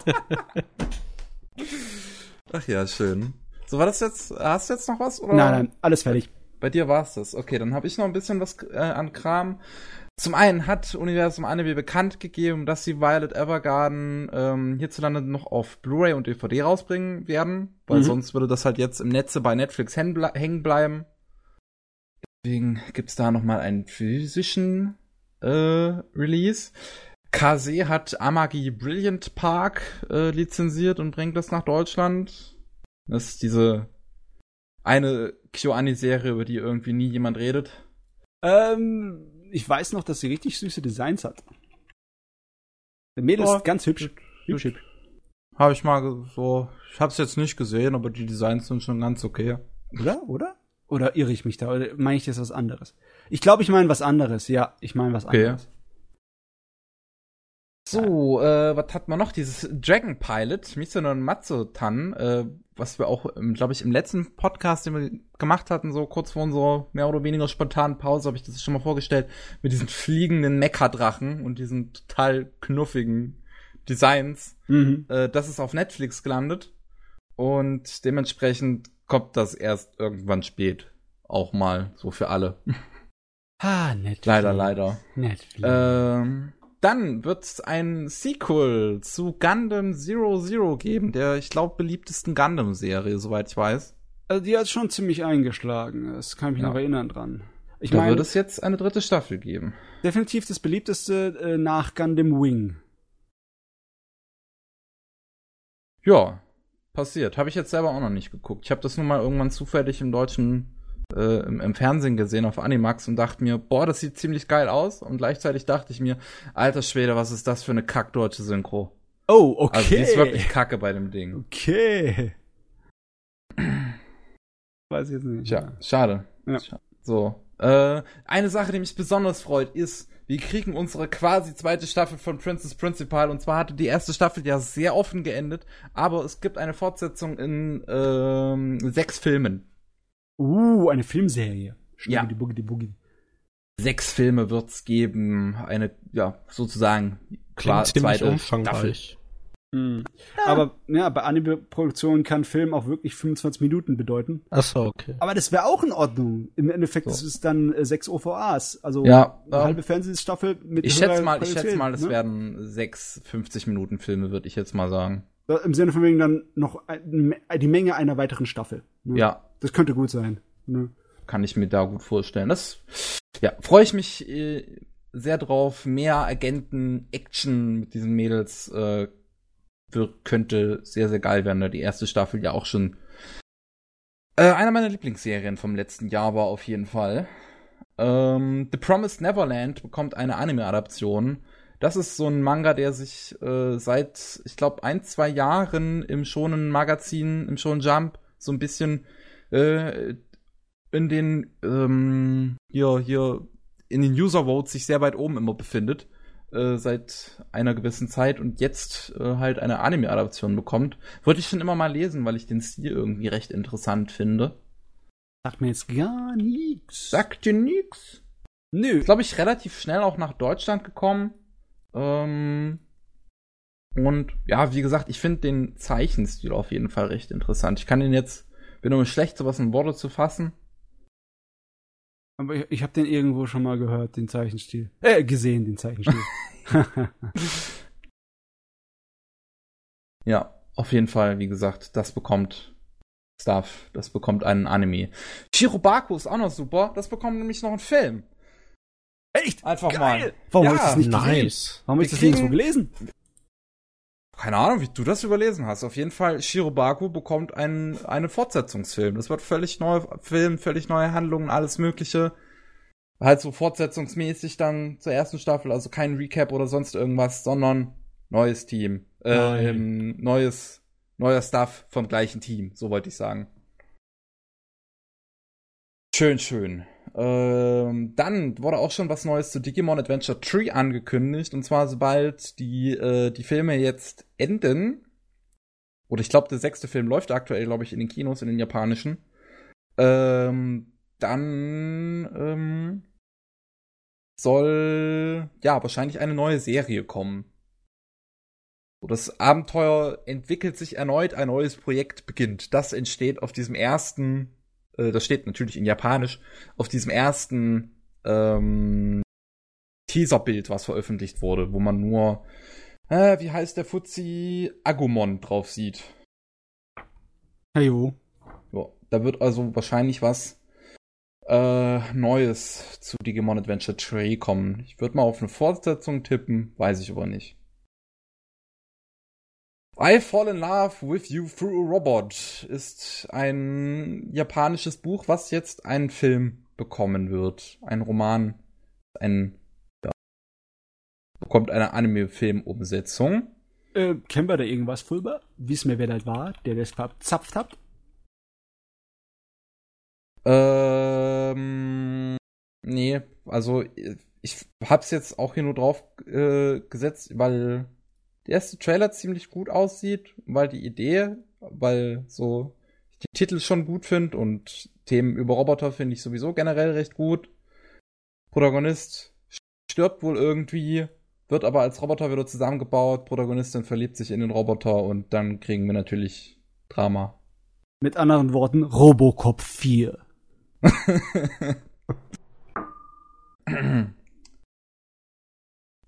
wird, es ist, ich finde, ist auf jeden Fall immer spannend, wenn es um Roboter geht.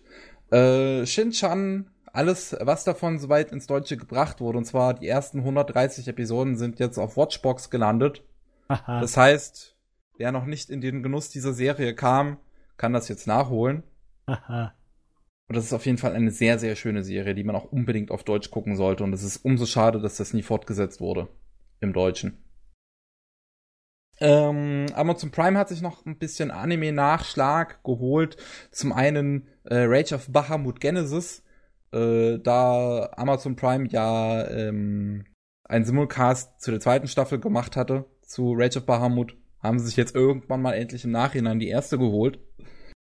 Äh, und genauso gibt's jetzt auch die, ich glaube, UVA war das zu Tales of Symphonia auf Amazon Prime. Oh, Tales.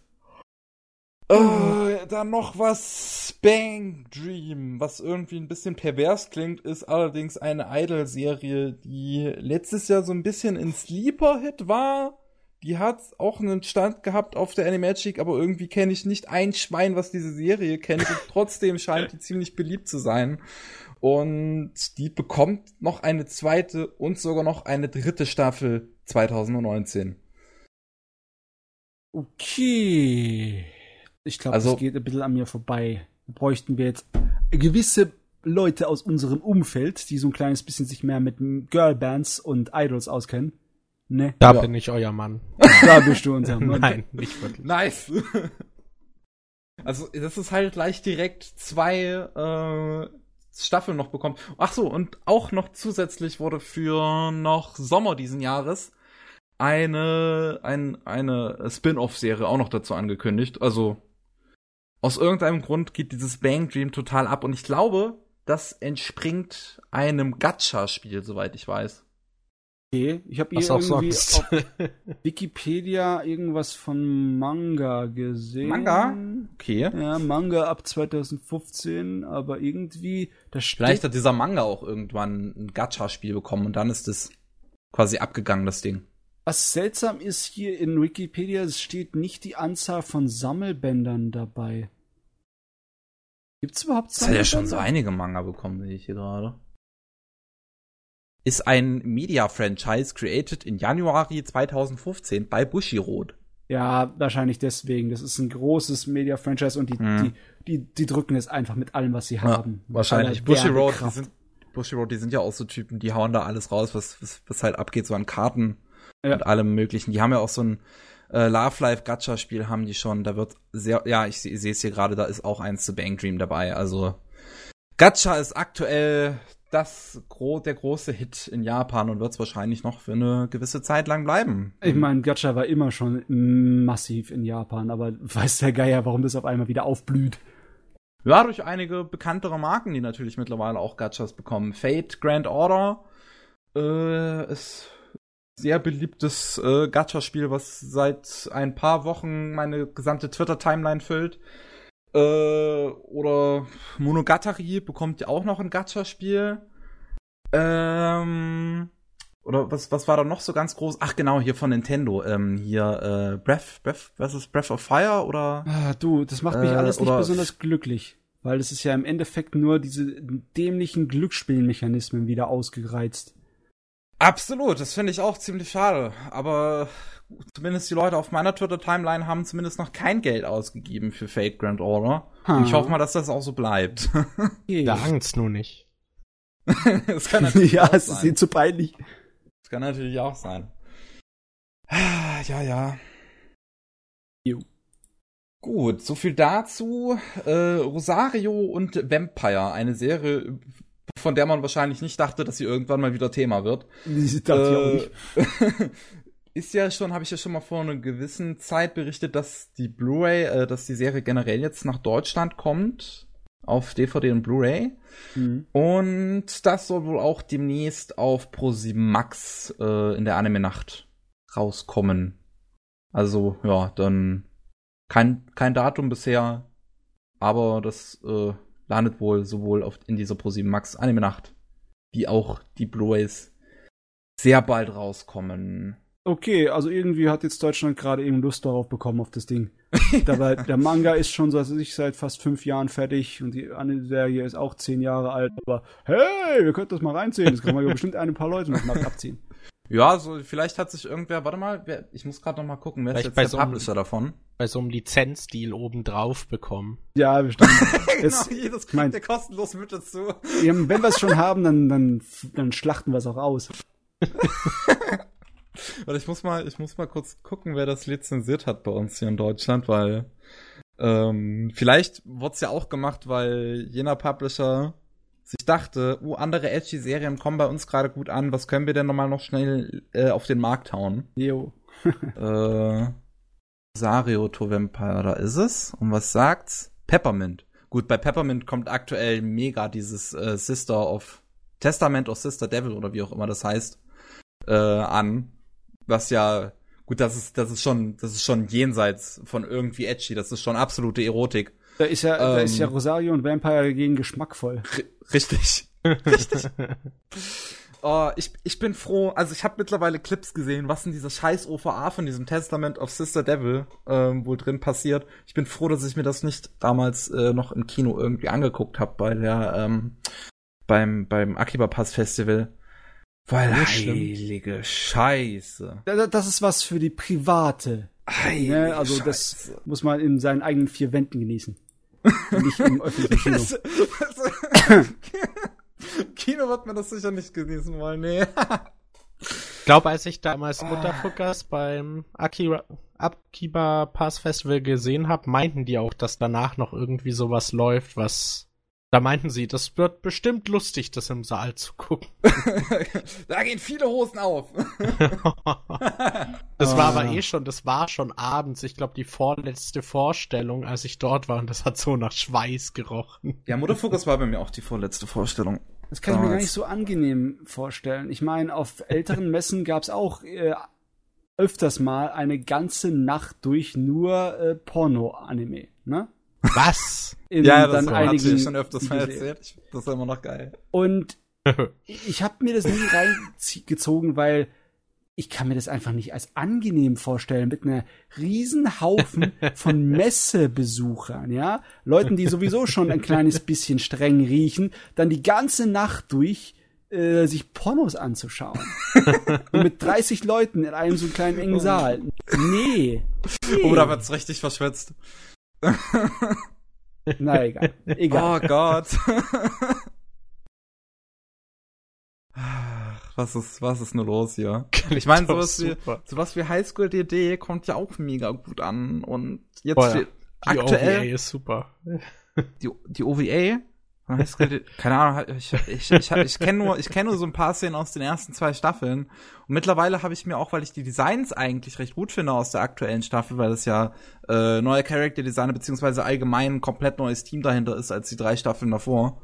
Und es ist so schade, dass so gute Designs an so einer Scheiße verschwendet werden. Weißt du, äh, die Sache ist die, das Problem ist nicht, äh, dass sie scheiße sind, in Anführungszeichen, weil sie den ganzen pornogra pornografischen Kram beinhalten und eigentlich nur deswegen interessant sind.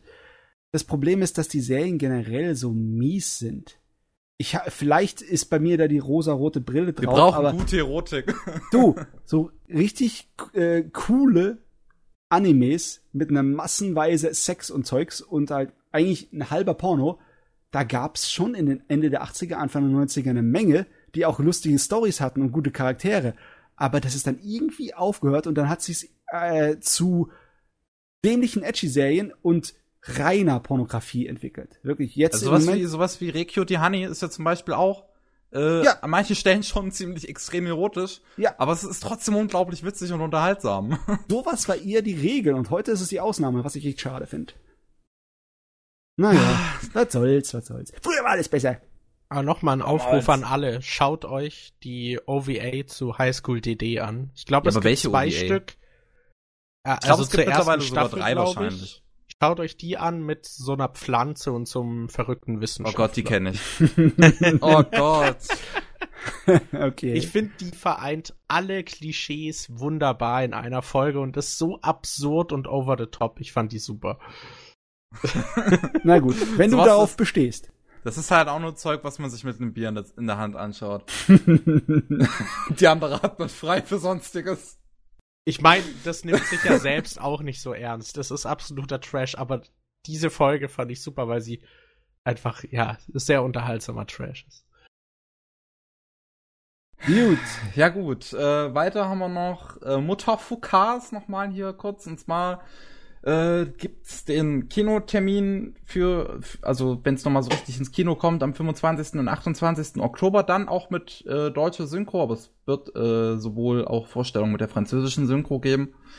Ähm, und es gibt auch bereits einen ersten deutschen Trailer, von dem kann man jetzt allerdings noch nicht so viel sagen, da man nur die Stimme des Protagonisten und des großen Gegners hört und ja, die sind schon beide gut getroffen. Aber ich würde halt gern noch mehr hören.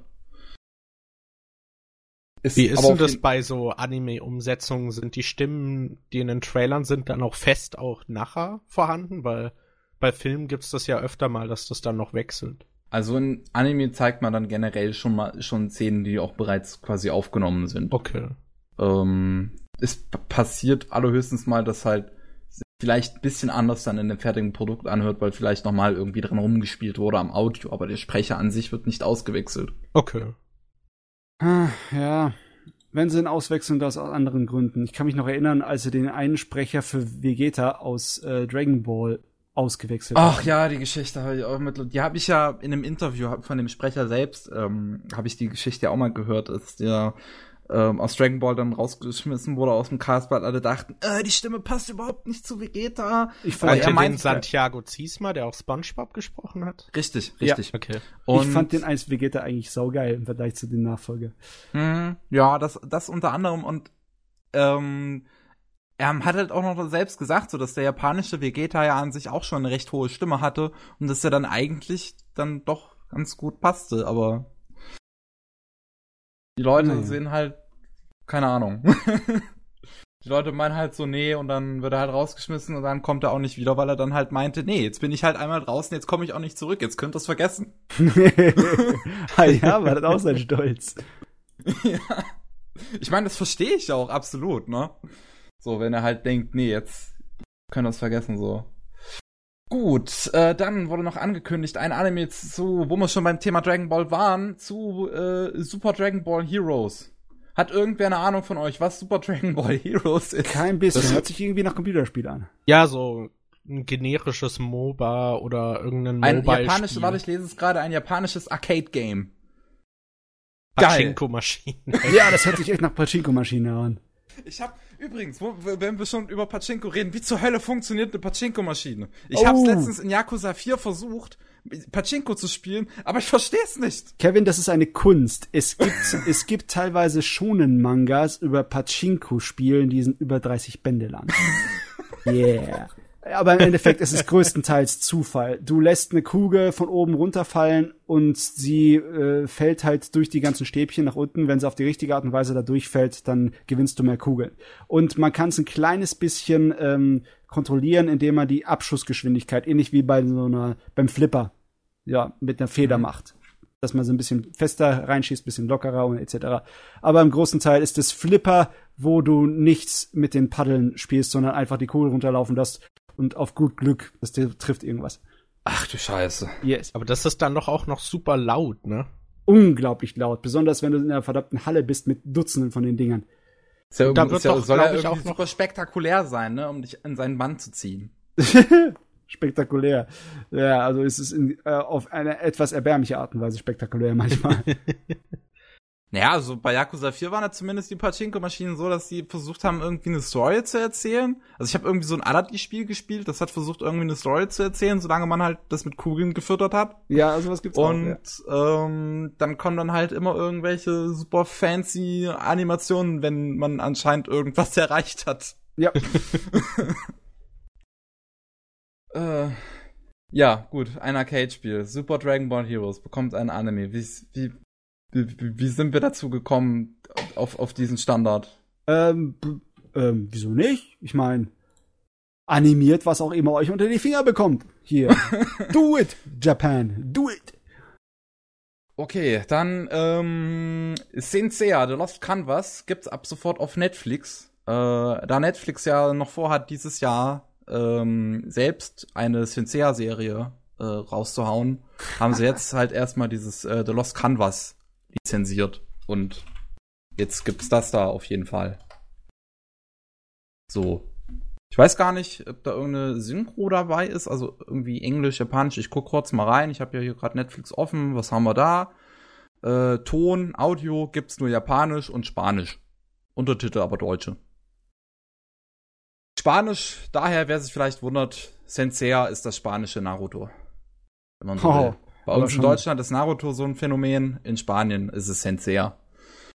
Aber alter Lattisch, schon seit vielen, vielen Jahren, schon seit den 80ern. Die Serie lief da ganz früh, die allererste. Ja, ne? Scheint so. So, Crunchyroll haben wir vorhin. Äh, dann eine letzte News noch, die ich, bei der ich absolut nicht glauben kann, dass sie wahr ist. Und ich find's einfach so, so schön. To the Moon bekommt einen Anime-Film. Ah ja, das habe ich auch mitbekommen. Geil. To the Moon. Bin ich gespannt. es, ich find's absolut erstaunlich, was dieser Koreaner erreicht hat, ey. Kangao. Äh, hat angefangen mit ganz kleinen RPG-Maker-Spielen, die immer kurze und immer irgendwelche tragischen Geschichten erzählt haben. Bei der Tragik ist er geblieben. Nur wird's dann ein bisschen länger, ne? Die, so die ersten Spiele gingen so 10, 20 Minuten vielleicht. Und dann kam To the Moon 2011. Und meine Fresse ist das ein emotionales Ding. Ich habe, glaube ich, noch nie bei einem Spiel so sehr geheult wie da. Und ähm, jetzt wird es eine äh, eine Kooperation geben zwischen irgendwelchen japanischen und chinesischen Firmen. Ich sehe jetzt hier nicht direkt wer, weil Kangao selbst hat bisher nur drüber geschrieben. Sonst gibt's jetzt noch keinen Trailer oder sonst was. Ähm, puh, das ist äh, muss man.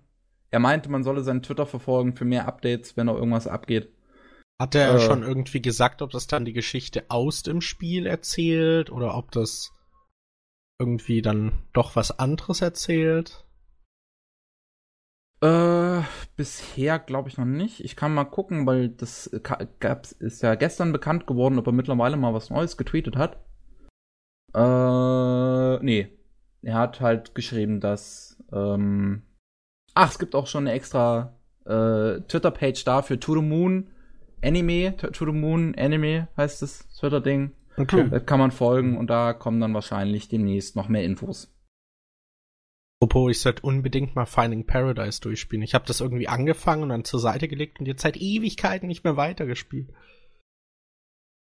Ich habe es generell noch gar nicht gespielt, muss ich auch mal tun. Ich Bird Story fand ich eher ein bisschen enttäuschend, muss ich ja ganz ehrlich sagen. Echt fand Äh. ich okay. Sollte ja nur so ein kleiner Happen sein. Ich fand die anderen Minisodes so gut. Äh, was, welche anderen Mini-Dings? Ja, diese Mini-Episoden, wo es um die Firma geht und so. Ah, das habe ich alles auch noch gar nicht gespielt. Die Mensch. musst du spielen, weil die. Äh, da war das, da war doch auch so ein Christmas-Ding dabei, ne? genau, das irgendwie und Christmas-Ding sowas. und noch eine. Und die werfen halt noch mal ein ganz anderes Licht auf so die ganze Sache, was da noch möglich wäre, so erzähltechnisch. Muss ich, muss ich mal reingucken. Was man da noch alles ergründen könnte in dieser Welt. Das, ja, ziemlich cool. Eine Freundin von mir hat mir ziemlich das Herz gebrochen. Die hatte Life is Strange gespielt und fand es so klasse. Hat mich nach Empfehlungen gefragt, so nach ähnlich Dann emotionalen fehlst du Sachen. To the Moon und dann sagt sie, scheiße. Ja, dann habe ich ihr To the Moon empfohlen und sie meinte, das wäre zu cheesy gewesen. Nach Life is Strange To the Moon zu cheesy finden. Da Okay. geblockt. Nein. Also, uh, uh. Ja, über Geschmack lässt sich streiten, aber wenn du nach Life is Strange dich über Käse beschwerst, dann hast du Probleme. Ich bin, ich bin da so gespannt drauf. Das ist wirklich, ich liebe To the Moon einfach abgöttisch und dass da jetzt halt einfach mal ein Anime-Film dazu kommt, ist einfach ein krasses Ding. Also falls es die Geschichte nacherzählt, bin ich mal gespannt, ob sie das auch so subtil hinbekommen, weil Hm. ich fand das super in Szene gesetzt, wie auch der Autismus da dargestellt wurde, ohne ihn so gesehen zu benennen. ja, das es, es, es macht so vieles gut und alle- allein allein schon halt, wie es wirklich diesen diesen Twist, der dann später kommt, schon die ganze Zeit, wie er sich die ganze Zeit begleitet, aber du merkst halt nie, dass da irgendwas schief läuft, weil du weil immer quasi eine logische Erklärung schon dazu kommt und dann am Ende haut's dich um. Muss das auch noch mal spielen. Ja, ach, das war ein Erlebnis. Ähm, ich bin allgemein auch froh tatsächlich, wenn solche RPG-Maker-Dinger in Japan so eine, so eine äh, Bekanntheit haben. Es gibt immer so einige Fälle, die immer dann ziemlich durch die Decke gingen. Yume Nikki zum Beispiel, was ja mittlerweile ein Light Novel bekommen hat, was eine Manga bekommen hat, was noch ein 3D-Spiel jetzt erst dieses Jahr bekommen hat. Ähm, und was gab's noch? Mad Father gab's noch. Ich glaube, das hat auch einen Manga bekommen. Ich bin mir nicht sicher. Mad Father ist auf jeden Fall noch sehr beliebt. Ähm, und nächste Season läuft zum Beispiel auch eine TV-Serie zu einem RPG Maker Spiel. Ähm, ist das nochmal? Kann mal gucken. Äh, da habe ich's. Äh, Angel of Massacre. Und ich finde das irgendwie, keine Ahnung, es macht mich stolz, als jemand, äh, als eine Person, die selbst mit dem RPG-Maker sehr gerne rumbastelt, zu sehen, dass ähm, solche Projekte dann so ähm, eine öffentliche Aufmerksamkeit bekommen können. Ja. ja auf jeden Fall cool. So, Gut. So, dede. Mal durch. Ja, so viel dann dazu. Ich habe auch keine News mehr. Wir sind hier durch. Alter. Wird auch Zeit hier. Ja. Ach, es, es, wir hatten ein bisschen was nachzuholen nach, nach sechs Wochen, glaube ich. Keine Ahnung. Auf jeden Fall, danke an alle da draußen äh, fürs Zuhören. Gibt, äh, was weiß ich, ein Sternchen, nee, eine Bewertung auf iTunes oder so. Wenn, wenn ihr das habt, ich will euch zu nichts zwingen, das wäre nur ganz cool. äh, oder, und, oder so ein Daumen hoch auf YouTube oder keine Ahnung, wer das hört. Macht, macht irgendwas Cooles. Und ihr seid sowieso cool. Ihr seid schon dadurch cool, dass ihr das hier überhaupt hört. Vielen Dank äh, fürs, fürs Zuhören und äh, man hört sich beim nächsten Mal. Mit dabei waren diesmal MJ, Yo, bis denne. Matze Wiederhören. und ich, Mickey. Tschüss.